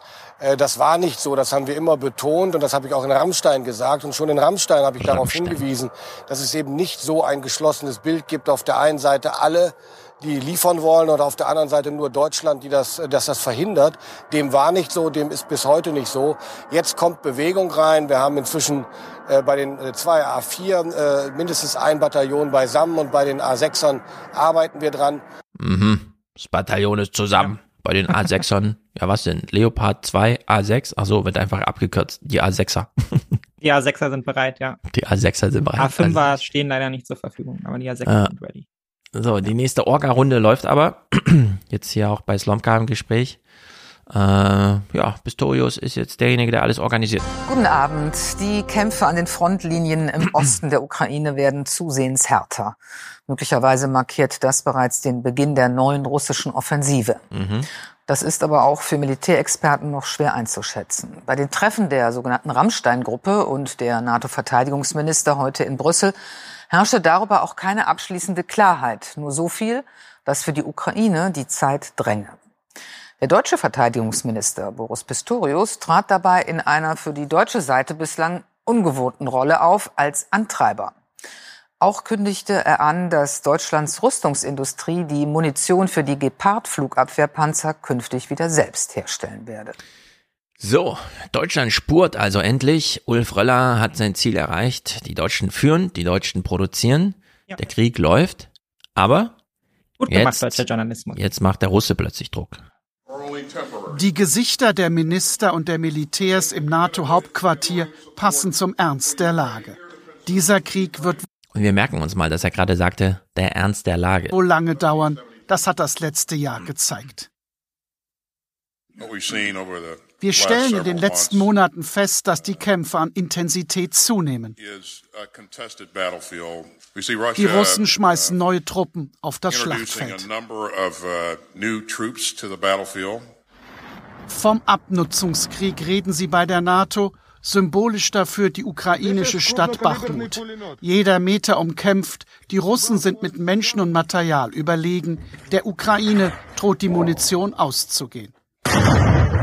NATO-Generalsekretär Stoltenberg deshalb mit einem eindringlichen Appell an die Allianz. Ja, also das Kriegsgeschehen ist ja mittlerweile auf einer IQ-befreiten äh, Ebene angekommen. Es ist wirklich Ja. erstaunlich. Man schmeißt einfach nur Munition hin und her und hofft, dass man noch irgendwie irgendwen trifft, irgendwas vermelden kann. Ja, ist völlig bekloppt. Also Ja. weil es auch ein, also dieser, dieser Verheizungsmodus, in dem man da ist. Und ehrlicherweise auch, dass man dieses Spiel halt so mitspielt, ne? Also, Mhm. Das wird eben klar, den Russen ist es egal, wen sie da reinschmeißen und der Wagner-Gruppe, ja, die verheizen da alle so. Aber dann kämpft man halt eben über so eine Stadt wie Bachmut, von der eh schon nichts mehr da ist. Ja, das ist ja genau diese Blut- und Ja, genau. Bodenlogik. Worum die kämpfen uns, die da eigentlich? Ja, die also der Deutschlandfunk meldet gerade Eil, dass im Westen nichts Neues immerhin schon mal die BAFTA Awards in England bekommen hat. Also mal sehen, wie es in Amerika weitergeht. Ähm, jetzt haben wir ja gerade von Ulf Röller gehört, ganz ernste Minen, ganz ernstes Thema, Krieg und so weiter. Denkt sich der ukrainische Verteidigungsminister, ach komm, kleinen Joke kann man da machen. Wenn ich heute investiere, äh, dann habe ich in einem Jahr in etwa das Resultat bei, bei einfacher Munition. Wenn wir sehr komplexe Munition äh, haben, Hier kriegen wir einen Militärexperten, der uns mal erzählt, das dauert alles ganz lange. Wenn wir jetzt Planung machen, dann schießen wir, müssen wir nächstes Jahr noch schießen, damit die Industrie auch was davon hat. haben äh, Lenkflugkörper, Fliegerabwehrflugkörper, dann ist die Vorlaufzeit äh, durchaus länger. Während am Boden die Munition knapp wird, träumt der ukrainische Verteidigungsminister Resnikow von Kampfjets über dem Himmel der Ukraine. Er hat sich etwas Besonderes ausgedacht, um dafür zu werben. What's that? Was ist das denn? You see? Sehen Sie? Woher bekommen Sie die? Vom Himmel. From the sky. Also, die Szenerie ist wie folgt. Der ukrainische Verteidigungsminister geht mit Kollegen aus dem Westen durch die Halle zum Sitzungssaal NATO. Ja. Dann fällt ihm auf, ah ja, ich hatte ja noch einen kleinen Medienstand vorbereitet. Er springt auf, also er steht schon, aber er springt nochmal höher, geht dann zurück, holt sein Einstecktuch raus, auf dem ein Kampfflugzeug eingestickt ist. Zwei Baupläne von Kampfflugzeugen auf Olivgrün. Ja. Das ist äh, bescheuert, muss man ehrlicherweise sagen. Denn dazu fällt mir gar nichts mehr ein. Pistorius ist jetzt hier im Gespräch. Ja, das ist das Propaganda-Game so, ne? Das ist auch. Ja, ja, absolut. Bleib auch dabei, das ist okay, auch dass die Ukrainer das halt irgendwie spielen, ja. Und auch, dass Zelensky mit seinem Helm da nach England fährt und den da präsentiert Mhm. und so, das ist deren Game, ja, das ist auch okay. Aber wir dürfen das natürlich nicht einfach kritikfrei so mitnehmen, ne? Das ist nichts, was wir jetzt übertragen. Also die journalistische Auseinandersetzung damit sollte jetzt nicht sein, oh, und sein hübsches Einstecktuch hat er ja auch noch dabei und so und hoffentlich hat Mhm. es jemanden erweicht, sondern da muss dann halt äh, ehrlicherweise auch die Kritik daran sein, so, Genau. also wir haben, wir brauchen einen ernsthafteren Zugang dazu, zu. Ja, also auch wenn ihr hier euren, eure Propaganda macht und das ist euch auch zugestanden, aber wir nehmen die Propaganda nicht so eins zu eins auf, sondern wir setzen uns damit kritisch aufeinander, weil es ist ja nicht eine Art und Weise, wie man über Krieg reden möchte. Ja, also entschieden an den. Einsteckbüchern irgendwie. Genau. Also da kriege ich schon einen Hustenanfall. Wir hören jetzt Pistorius im Gespräch. Und ich kümmere mich mal um meinen Hals. Der uns mal erklärt, worum es hier eigentlich geht. Denn es ist eben wirklich nicht nur ein Krieg, ein Abwehrkrieg der Ukraine gegen Russland, sondern es ist ein Krieg der freien Welt, die sich hier verteidigen muss gegen die Aggression Putins. Und darum geht es und das müssen wir immer wieder deutlich machen. Das ist doch im Grunde, was Baerbock sagte, oder? Ja, das geht in die Richtung, ja. Jetzt sind wir alle im Krieg. Es ist ein Ja. Verteidigungskrieg gegen Putin. Russland kämpft in der Ukraine. Wir alle kämpfen gegen, gegen Putin. Ja. Das ist schon so ein interessantes neues Framing irgendwie. Bringt nochmal so ein Tenor mit. Äh, das ist ja bei den außer ähm, bei den äh, Europäern äh, nicht bei den Europäern, sondern bei all den Staaten außerhalb Europas ja auch schon so angekommen. Ähm, also mhm. nochmal Rückblick auf die äh, Konferenz der südafrikanischen äh, Außenministerin zusammen mit Lavrov, die sich ja inzwischen ganz anders positionieren. Also die ja für sich klar mhm. gemacht haben, wir sehen das hier als Stellvertreterkrieg und wir werden jetzt Russland auch nicht mehr verurteilen, weil Europa ist da inzwischen so involviert, dass sie, ich glaube, sie hat das Wort infantil genutzt. Das wäre ja infantil quasi, die Appelle, die man am Anfang des Krieges an Russland gesetzt hätte, jetzt nochmal zu wiederholen. Ja, und das machen die natürlich auch aus ähm, Interessenpolitik und strategischen Bedingungen heraus, aber man merkt schon, dass sich das verändert hat, auch in der Kommunikation bei uns. Ja, bei Annalena mhm. Baerbock war halt so ein extremer Aussetzer. Ähm, aber es ist schon eingerückt, dass wir jetzt nicht mehr nur die Ukraine unterstützen bei ihrem Kampf, ja, sondern. Ja, oder es ist halt diese Einsicht, dass man eine militärische Auseinandersetzung hat. Aber darüber hinaus, ich habe es ja mit Wolfgang auch ein paar Mal betont, wir haben halt schon so Weltkriegcharakter, zum Beispiel in der Ökonomie. Ja. Oder bei der Nahrungsmittelversorgung und so weiter. Ja. Also da ist ja Battle auf großer Bühne sozusagen. Und ich meine, der Auftrag von Baerbock jetzt bei der Münchner Sicherheitskonferenz ist ja auch, die ganze Welt so ein bisschen ne, gegen Putin aufzustellen. Naja, klar, und deshalb ist Olaf Scholz ja, Scholz ja auch so wahnsinnig viel unterwegs. Erst, erst in mm. Südamerika, wo er versucht hat, Partner zu gewinnen, jetzt zuletzt in Indien, wo er versucht hat, Partner zu gewinnen. Also deshalb fliegen ja unsere PolitikerInnen auch um die ganze Welt, um halt eben dafür zu sorgen, dass die halt eben auch auf deiner Seite steht, weil das Feld ist da eben bei weitem unentschieden. Ne? Und wir haben da eine ganze Menge großer Länder, die sich halt eben eher dieser Allianz mhm. um China und Russland zugehörig führen, die halt die westliche Hegemonie brechen will, als jetzt mit uns einfach so weiterzumachen wie davor, ja. Also genau. das ist schon kritisch. Und Pistorius schließt dann mal an, nachdem er hier sozusagen diese Duftmarke gesetzt hat, das ist ja eigentlich ein globaler Krieg gegen Putin, in dem wir ja hoffentlich alle auf der richtigen Seite stehen. Mhm. Er versteht aber, dass einige hier vorsichtig sein wollen und so. Und ja, ich verstehe, äh, dass es Menschen gibt äh, in Deutschland und in Europa, die daran nicht glauben. Ich meine, das war der Glaube, den viele hatten äh, zu Beginn des Krieges, dass das nicht lange gut gehen kann. Und die Ukraine erteilen uns allen gerade, aber vor allen Dingen den Russen, eine Lektion in Tapferkeit und Mut und Durchhaltevermögen. Und davor kann man nur den Hut ziehen. Äh, und ja, es ist richtig, es geht weiter um die, um die, um die Unterstützung der Ukraine in diesem Konflikt. Und dass ein Teil der Menschen in Deutschland sich Sorgen darüber macht, was das bedeuten kann, verstehe ich nur zu gut. Das ist kein Spiel, das hier stattfindet. Das ist ein bitterer Ernst, es ist Krieg. Und da muss jede Entscheidung gut abgewogen werden. So, wer redet da? Boris Postorius. Wer ist er? Keine Ahnung. Der ist ja relativ neu. Stefan Weil konnte ihm nochmal die Botschaft oder uns die Botschaft mitgeben. Da kommt jemand mit Autorität, der auch mal ein paar Sachen erklären kann und der so. Rote funktioniert General. gut im Fernsehen. Und wir denken, ja, der funktioniert ganz schön gut im Fernsehen. Und die Medienwirkungsforschung sagt, Gratulation. Olaf Scholz dagegen etwas besser, 0,7. Robert Habeck weiter 0,9. Boris Pistorius ist zum ersten Mal dabei und setzt sich gleich an die Spitze ja. 1,6. Deutschland, was los mit dir? Verteidigungsminister, also ein Senkrechtstart in unsere Top Ten. Ihr seid ein alle so leicht einzuwickeln, wirklich, ist unglaublich. Ja, ist völlig egal, was der sagt. Der sieht einfach aus, wie halt man sich so den deutschen Churchill vorstellt, ja, und jetzt hat er so eine strenge Stimme. Das ist genau dieser SPD-Typ, den immer alle geil finden, ja, mit der mm. sonoren Stimme, der dann auch mal meine Genossinnen und diesen genau. Deshalb kommt er so gut an, ja. Der auch nochmal mit einem entsprechenden Gesicht mit CDU-Lern diskutieren kann. Ja. Ohne da wie viele Frauen zum Beispiel auf Nicht-Akzeptanz zu stoßen, was die CDUler halt immer sehr subtil zeigen können, womit sie dann selbst alte Frauen nochmal überzeugen, dass es die Männer eigentlich besser können.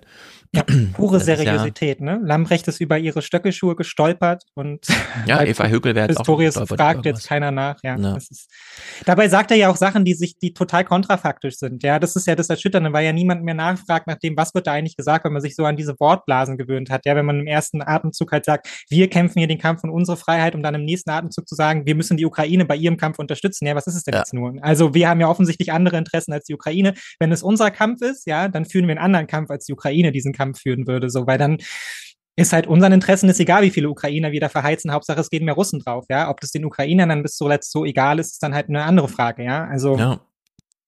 Also ich meine, die Frage, große Rätselfrage ist ja jetzt, wenn Olaf Scholz Eva Högel nicht genommen hat, weil er nicht möchte, dass da jemand ist, der Widerworte gibt, der vielleicht mal 200 Milliarden fordert oder so für die Bundeswehr, sondern jemanden, der, wo klar ist, Mütze nicht und er machen die Außenpolitik, und sie wird dann ausgeführt sozusagen im Verteidigungsministerium, damit das Außenministerium nicht, weil das die andere Partei ist und so weiter, da groß macht. Und jetzt kommt aber jemand, der von Woche eins an sofort Platz eins in der Top 10 ist und der dann inhaltlich diesen Schwung noch nimmt und zum Beispiel im Rahmen der Münchner Sicherheitskonferenz sagt, die Ukraine soll den Krieg gewinnen. Mhm. Ein Satz, den wir ja von Scholz noch nie gehört haben, wo ich auch wieder sagen würde, Leute, einfach nur diesen Satz, wir machen Nord Stream 1 dicht, wenn, oder 2 gar nicht, also ist tot, wenn das und das passiert. Ja, das kann man sich für bestimmte Momente aufheben, indem man es dann halt richtig bringt, zum Beispiel zum Jahrestag des Kriegseintritts Russlands ja. oder so. Ja. So, jetzt hat sich aber ähm, Pistorius da so positioniert mit so einer oder anderen Sprüchen und was halt eben bedeutet, dass Scholz plötzlich auf dieser Sprüche-Arena-Ebene vielleicht mitkämpfen muss oder nicht. Es werden, er wird jedenfalls dazu getrieben. Bei jeder öffentlichen Kundgebung, bei jedem Auftritt Münchner Sicherheitskonferenz oder so, muss er dann plötzlich sich dazu verhalten, weil sich Boris mhm. Pistorius auch dazu verhalten hat. Und das könnte, glaube ich, noch eine Herausforderung werden. Ich meine, man kann sich mit Baerbock verscherzen, aber das ist halt auch die grüne Partei. Soll sie halt gucken, wo sie bleibt. Mit Pistorius kann man sich nicht so verscherzen. Also mal gucken, wie die Dynamik weitergeht. Ja, Oder ist halt Pistorius, alles abgesprochen. Naja, Pistorius hatte noch auch so den neuen Trainerbonus, ne? Und jetzt sind halt die ersten Spiele gewonnen so, ne, der neue Trainer ist da, man hat die ersten paar Spiele gewonnen, die Panzer kommen, da ist natürlich die Begeisterung groß, ja. Wenn jetzt Pistorius die nächsten drei Spiele verliert, ja, wenn es um irgendwelche Sachen geht und sich der Tonus wieder ändert, so, dann ist er natürlich auch mm. wieder schnell unten auf Platz neun und so. Und das muss man ja auch so sehen. Es ist ja auch einfach ein neues Gesicht, ja, das macht irgendwie Spaß, keiner kennt ihn so richtig, man schaut ihm gerne zu, ja, was macht er jetzt und ja. verkörpert jetzt halt eben auch diese Zeitenwende, die Lambrecht halt eben so nicht verkörpern konnte. Ähm, weil er jetzt halt eben auch der Minister für die Zeitenwende so ist, wenn man so will. Er wurde ja genau dafür jetzt auserkoren. Das macht natürlich erstmal wahnsinnig was her. Ob sich diese Begeisterung dann so hält, ja, in dem trüben Fahrwasser, in dem wir hier konstant unterwegs sind im Krieg, ähm, ja, also auch mhm. das Aufblühen der SPD jetzt ist ja jetzt erst sehr, sehr kurzfristig, ja, nachdem wir sie jetzt eigentlich ein Jahr lang kollektiv medial und parteipolitisch plattgekloppt haben. Ja, jetzt ja. sind, sind sie jetzt aber gerade oben wieder auf, ob sich das dann so hält. Mal gucken. Genau, ist die Frage, wie oft sich der Journalismus überrascht zeigen will. Ach so, er ist echt Kanzler geworden. Ach so, hat er echt recht gehabt mit den Panzern. Und so. Wie weit man diese Reihe noch drehen will. Ich sehe jetzt gerade, Mechthild Harting hat in der Rhein-Main-Zeitung den ersten Text zum Thema prominente Unterstützung von Manuela Rottmann äh, vorgelegt. Also Al-Wazir und Habeck waren ja heute da, ich habe es ja vorhin gesagt. Mhm. Ich bin sehr gespannt nachher auf das. Das Foto sieht schon mal gut aus, wie sie Arm in Arm mit beiden Superministern ja, da irgendwie nochmal ja, versucht. Da freut man sich als grüne Basis. Ich möchte auch gern Bürgermeister werden. Status da zu unterstützen. Nun gut, schließen wir den Podcast heute mit einem Blick auf die Soldaten. Wir bekommen hier mal eine Wortspende eines ukrainischen Soldaten zum Thema, weiß ich eigentlich, was ich hier tue, wo bin ich denn hier? Wir besuchen einen Panzerkommandanten in seiner Unterkunft. Auf engstem Raum lebt er mit zwei seiner Kameraden. Er erzählt uns vom täglichen Töten. Das ist beängstigend, beängstigend bis zum ersten Schuss aus dem Panzer. Nach dem ersten Schuss steigt dann die Aufregung, das Adrenalin steigt, Hormone werden ins Blut ausgeschüttet und man weiß einfach, was zu tun ist und handelt nach dem Plan der gestellten Aufgabe. So geschieht es und so ist es jedes Mal.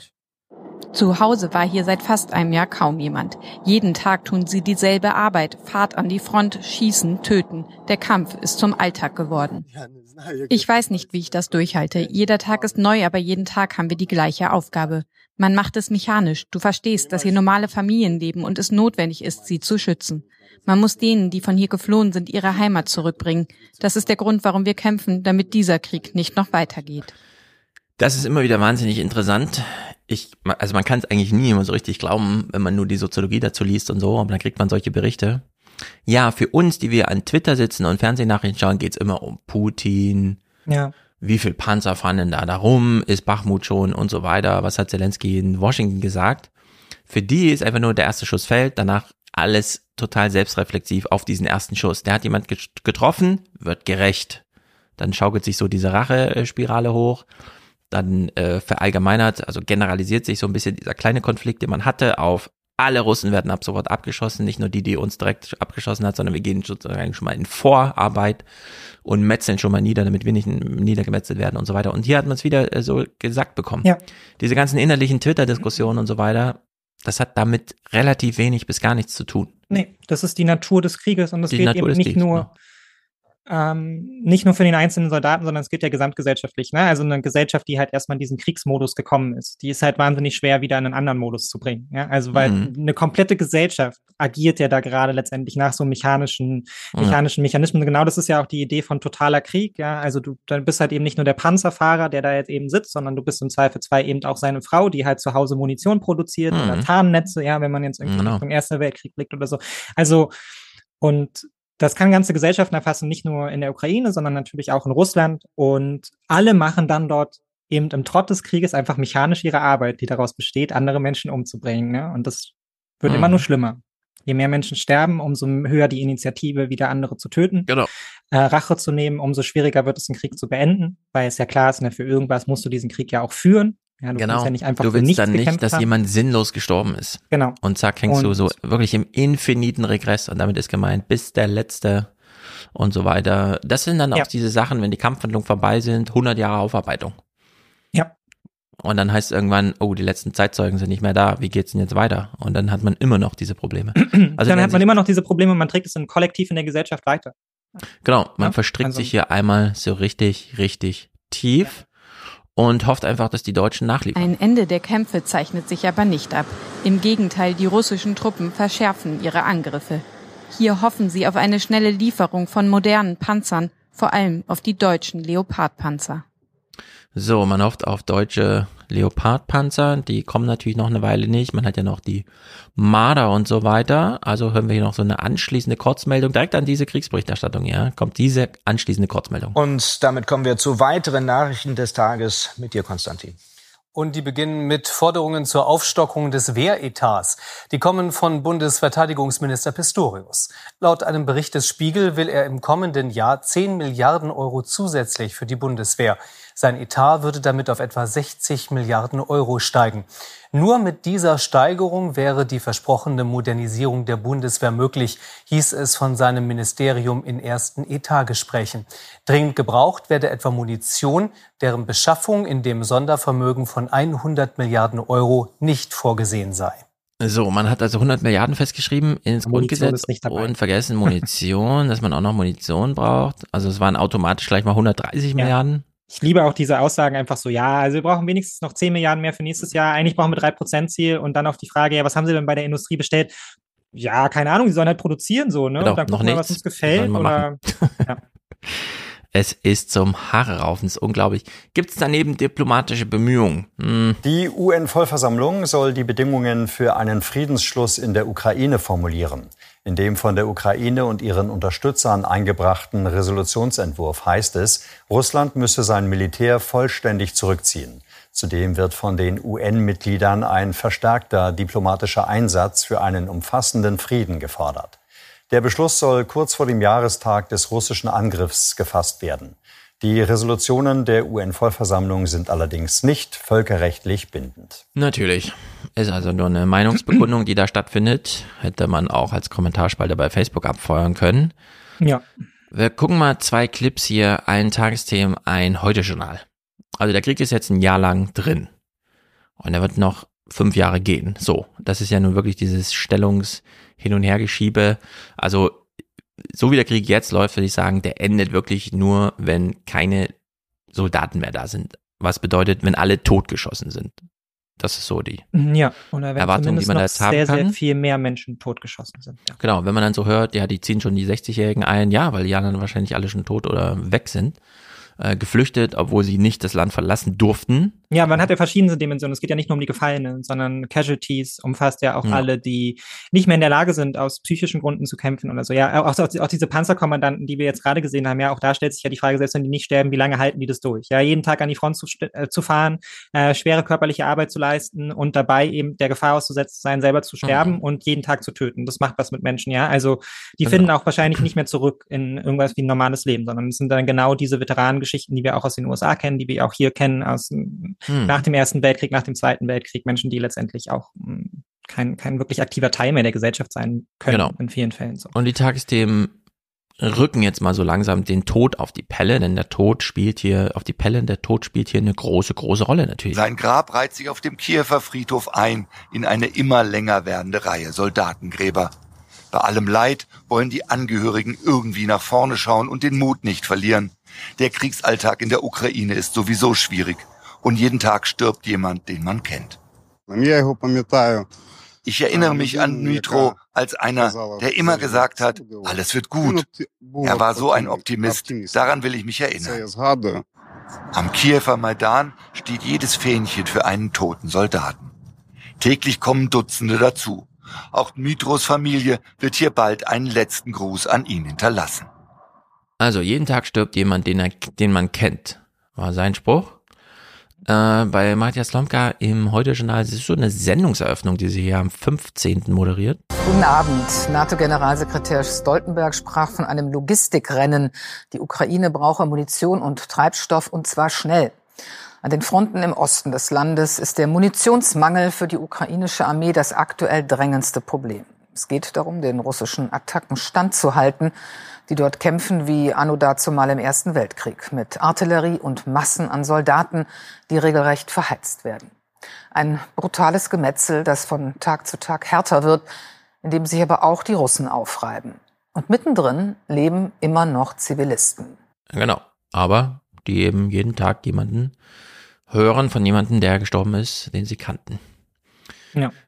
Also äh, das ist jetzt der Tenor, den, an dem man sich auch hierzulande gewöhnen sollte, denn das ist also nichts, niemand will ja das verändern gerade. Nee. Was? Da rufen welche auf zur diplomatischen Lösung und so weiter. Hin, fort mit ihnen. Alexander Kluge hat schon wieder einen Text geschrieben, raus mit dem. Habermas schon längst uncool. so. Ja. ja. Also es gibt ja gar kein anderes Denken mehr, außer ja, wann kommen denn jetzt die Panzer? Wann kommt die Munition und überhaupt? Die sollen alle schon mal produzieren, bevor wir die Juristen dran setzen können. Und jetzt gibt's hier zwei Clips. Den einen habe ich mal mit Sabotage und den anderen mit Propaganda vorangestellt. Zum einen Putins Trolle. Also wir machen ja sowas nicht, aber Putins Trolle, das sind ja die ganz fiesen auf der Welt. Ja. Die mischen sich ja überall ein und die haben uns Trump beschert und überhaupt und so. Wenn man Twitter glaubt, bin ich auch einer. Also auf jeden Fall. Genau, du bist ja auch so ein Troll. ja, Putins, äh, du kriegst ja auch Geld von Putin, was in Rubel bezahlt. Genau. Ja. Stellt sich raus, nee, es gibt ganz schön viele Sabotage-PR-Firmen, so überall. Ein internationales Journalistennetzwerk hat nun recherchiert, wie eine geheim agierende Truppe mit Sitz in Israel arbeitet. An den monatelangen Recherchen waren Journalisten aus mehr als 30 Redaktionen beteiligt, unter anderem von der israelischen Tageszeitung Haaretz, Radio France, Le Monde und dem Guardian. In Deutschland recherchierte das ZDF gemeinsam mit dem Spiegel und der Zeit. So, eine israelische Firma hat also ihren Schindluder getrieben. Wir wissen, dass diese Tech-Firmen immer sehr nah am Militär gebaut dort so Incubator-mäßig irgendwie hofiert und gefördert werden und so. Klar, da hat man natürlich so Ansprüche und das läuft dann auch, finde ich, unter Kriegsführung neben militärischen Dimensionen so ab. Aber das sind halt wir. Das ist der Westen, der das da so macht. Und zwar überall auf der Welt, sogar bei sich selbst. Also, wer jetzt irgendwie unter zu engem Gedankenkorridor leidet und nur noch Leoparden und Munition vor sich sieht und so weiter. Ja, und Habermas verteufelt und Kluge und so. Da muss ich auch mal fragen, wessen Opfer bin ich ja eigentlich gerade? Wer hat mich, wer tanzt mir ja eigentlich gerade auf der Nase rum? Ja. Und das sind dann so irgendwelche Firmen, die sowas da machen. Also ist wirklich crazy. Und weil wir gerade beim Thema Propaganda sind, ähm, das ZDF hat, wie ganz Deutschland, damals Programm gemacht, wie ganz Deutschland eine Verwaltung aufgebaut hat, obwohl gar nicht alle Nazis raussortiert wurden. Also kümmert man sich um die eine oder andere Aufarbeitung und wir hören jetzt hier Fernsehprogramm, das explizit und auch vom ZDF nicht widersprochen Propaganda ist. Und ich finde es ziemlich interessant. Rundfunkreporter deutscher Propagandakompanien, Holzamer war einer von ihnen. Er vermeldet die Bombardierung Belgrads durch deutsche Sturzkampfbomber.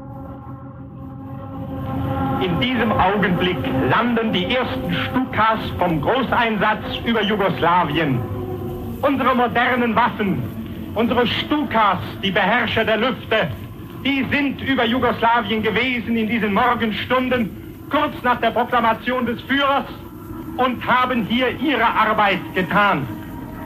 In Polen waren sie schon der Schrecken der Lüfte für den Feind. Propaganda.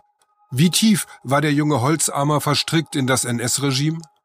Also das ist Propaganda, wenn man die guten deutschen Waffen, die ihre Arbeit erledigen im Ausland, mhm. äh, zurückbegrüßt und äh, wenn aber das TDF mit Künast irgendwie äh, ja, die deutschen Panzer sollen jetzt geliefert werden, aber der Scholz zögert und zaudert immer noch, obwohl ja. doch alle wissen, dass die guten deutschen Panzer dort ihre Arbeit hervorragend erledigen können und so. Dann ist das ganz normale Nachrichtenproduktion und ja. Ist doch bescheuert. Ja, natürlich ist es bescheuert weil man, weil man die historische Reflexion da eben gar nicht mehr, gar nicht mehr ansetzt. Und ja, weil man nicht in der Lage ist, gar nicht in der Lage ist, halt Ambivalenz darin auszudrücken. Nein, man hat sein Advokatentum für die Ukraine, das wir alle gut nachvollziehen können, halt so weit geschraubt, dass man an einem Punkt ankam, wo halt klar war, naja, alles, was die Ukrainer fordern, ist auch richtig. Und, und dann kommt halt die deutsche Erzählung dazu. Ne? Unser Gerät mhm. ist eh das Geilste und wir müssen jetzt hier nur europäische Führung übernehmen, wie ja alle von uns erwarten. Ja, ist ja meine Lieblingserzählung, weil sich das nur Deutsche gegenseitig erzählen. Ja, ich habe noch nie in einem ausländischen Text in New York Times oder Co. gelesen, dass jetzt irgendjemand von Deutschland Führung erwarten würde, aber die Deutschen, die sich ja. immer selber erzählen in ihren Talks. Darauf sollen wir auch sehr stolz sein, hat ja. Genau, gesagt. Klar. alle warten auf uns. Alle warten auf uns und wollen, dass wir Deutschland hier Führung also, übernehmen, damit unsere geilen Panzer und Flugzeuge wieder andere Länder kaputt machen können, ja. Und ja. da ist dann letztendlich auch egal, auf welcher Ebene man sich dann da eben moralisch bewegt, der Tonus ist dann doch schon erschreckend nah dran, ja. ja? Also. Wollen wir uns zum Abschluss noch über Robert Habeck lustig machen? Ja, komm, ein bisschen. Drei Clips. Wir haben sie ja im Intro auch ein bisschen schon gesehen. Robert Habeck hat von niemand geringerem als Christian Sievers, also dem, weiß nicht, damals als Klaus Kleber noch da war, war er der erste Sprecher des Heute-Journals. Vielleicht ist Christian Sievers in diese Rolle nachgerutscht, ist also der erste Sprecher des Heute-Journals. er hat Nummer eins. handgestrickt ein Porträt über Robert Habeck gemacht. Er hat ihn selbst begleitet. Ja. Herausgekommen ist dieses Werk am 15. Februar. Es hat wieder länger gedauert. Jetzt ist der Zeitplan in Gefahr. Wer Robert Habeck folgt, muss gut zu Fuß sein. Er selbst liebt solche Bilder. Ein Minister, der sich keine Pause leisten kann. Gaskrise, Energiesicherheit, Klimaschutz. Habeck ist für alles zuständig und für alles gleichzeitig. Ich muss da mal ganz schön durchpreschen. Wartet aber im Ministerium schon der nächste Termin und auf den bereite ich mich jetzt so schnell vor. Kantine, Mittagessen gibt's bei ihm nie, sagen nee. die Mitarbeiter. Nie. Manchmal schläft er schlecht, sagt er selbst. Aber der permanente Ausnahmezustand im Ministerium sei jetzt vorbei. Das macht es einfacher. Also, dass Leute planbare Pausezeiten haben, und nicht in ewigen langen Telefonkonferenzen mit mir oder untereinander ihre Wochenenden geschreddert haben. Ein Alarmjahr, das vieles geschreddert hat. Guter Minister. Willkommen im Wirtschaftsministerium. Willkommen im Wirtschaftsministerium. Boah, ich weiß nicht. Es wird aber schlimmer, wenn man den Film weiterguckt. Wenn man bedenkt, Energie, Klima und Wirtschaft gleichzeitig in dieser Zeit. Also ich denke da nicht drüber nach. Das ist äh, die öffentliche Beobachtung und Erklärung dessen, was wir tun, ist Teil des Jobs.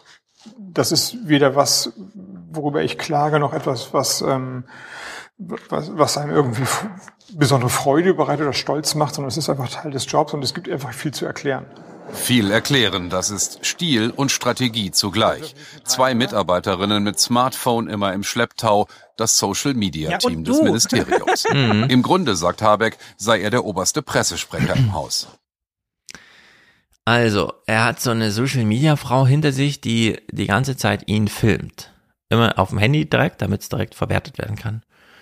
Die sich aber selber damit unwohl fühlt, dass plötzlich noch eine Fernsehkamera nochmal dahinter ist, die sie filmt. Also hat sie so ganz letztlich die Hand in der Tasche, während sie mit der linken Hand, und das sieht noch bescheuerter aus, als es eh schon bescheuert ist, ja. finde ich. Mit der rechten Hand so in der Tasche und die, mit der linken filmt man den Minister. oh Gott. Das ist doch 50 schlimm. Gigabyte Film voll, jeden Tag da auf dem ja, iPhone. Genau. Ganze Ding voll. Und jetzt ist er bei so einem Pressetermin, irgend so ein LNG-Schiff ist angekommen, entweder mit Ware oder es ist selbst das Terminal, keine Ahnung. Es gibt jedenfalls einen Pressetermin, bei dem auch Daniel Günther da ist. Und hm. Daniel Günther ist ja CDU, aber er war ja auch schon mal Habecks Arbeitgeber, oder? Hat sich das, ich glaube, es hat sich, es war Buddies, auch ein, ja ein Günther-Kabinett, aus dem Habeck daraus oder wie auch immer. Aber es hängt jedenfalls alles sehr eng zusammen. Ja, ja, die sind Buddies. Beides Draußenminister. Ist, genau, das sind beides so richtige Draußenminister und Ministerpräsidenten. Und Habeck kriegt hier so diesen O-Ton geliefert von, also so als Testimonial von Günther. Und ich weiß nicht, mir kommt da irgendwie der Kontext zu kurz. Ansonsten erklären sie immer so viel, aber hier wird es einfach so, äh, finde ich, so im falschen Kontext gezeigt. Der Klimaschutzminister Habeck hat es schwer. Die Ladung hier kommt aus Abu Dhabi. Ein langfristiger Großauftrag für die Industrie. Auch die RWE-Manager lächeln hier in die Kameras. Und ein CDU-Mann lobt Habeck über den grünen Klee. Er hatte auch also mal, bestimmte Ideologien zur Seite geräumt, um eben auch solche Projekte hier zu ermöglichen. Aber weiträumig abgesperrt vor den Toren rufen sie Verrat.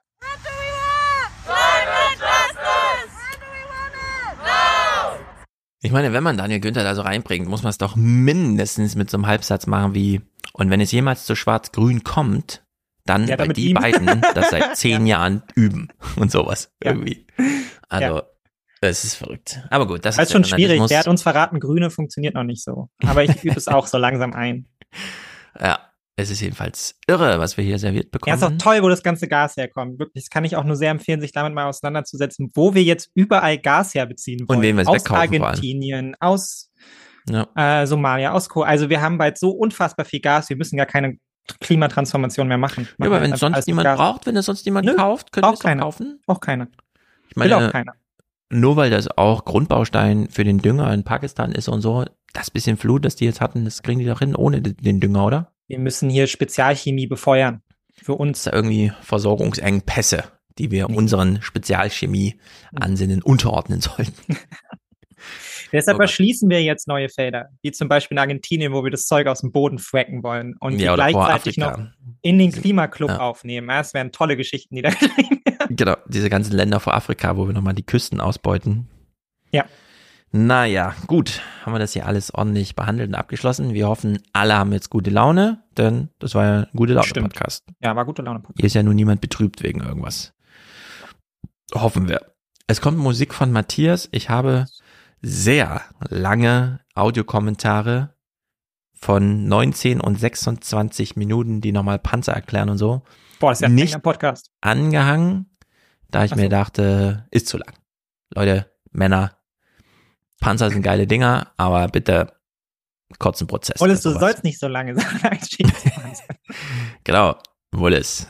Hast ja wieder Synonym hier. Genau. Ingenieurswissen alles, alle, eingebracht. Alle von Mullis, ja dann immer. Nee, das stimmt gar nicht. Der Panzer fährt voll gut.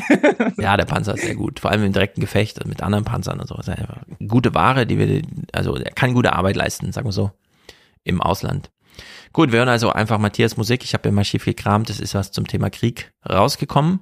Das ist natürlich gut. Und nächste Woche ist Thomas hier. Wir machen so ein bisschen UK, vor allem UK und vielleicht ein bisschen US. Es gab ja eine State of the Union, aber die ist ja so weit verflogen, ist ja alles nur noch PR. Jo, ging schnell, ja. verflogen mit den Ballons. Äh, ja, aber ein bisschen, gerade jetzt, wo Sturgeon zurückgetreten ist und so, ist doch erstaunlich, was so passiert in England. Wir gucken uns das dann mal an. Rishi Sunak ist ja jetzt schon eine Weile im Amt. Ich glaube, es sind schon 100 Tage oder so. Man ja, überraschend schon, lange, man. Man kann jetzt schon Bilanzen ziehen. Also was, er ist immer noch da? Ist ja komisch. Genau, er ist noch da. Gut, aber für heute erstmal haut rein. Bis Good dann. mit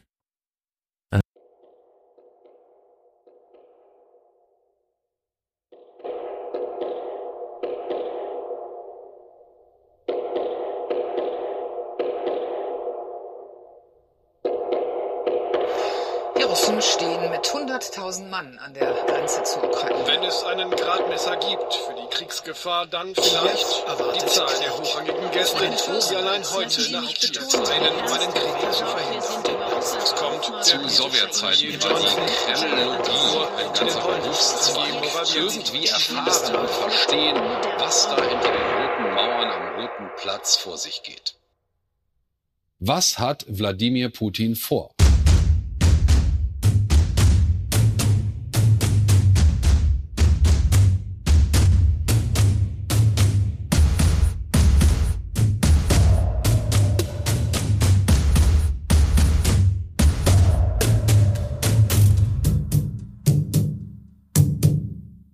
Die Geschichtsbuchbetrüger und Zeitungsschmierer wussten den Krieg mit Charme zu gestalten.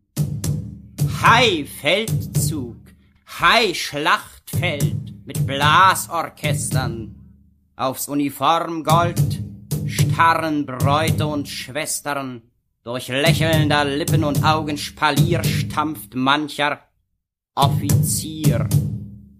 Vernichte den Feind und für deine Verdienste nimm Dienstgrade, Orden und andere Gewinste oder geh hin und stirb im Granatenhagel.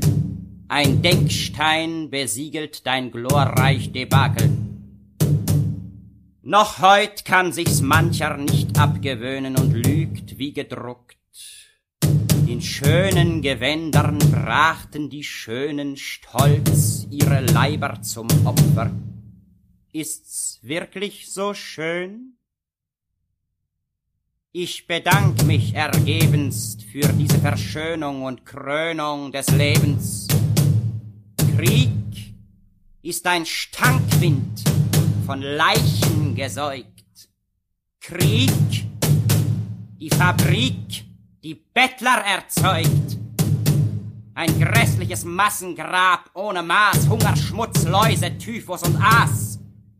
Krieg für die Reichen Gewinn und Glück, für uns Verkrüppelung. Krieg heißt Krücken. Krieg heißt Befehl, heißt Manifest, dass ihr eure Bräute in Holzarme presst. Leute, Menschen, dem ganzen Planeten erklärt, den Krieg haben wir uns verbeten.